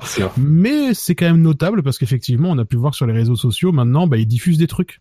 Tout à fait. Avant, ils faisaient rien. Du coup, il y avait personne ah. qui regardait. Moi, ce que je trouve, c'est que euh, presque même leur euh, l'augmentation de sur les réseaux sociaux, elle est pas énorme. En vue de effectivement, ils ne diffusaient rien, ils se mettent à diffuser. Donc, au contraire, le c'est la première année où le, le, la croissance aurait dû ah. être énorme, mais vraiment gigantesque. C'est-à-dire, c'est de l'ordre de 300, 400%, quoi.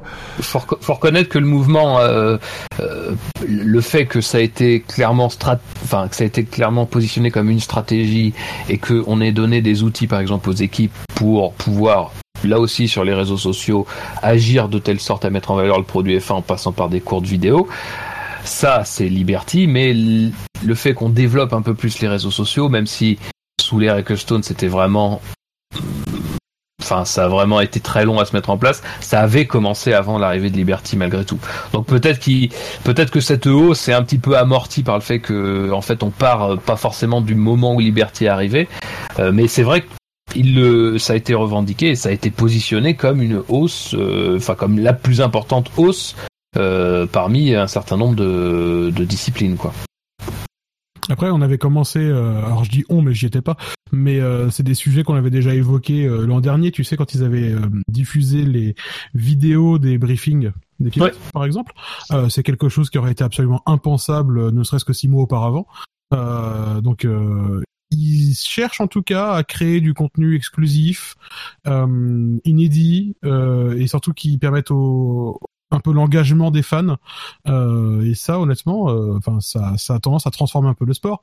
Euh, moi honnêtement ces temps-ci ça m'arrive de discuter avec des gens qui globalement sont un petit peu en dehors de tout ça qui suivent pas particulièrement la Formule 1 mais qui me disent tiens j'ai vu une vidéo marrante et genre ils savent que ben moi je suis ça donc ils viennent m'en parler. Mais tiens mais j'ai vu une vidéo marrante ah, t'as vu Grosjean c'est un peu une tepu ou enfin c'était au sujet Attends, mais là tu nous parles de Scani, non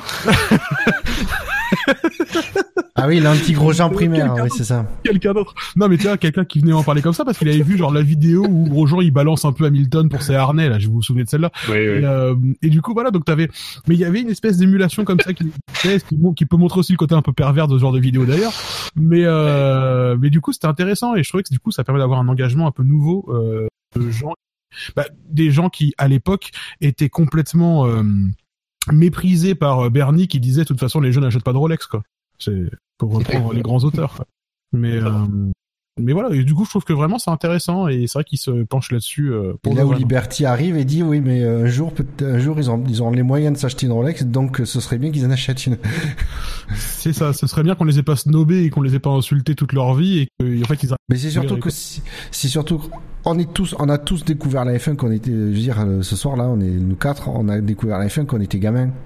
On n'a pas découvert ça à 25 ans c'est comme tout sport. C'est comme tout sport. Tu te passionnes quand t'es gamin et tu suis ça quand t'es plus grand. Bah, j'ai envie de dire encore plus la F1. C'est des voitures qui vont vite. Quand t'es un gamin, t'es fasciné par ça, forcément. Enfin, c'est dire t'as, t'as une tête un poster de Lamborghini dans ta chambre, quoi, tu vois. C'est voilà, c'est. Marrant de Peugeot 405. Ouais, bon, écoute, chacun ses rêves, mais. Euh... 405 T16. Ouais, mais les miens sont atteignables. 405, 405 T16 qui a fait la montée de Pikes Peak, ouais, je veux bien. Mais c'est vrai que ça, ça, ça, ça va. Effectivement. non, mais de tu vois ce que je veux le, dire. le luxe. Non, mais tu vois, comment tu voulais balancer une connerie, je la retourne contre toi. Mais tu vois, c'est vrai qu'aujourd'hui, quoi, quand t'es un gamin, c'est, c'est, t'es encore plus excité par ce genre de truc, quoi. Tu sais, les jeux de bagnole, quand t'es gamin, tu joues à des jeux qui vont vite, tu joues à des, bon, c'est- c'est des jeux qui n'existent plus vraiment, mais tu joues à des Ridge Racer et des, et des machins comme ça, quoi. Donc, euh, Moi, je joue à la Barbie. Pas- ça m'a, Ah bah voilà. plein de gens bien. après. Ça va Ah, vite de ça jouer. Ben regarde, t'as les Grid Girls. Ah, On repart Voilà. au sujet. Ah, Alors, l'enfoiré, je reprends le fil conducteur. je prends en otage cette émission. Euh, non, non, mais, mais voilà. En tout cas, je pense que c'est effectivement une progression qui est, qui est notable, euh, mais, euh, mais c'est, c'est pas la plus grosse évolution, euh, je pense, euh, que Liberty nous prépare en termes de diffusion, n'est-ce pas, Fab Oh. Ah, superbe, alors Oh, superbe, superbe lancement. Alors oui, euh, là on va peut-être aborder une partie de l'émission qui est pas forcément inédite euh, dans ce que dans ce qui va être discuté parce que euh, disons globalement euh, ça a déjà été évoqué, mais les contours n'ont pas forcément été tracés de manière très précise. Euh, Disons que là encore c'est Zach Brown qui en parle, qui en a parlé, donc ça nous fait une porte d'entrée vers ce sujet-là. Euh, Il y a même eu des actualités relativement récentes, mais après je voilà, je, je vais laisser les gens les gens qui sont motivés et qui ont qui en ont qui en ont gros à dire sur ce sujet. Euh, mais disons que voilà. Euh, Comment ça a été présenté? Ça a été présenté en gros euh, sur le fait que Liberty allait proposer une expérience de diffusion inédite avec un travail aussi.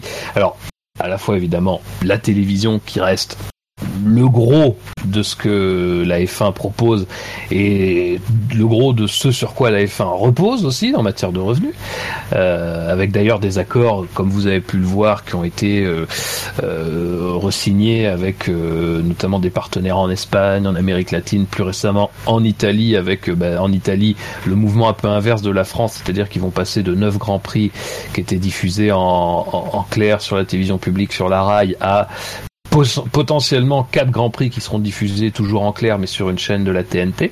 Donc voilà, on voit un peu qu'il n'y a pas forcément, en fait, faut pas forcément rechercher de, de stratégie, je pense, derrière le, choix, les choix que font Liberty sur le plan des gens avec qui ils contractent.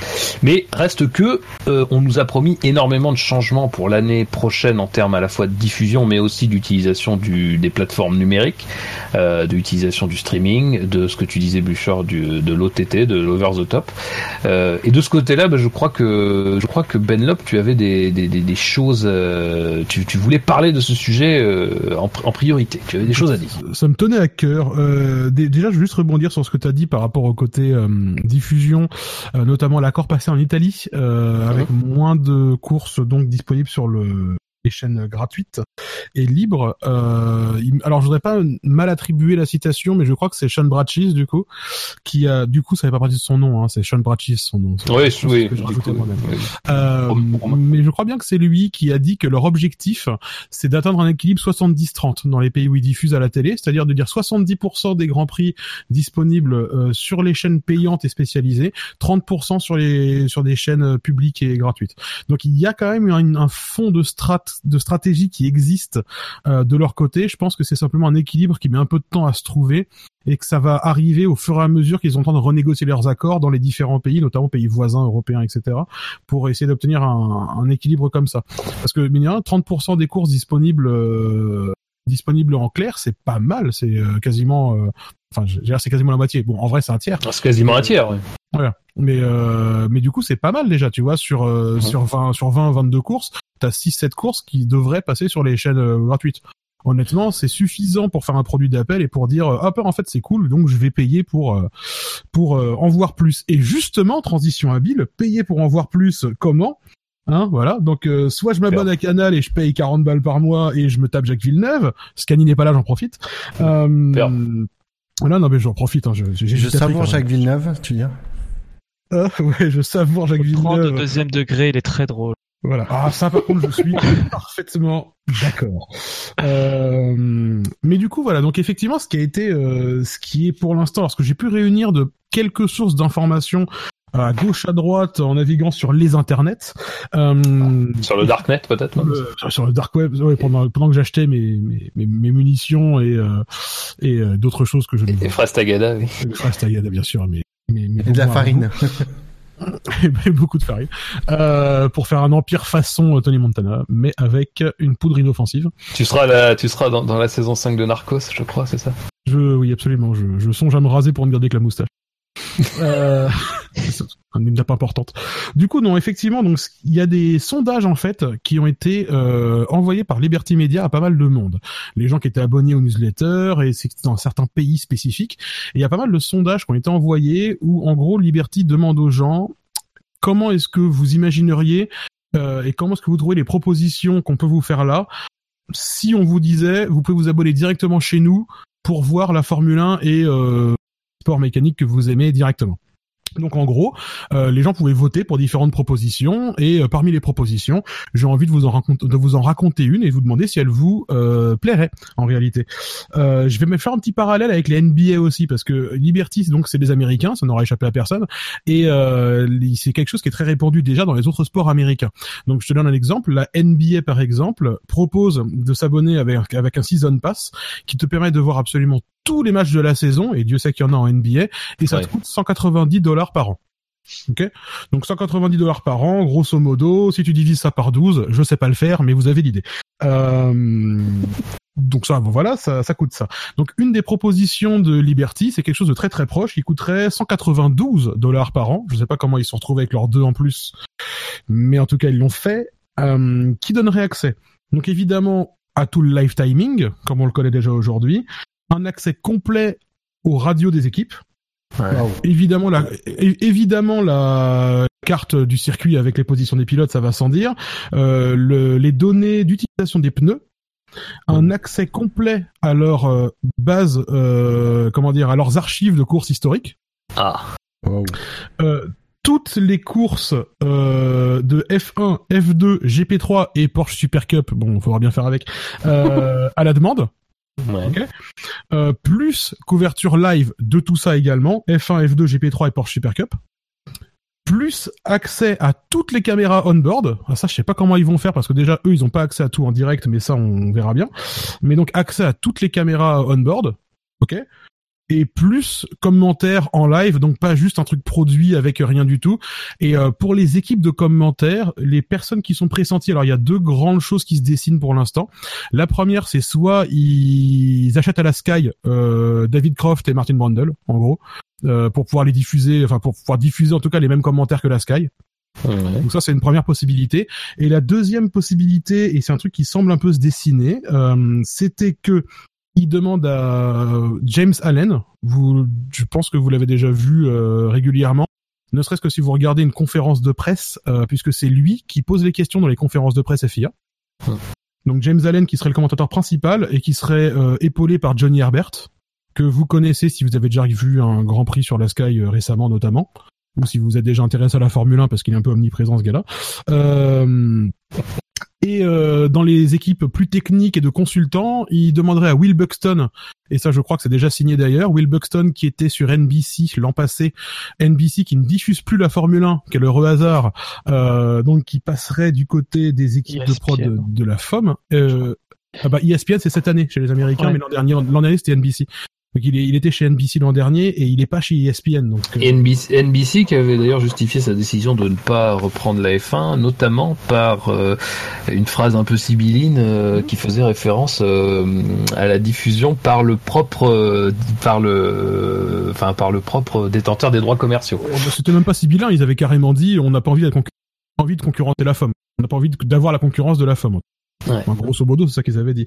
Et euh, comme deuxième consultant, il demanderait à Rosanna Tennant. Alors c'est une nana dont, dont on connaît pas le nom vraiment euh, publiquement, mais si vous avez déjà regardé des vidéos des réseaux sociaux de Mercedes, vous savez qui c'est, puisque c'est la blonde que vous La voyez. blonde, d'accord. Ouais, absolument, que vous voyez dans toutes les hum, dans toutes les vidéos que Mercedes produit.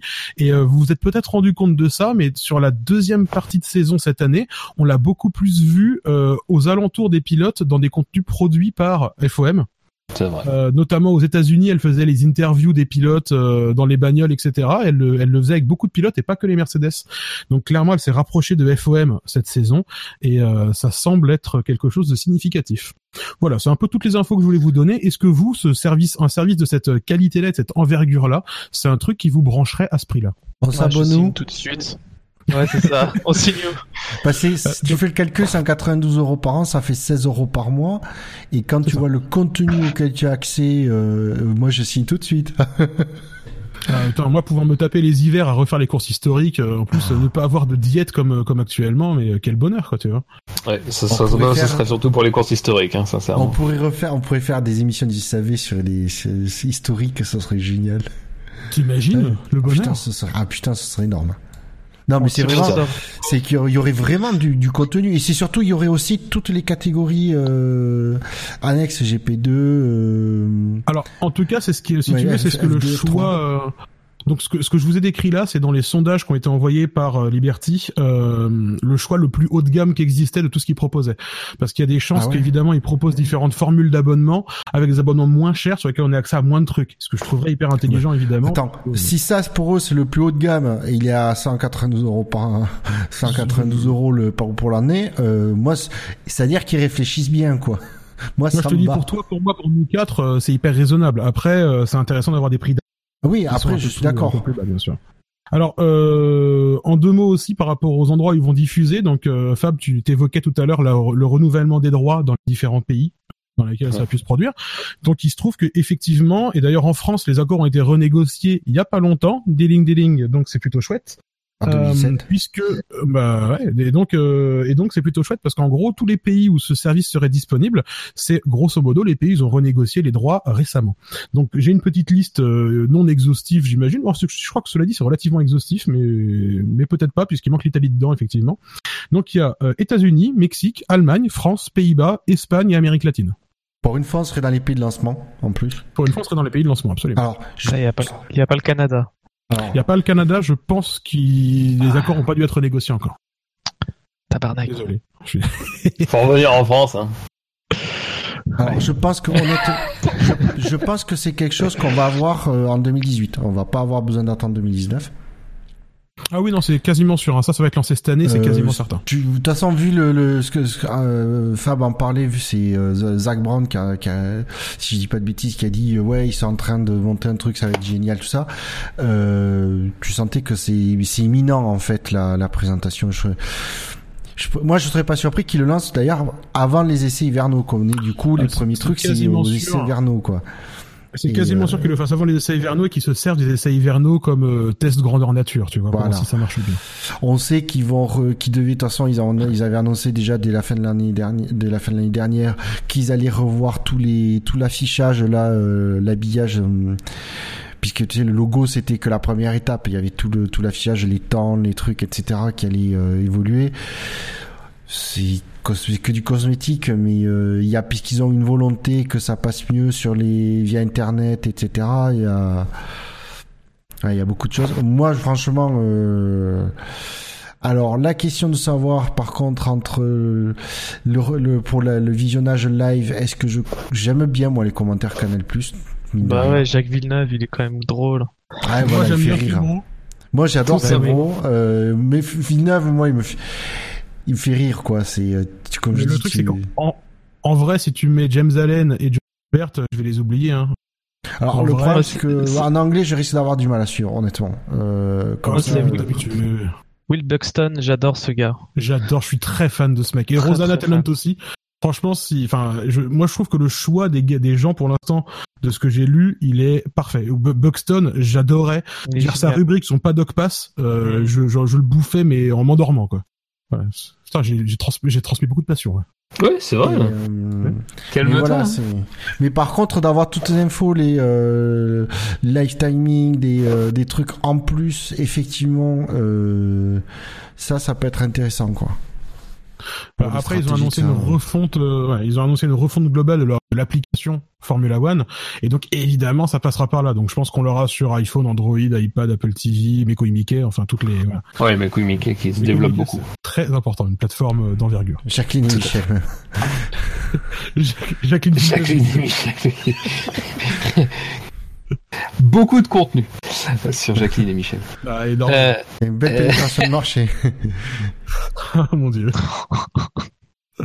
bon, il est, il est passé minuit. Hein. Oui. Euh, euh, on a, on a le patch. Euh, Ben merci euh, Ben Lop, c'est Ouais, ce sont des informations très, très éclairantes parce que c'est vrai que c'est un dossier euh, où le euh, disons que en public c'est c'est normal aussi parce que c'est quand même des changements majeurs hein, qu'on qu'on nous prépare. C'est quand même le plus gros dossier de, de Liberty euh, euh, sur le court terme. Clairement. Ouais, c'est le premier gros dossier en fait. Et, Et sans euh, déconner, on- s'ils le gèrent comme ça, mais je leur envoie une lettre d'amour. hein. Enfin, je veux dire, euh, Ben, je pense que le, pognon, ça leur suffira. Mais, ils auront aussi une lettre d'amour et je les emmerde. mais euh, ouais, non, mais en plus, ce qui est bien, c'est qu'apparemment, d'après ce que tu dis, qu'ils bon, ils ont fait des, ils, ont, sondé les potentiels euh, intéressés avec des offres qui étaient clairement bien réfléchies. C'est en gros, on, veut faire ces offres. Une fois qu'on a bien étudié tout ça, on demande quand même voir si à peu près ça colle à ce qu'on imaginait. Ouais, non, mais Allez. c'est, euh, Et puis tu te souviens, il y a pas longtemps, ils avaient rediffusé euh, Singapour. euh, Combien Malaisie, Fab, tu non, sauras- tu sauras me le dire. Malaisie, euh, Malaisie Euh, 2001. Malaisie. pff, alors moi je me suis foiré toute la ligne. Malaisie 2001, effectivement. Je pensais à la Malaisie. En plus, c'est ce qu'on roule demain dans le championnat Steam SAV. Enfin, ce soir, si vous écoutez le. Oui. Faut pas qu'on diffuse l'épisode demain, sinon les gens vont pas nous. D'ailleurs même ce soir pour nous. hein. Oui, c'est- minuit passé. Hein. C'est pas faux. C'est vrai. Mais euh, du coup voilà, donc euh, ils avaient rediffusé ça effectivement et euh, ça ressemble là aussi à un peu de test grandeur nature pour voir le. Oui, ça par contre c'est vrai que ça donnait. L'engouement, tu vois. Ouais, c'est vraiment c'était pour pour mesurer l'engouement qu'il y a à revoir des courses classiques. Quoi.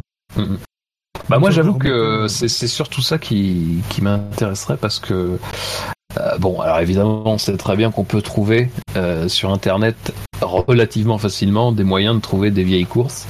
Euh, après il y a évidemment pas forcément du fait de la difficulté à forcément avoir les images en, en qualité ne serait-ce que moyenne, il n'y a pas le confort de visionnage et puis euh, bon voilà. Alors après moi je serais je serais intéressé aussi de voir ce s'ils arrivent à, à- autour de ces, ces courses-là créer, enfin mettre à disposition le contenu qu'on sait de toute façon gargantuesque. Euh, parce que s'il y a bien quelque chose que que Ecclestone avait avait documenté, ce sont euh, justement les grands prix avec euh, beaucoup de caméras, beaucoup de de caméras dont on dont on certainement n'aura jamais idée euh, qu'elles étaient là et de ce qu'elles ont filmé. Mais ce qui est intéressant quand on revoit juste des petits extraits euh, parfois de, de courses un peu historiques, euh, un peu un peu du passé ou même même même récentes, c'est qu'on voit des choses, qu'on des angles, des réactions, euh, des trucs qu'on n'avait pas forcément vus et qui étaient pourtant à la disposition de tout le monde. Moi, je J'avoue que j'aimerais que ça soit un peu dans, l'idée d'une banque de données qui aille un peu plus loin que les courses. Après, s'il y a déjà les courses, euh, ça sera énorme parce que ça couvre des périodes fantastiques de la Formule 1 et que c'est toujours bien aussi surtout en F1 où parfois on a un peu tendance à constater que le public est très jeune et ne, ne regarde pas beaucoup derrière. Euh, la F1, voilà, il y a peu de courses dans l'histoire de la F1 et c'est important aussi d'avoir toujours le lien avec le passé. Pour se souvenir aussi que c'était pas forcément toujours bien et c'était pas forcément toujours la vision idéale qu'on en a, mais qu'il y avait aussi des grands moments et qu'on construit la légende de, ce sport. Mais ce serait bien, par exemple, aussi qu'avec, tu dis, avec ces archives, c'est euh, qui qui nous fassent des, euh, des films d'une heure et demie, deux heures, de résumé de pour euh, pour des saisons en fait. Par exemple, ils disent, oh ben, on prend la saison 85, on fait un résumé d'une heure et demie, deux heures, et, ah, et du coup avec des plutôt que juste les courses, en- du coup on pourrait voir les courses, mais ah, on pourrait aussi avoir des images hors piste euh, de, de- de- du contexte euh, sportif, politique de la discipline, c'est ça qui serait intéressant. C'est euh, ça, pour comprendre du coup l'histoire du sport. Ce serait génial. Alors je- que Je pense que c'est vers ça qu'ils vont, hein, honnêtement. Enfin, je... c'est la sensation qu'ils me donne en tout cas. Mais c'est surtout que parce que nous mettre les, les courses à, juste les courses à disposition, c'est génial. Je suis le premier, mais d'avoir un truc qui te qui t'explique la saison en une heure et demie, deux heures sur le plan sportif, politique, le truc, les histoires de triche, etc. Parce qu'il y en a eu, tu sais, par exemple, un certain Ecclestone euh, B, euh, par- un Bernie E et s'est fait gauler pour avoir triché. Euh, non mais ce serait ce serait intéressant si eux, de savoir que voilà c'est ou la prise la création de la je sais pas de la FOTA de etc euh, Moi, je la pense qu'il y a grève trois des aspects. pilotes en Afrique du Sud etc il y avait des contextes qui étaient intéressants Je pense qu'il y a trois aspects à ce que tu dis qui sont hyper intéressants en fait. Tu as euh, trois trois vecteurs de diffusion en fait qui peuvent être utilisés de façon extrêmement distincte. Euh, T'as d'un côté le service over the top, donc dont on qu'on évoquait là, et le service de streaming direct de FOM, euh, auquel tu pourras t'abonner pour avoir accès aux archives et aux documents un peu bruts de décoffrage entre guillemets. Euh, D'un autre côté, on a évoqué les réseaux sociaux sur lesquels ils pourront faire ce genre de documents, mais sur des formats beaucoup plus courts que ce que tu évoquais. Genre, tu sais, ils l'ont déjà un peu fait, hein, revenir sur des trucs historiques en 5 ou 10 minutes. Ouais. Euh, ils l'ont déjà un peu fait, et je pense que les réseaux sociaux seront très utilisés pour ça. Et à côté, pour le pour le hum, l'aspect un peu plus documentaire que tu évoquais, faut pas oublier aussi qu'il y a beaucoup beaucoup de bruits euh, qui ont existé et qui continuent à dont l'écho résonne encore aujourd'hui, c'est une très belle image, euh, Oh. De, des accords éventuels avec euh, des diffuseurs comme Netflix ou Amazon Prime. Donc s'ils veulent diffuser et produire du documentaire, ils ont aussi les moyens de le faire parce qu'ils vont être main dans la main avec des gens qui savent le faire aujourd'hui. Non, à mon avis, s'ils font des documentaires, euh, ils les proposeront pas sur. euh, ils- pourquoi ils s'embêteraient à signer des accords avec, euh, à négocier des accords avec Amazon et Netflix, quand justement ça leur ferait un contenu à forte valeur ajoutée pour leur propre plateforme? Ah bah rien ne t'empêche de les diffuser sur Netflix et Amazon Prime parce que tu vas quand même toucher tout un public qui est pas abonné chez Watt. Tu vois ce que je veux dire? Enfin parce que si leur but aujourd'hui c'est de dire on va aller vers les réseaux sociaux pour attirer une nouvelle euh, aujourd'hui les enfin les gens abonnés à Netflix euh, c'est c'est c'est une courbe euh, croissante enfin c'est une euh, je ne trouve pas le mot mais euh, une exponentielle. Merci beaucoup. Vraiment une buse en maths. Ah, parce que pour faire du verlan sur euh, toi, ça c'est super, mais pour trouver Oui. exponentiel, il n'y a plus personne. quoi. Oui oui, mais ça- Ah, non, non, mais tu peux poursuivre. On a tous un niveau différent, n'est-ce pas? Euh... mais, mais du coup, ouais, j'ai quand même une pachyderme, donc calme-toi. Euh, Pachydermique. Pachydermique, ouais. j'aime Euh, bien. Ouais, mais c'est- là, tu vois, c'est son côté littéraire qui en sort parce que son côté scientifique, oh, manifestement, on le, on le cherche encore. Mais, euh, tu vois, voilà, je, je pense quand même que ce sera un vecteur de diffusion important pour eux. Et tu vois, euh, Amazon, d'ailleurs, ça c'est un truc rigolo. Amazon avait déjà commencé à produire des documentaires autour du Mans. Euh, notamment du retour de Nissan là, en 2015 si j'ai pas de grosses bêtises. Enfin du retour de. Nissan je mets des gros guillemets en 2015 et euh, et là Amazon va sortir euh, début février un documentaire qu'à mon avis il faudra pas louper qui s'appelle Grand Prix Driver mais qui a pas du tout dû se dérouler comme ils pensaient qu'ils allaient se dérouler parce que c'est autour de McLaren l'année dernière. Voilà. et donc la, et, et- et la prémisse du reportage c'est tu sais dire euh, voilà une équipe qui euh, joue pour la gagne tu vois. Et je pense qu'à mon avis tout le monde tout le reportage ça a dû être un, un château de cartes qui s'effondre tu sais Ouais. et donc voilà, donc je pense que ce sera fascinant à regarder s'ils en font pas trop. Mais tu vois, donc ils vont ils vont commencer à travailler avec des gens et ne serait-ce que l'existence de ce reportage-là euh, montre qu'il y a un certain assouplissement. euh, de- des règles de travail parce que jusque là à l'époque de Bernie tu montrais une Formule 1 mais tu finissais en prison quoi. Ouais, alors après, ce qui m'inquiète un peu, sur, je me suis fait la remarque quand j'ai vu la, la, la bande-annonce, il y a, je crois, aucune image euh, entre guillemets FOM. Donc euh, j'attends de voir, euh, j'attends de voir exactement de quoi il retourne. Mais ça, alors c'est pas forcément très inquiétant. Encore une fois, l'important dans ce reportage, c'est pas tellement ça, c'est surtout l'accès aux coulisses, évidemment. Oui. Euh, mais ça m'a un peu fait tiquer justement. Euh, tu parles de ça, euh, qu'il y ait vraiment aucune image FOM dans ce truc-là.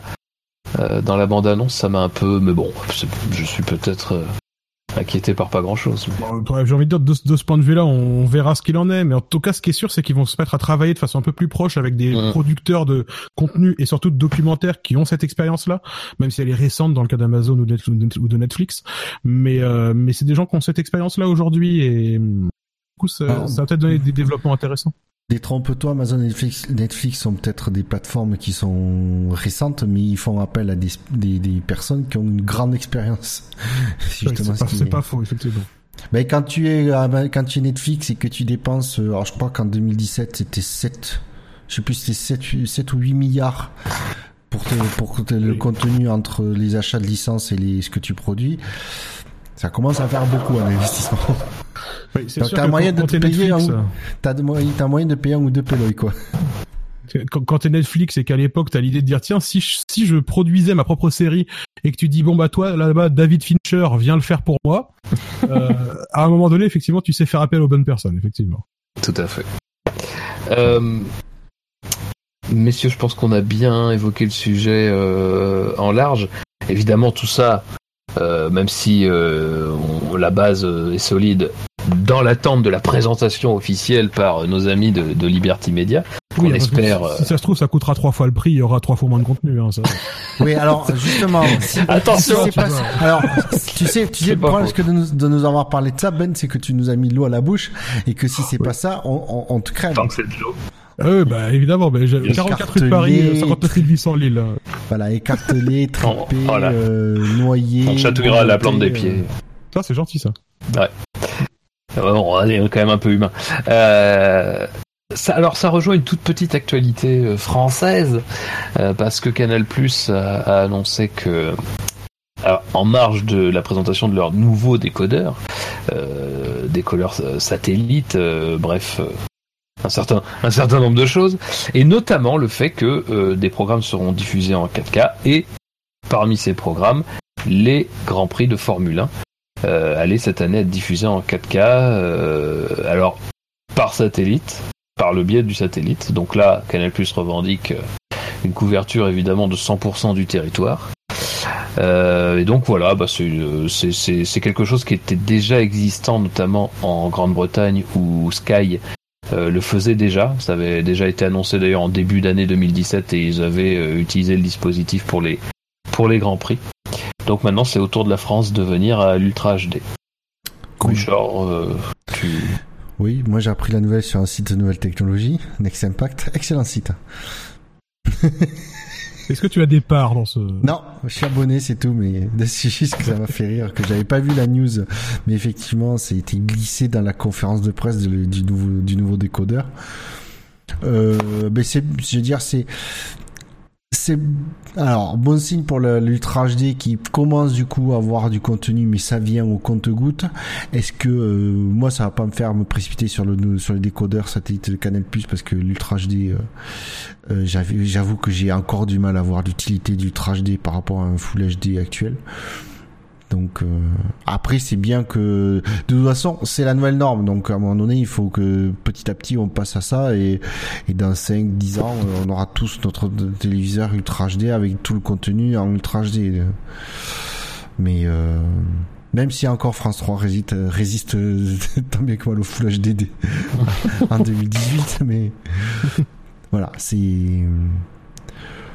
c'est l'air du temps, c'est une bonne chose que quand même le, le F1 qui est quand même euh, un, domaine où il y a à peine un petit peu de technologie soit euh, à la pointe sur ce domaine.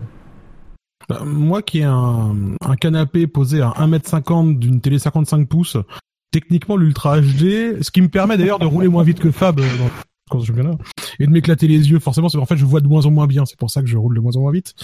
Euh, Très bonne mais, excuse. euh, bah, absolument, bah, une excuse de ça, car quand on est pilote, on... Ouais, non, mais c'est bien. Et euh, du coup, ça tient de ce point de vue-là, l'Ultra HD, euh, je dis pourquoi pas. Après, ça dépend de ton moyen de diffusion, hein, comme tu dis. Euh, moi, j'ai l'impression que par le biais de numéricable, par exemple, je suis même pas en HD hein, sur Canal, donc euh, ça va être euh, largement de la merde. Donc, euh, écoute, je souhaite tout ça. Sur la Sky, ils sont même en- aussi en 50 images par seconde, si j'ai pas de grosses bêtises pour les diffs. Et c'est particulièrement agréable à regarder. Donc, si on va vers ça, je dis oui. Très bien, messieurs, merci pour euh, cette complétude sur ce sujet. Euh, et alors, on va finir par deux actualités, euh, deux, deux, deux actualités sur lesquelles il n'y a pas forcément de grand chose à dire. D'abord, Sterling Moss, euh, qui a annoncé qu'il allait se retirer de la vie publique, enfin qu'il se retirait de la vie publique.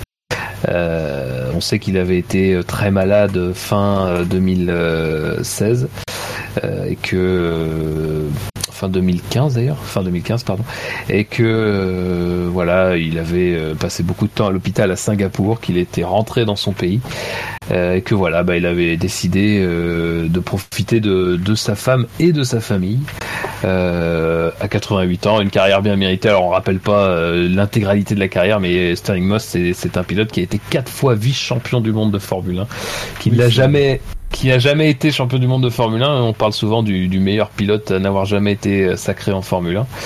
Euh, mais c'était un immense pilote des années 50 et du début des années 60 euh, dans la discipline. Bah, bon, bon retrait à lui, hein, c'est tout ce qu'on peut lui souhaiter Ouais. de toute façon. Ça, ça, euh, ça sent les soins palliatifs, quoi. Ouais, bah pff, après, qu'il- en espérant pour lui qu'il qu'il en soit un moment où euh, c'est un retrait plus euh, choisi que subi. Mais après, tout ce qu'on peut dire, c'est euh, euh. Bon vent. Bon, ouais, enfin, Bisous, bon vent, bon vent. bisous Sterling. Bisous, bisous Sterling. Non mais voilà, c'est enfin. Embrasse Kate. ça. Pour nous. C'est ça, absolument.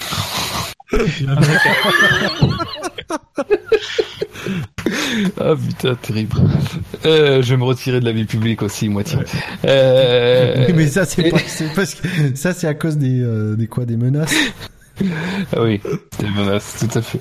Euh, du front de libération de Raikkonen, canal historique. Euh, et enfin, euh, la dernière actu qui est, bon, elle est vraiment là pour le coup, c'est vraiment pour dire, euh, vous savez que l'actualité de l'intersaison, c'est avant tout soit les crash tests, soit les présentations. Alors les crash tests, je vous en fais, je vous en fais cadeau, hein, vous, vous pourrez lire ça un peu partout. Concernant les présentations, on a quatre présentations qui ont été, euh, qui ont été indiquées, les dates de présentation. Euh, donc 22 février pour Mercedes et Ferrari, euh, 23 février pour McLaren, 25 février pour Toro Rosso. Il y a des rumeurs comme quoi Force India pourrait être aussi euh, présenté le 25 février, mais difficile de savoir, de démêler le faux du vrai, puisque c'est aussi lié au fait que l'écurie pourrait présenter un tout nouveau nom. Mais ça, encore une fois, c'est difficile de démêler le faux du vrai sur cette question. Mais en tout cas, c'est pour dire que visiblement, comme ça a été fait l'année dernière et qui était vraiment sympa, moi je trouve, c'est qu'on se dirigerait vers en gros une, grosse semaine de présentation, juste avant les essais. Alors on sait que, on a appris d'ailleurs que Liberty avait proposé aux équipes de faire un événement commun de présentation qui se déroulerait sur une journée, vraiment de faire un show autour des présentations des F1. Alors ça n'a pas été accepté, et notamment pour des raisons qui sont tout simplement liées au fait qu'on pouvait pas forcément assurer la présentation de la véritable voiture 2017, enfin 2018, euh, parce que les écuries travaillent d'arrache-pied et travaillent vraiment jusqu'au dernier moment quand c'est possible euh, pour la présentation. Donc voilà, euh, ça n'a pas été fait sous, ce, sous cette forme-là, mais en tout cas on constate, on attend évidemment les dates des autres, mais que on s'approche vers quelque chose qui ressemble un peu à ce qui a été fait l'année dernière et qui est, qui est, je pense, très bien pour les fans de F1. Ça fait une belle montée en puissance vers les essais, qui sont quand même un peu les moments où on commence à les voir en piste et tout, et où il y a, y a vraiment un intérêt. Et, euh, euh, si c'est si c'est bien le cas, bah c'est c'est vraiment bien, mais bon, on attend évidemment les dates pour confirmer tout ça. Alors, Ah, moi, je Après, regrette la, des- la- journée de présentation commune. euh, ça, je trouve que ce serait génial, quoi. Je suis d'accord, ce serait une belle idée, ça permettrait de faire un vrai spectacle et Voilà. d'autant plus qu'on on sait qu'il y a des équipes qui n'hésitent pas, euh, je te regarde Force India, à présenter une voiture par exemple dans une couleur totalement différente de celle qui sera utilisée pendant l'année. Euh, par exemple, hein. mais enfin voilà, c'est ça n'engage à rien et effectivement, je pense que hum, le fait de faire une présentation globale de tout le monde en même temps, ce serait enfin, Alors après, y a- vraiment cadré quoi. Il y avait une autre raison euh, qui, est, qui est avancée et là sur, sur laquelle je pense qu'il va être difficile de. C'est que les équipes, évidemment, en faisant leur présentation quand elles veulent, c'est euh, c'est aussi un moyen d'avoir de l'exposition, une certaine forme d'exposition, notamment pour les sponsors et tout ça, qui est peut-être un peu plus difficile à avoir dans une présentation commune. Imagine, une- et imagine une présentation commune à 14h le dimanche, la veille des premiers essais hivernaux. À heure où tu aurais un grand prix normalement, le reste de l'année, de le- plus, plus tard dans l'année. Dans un truc où t'as- forcément tu, tu pourras avoir, euh, je sais pas, tu as des équipes, tu, pré- tu cases, tu prévois euh, un quart d'heure par équipe. euh, T'es tranquille. Oui, non, non, mais après- il y aurait moyen après, de faire quelque chose avec en mettant bien les sponsors. euh, en gros, derrière, tu projettes les sponsors de, de l'écurie, etc. Tu fais euh, un truc euh, quitte à faire intervenir justement les, les grands patrons de, de, de l'entreprise sponsor principale, etc. Pourquoi machin Il y aurait peut-être euh, faire quelque chose. Alors, il y aurait un peu, il y aurait, ça aurait un petit goût de marketing, mais euh, tu pourrais avoir un truc sympa. Les écuries pourraient se, se lâcher un petit peu, faire. euh, il y aurait peut-être moyen de faire quelque chose et le tout euh, produit par euh, par la FOM et du pour avoir toutes les écuries au, à égalité euh, tu Ah, peux en ah, faire non, un mais- jeu pour l'ordre de passage tu en fais un petit jeu un style de tirage au sort tu fais passer les patrons d'écurie qui viennent tirer le numéro d'ordre de passage voilà tu peux faire des trucs drôles euh, ouais sympa Bon. Ouais, ouais, bon après, je pense que, enfin, moi je trouve déjà très très bien qu'on arrive à avoir des présentations qui sont sur une même semaine euh, regroupées parce que ça, c'est quand même un phénomène euh, très très rare. Et D'habitude, c'était un peu dispersé n'importe comment avec des écuries qui parfois présentaient une voiture qui n'avait absolument rien à voir avec celle qui allait débuter. Mais pas seulement parce que évidemment Ah, tu ne présentes tu ne présentes pas tout, mais tu peux aussi euh, voilà il y, y avait des écuries qui présentaient une voiture qui était faite de, de briques et de broc euh, de la saison précédente et tout ça pour présenter leur voiture tôt et avoir un maximum d'attention. Bon là au moins si on arrive à avoir un truc plutôt groupé, euh, voilà bon après de toute façon il y a des intérêts contre lesquels il va être difficile d'aller même euh, de la part de Liberty. Les présentations ça reste quand même à, à la discrétion des équipes et enfin voilà moi je reste persuadé que soit, soit les conditions de, de fabrication et de conception des voitures font que ils se retrouvent à avoir les mêmes dates, soit il y a un peu un accord tacite pour que tout euh, soit euh, désormais fait euh, pour qu'on n'ait pas une dispersion des, des, des présentations comme ça a été à une époque. Je peux me tromper. Euh, bah messieurs, les- la partie actu, la partie actu de l'émission touche à sa fin et, et, et je vais être gentil avec vous, la partie l'émission entière va toucher à sa fin. Oh, C'est t'as pas un petit jeu pour terminer hein, Je suis déçu. Oui, bah le jeu il était au début. Il y a 4 heures. Oui, souviens-toi. Alors, Euh, Non, il y a 3h30. 4. Voilà, ouais, ouais. c'est vrai. Euh, messieurs, donc c'est le moment des rappels. Euh, donc je vous rappelle que le SAV de la F1 est sur iTunes, sur les chaînes Alpha, Gamma et Delta de Pod Radio, sur PodCloud, sur Facebook, sur Twitter, arrobase le SAV F1 plus tous les comptes des chroniqueurs que vous pouvez trouver en bas de la page du site. Euh, nous allons d'ailleurs ajouter Ben Lop qui est désormais euh, membre de la famille, membre honoris causa de la famille. Euh, nous sommes sur YouTube, nous sommes sur Stand F1 et Actu F1, nous sommes sur PodWiki, nous sommes évidemment sur Steam et on rappelle qu'il y a des places encore disponibles pour participer avec nous au SAV F1 Steam Championship. Vous avez si vous allez sur le groupe Steam du SAV euh, dans les événements, euh, à chaque fois qu'on parle d'une manche euh, du SSC, vous avez un lien qui vous permet aussi de vous inscrire en passant par un formulaire Google avec des cases à des cases à cocher, voilà, des choses à remplir. Vous verrez, tout est expliqué. Messieurs, la F1 sur Internet, c'est sûr. Ça va, Ça F1.fr, va, hein. Ah, superbe. Parce que le SAV de la F1, c'est la famille. De la balle. c'est bientôt 10 ans. C'est Bientôt 2018. dix ans. C'est 2018. Ouais, c'est vrai ça. Eh oui, eh oui, messieurs. Euh, et bien donc l'émission touche à sa fin. Merci messieurs de m'avoir accompagné et puis merci aux auditeurs d'être arrivés jusqu'au bout car c'était une grosse émission de reprise, surtout après ce- pas- surtout surtout après s'être mangé les les, les SAV d'or dans la gueule. Euh, donc vous avez un bon contenu, un bon contenu SAV là. 10 heures Et- en total. Vous Voilà. manger, quoi. Ah, ça, À peu avoir, ouais. avoir 10 heures. Hein. Il doit y avoir 10 heures. Ouais, à peu près. Et donc on vous laisse pour euh, aujourd'hui et surtout restez branchés. Salut.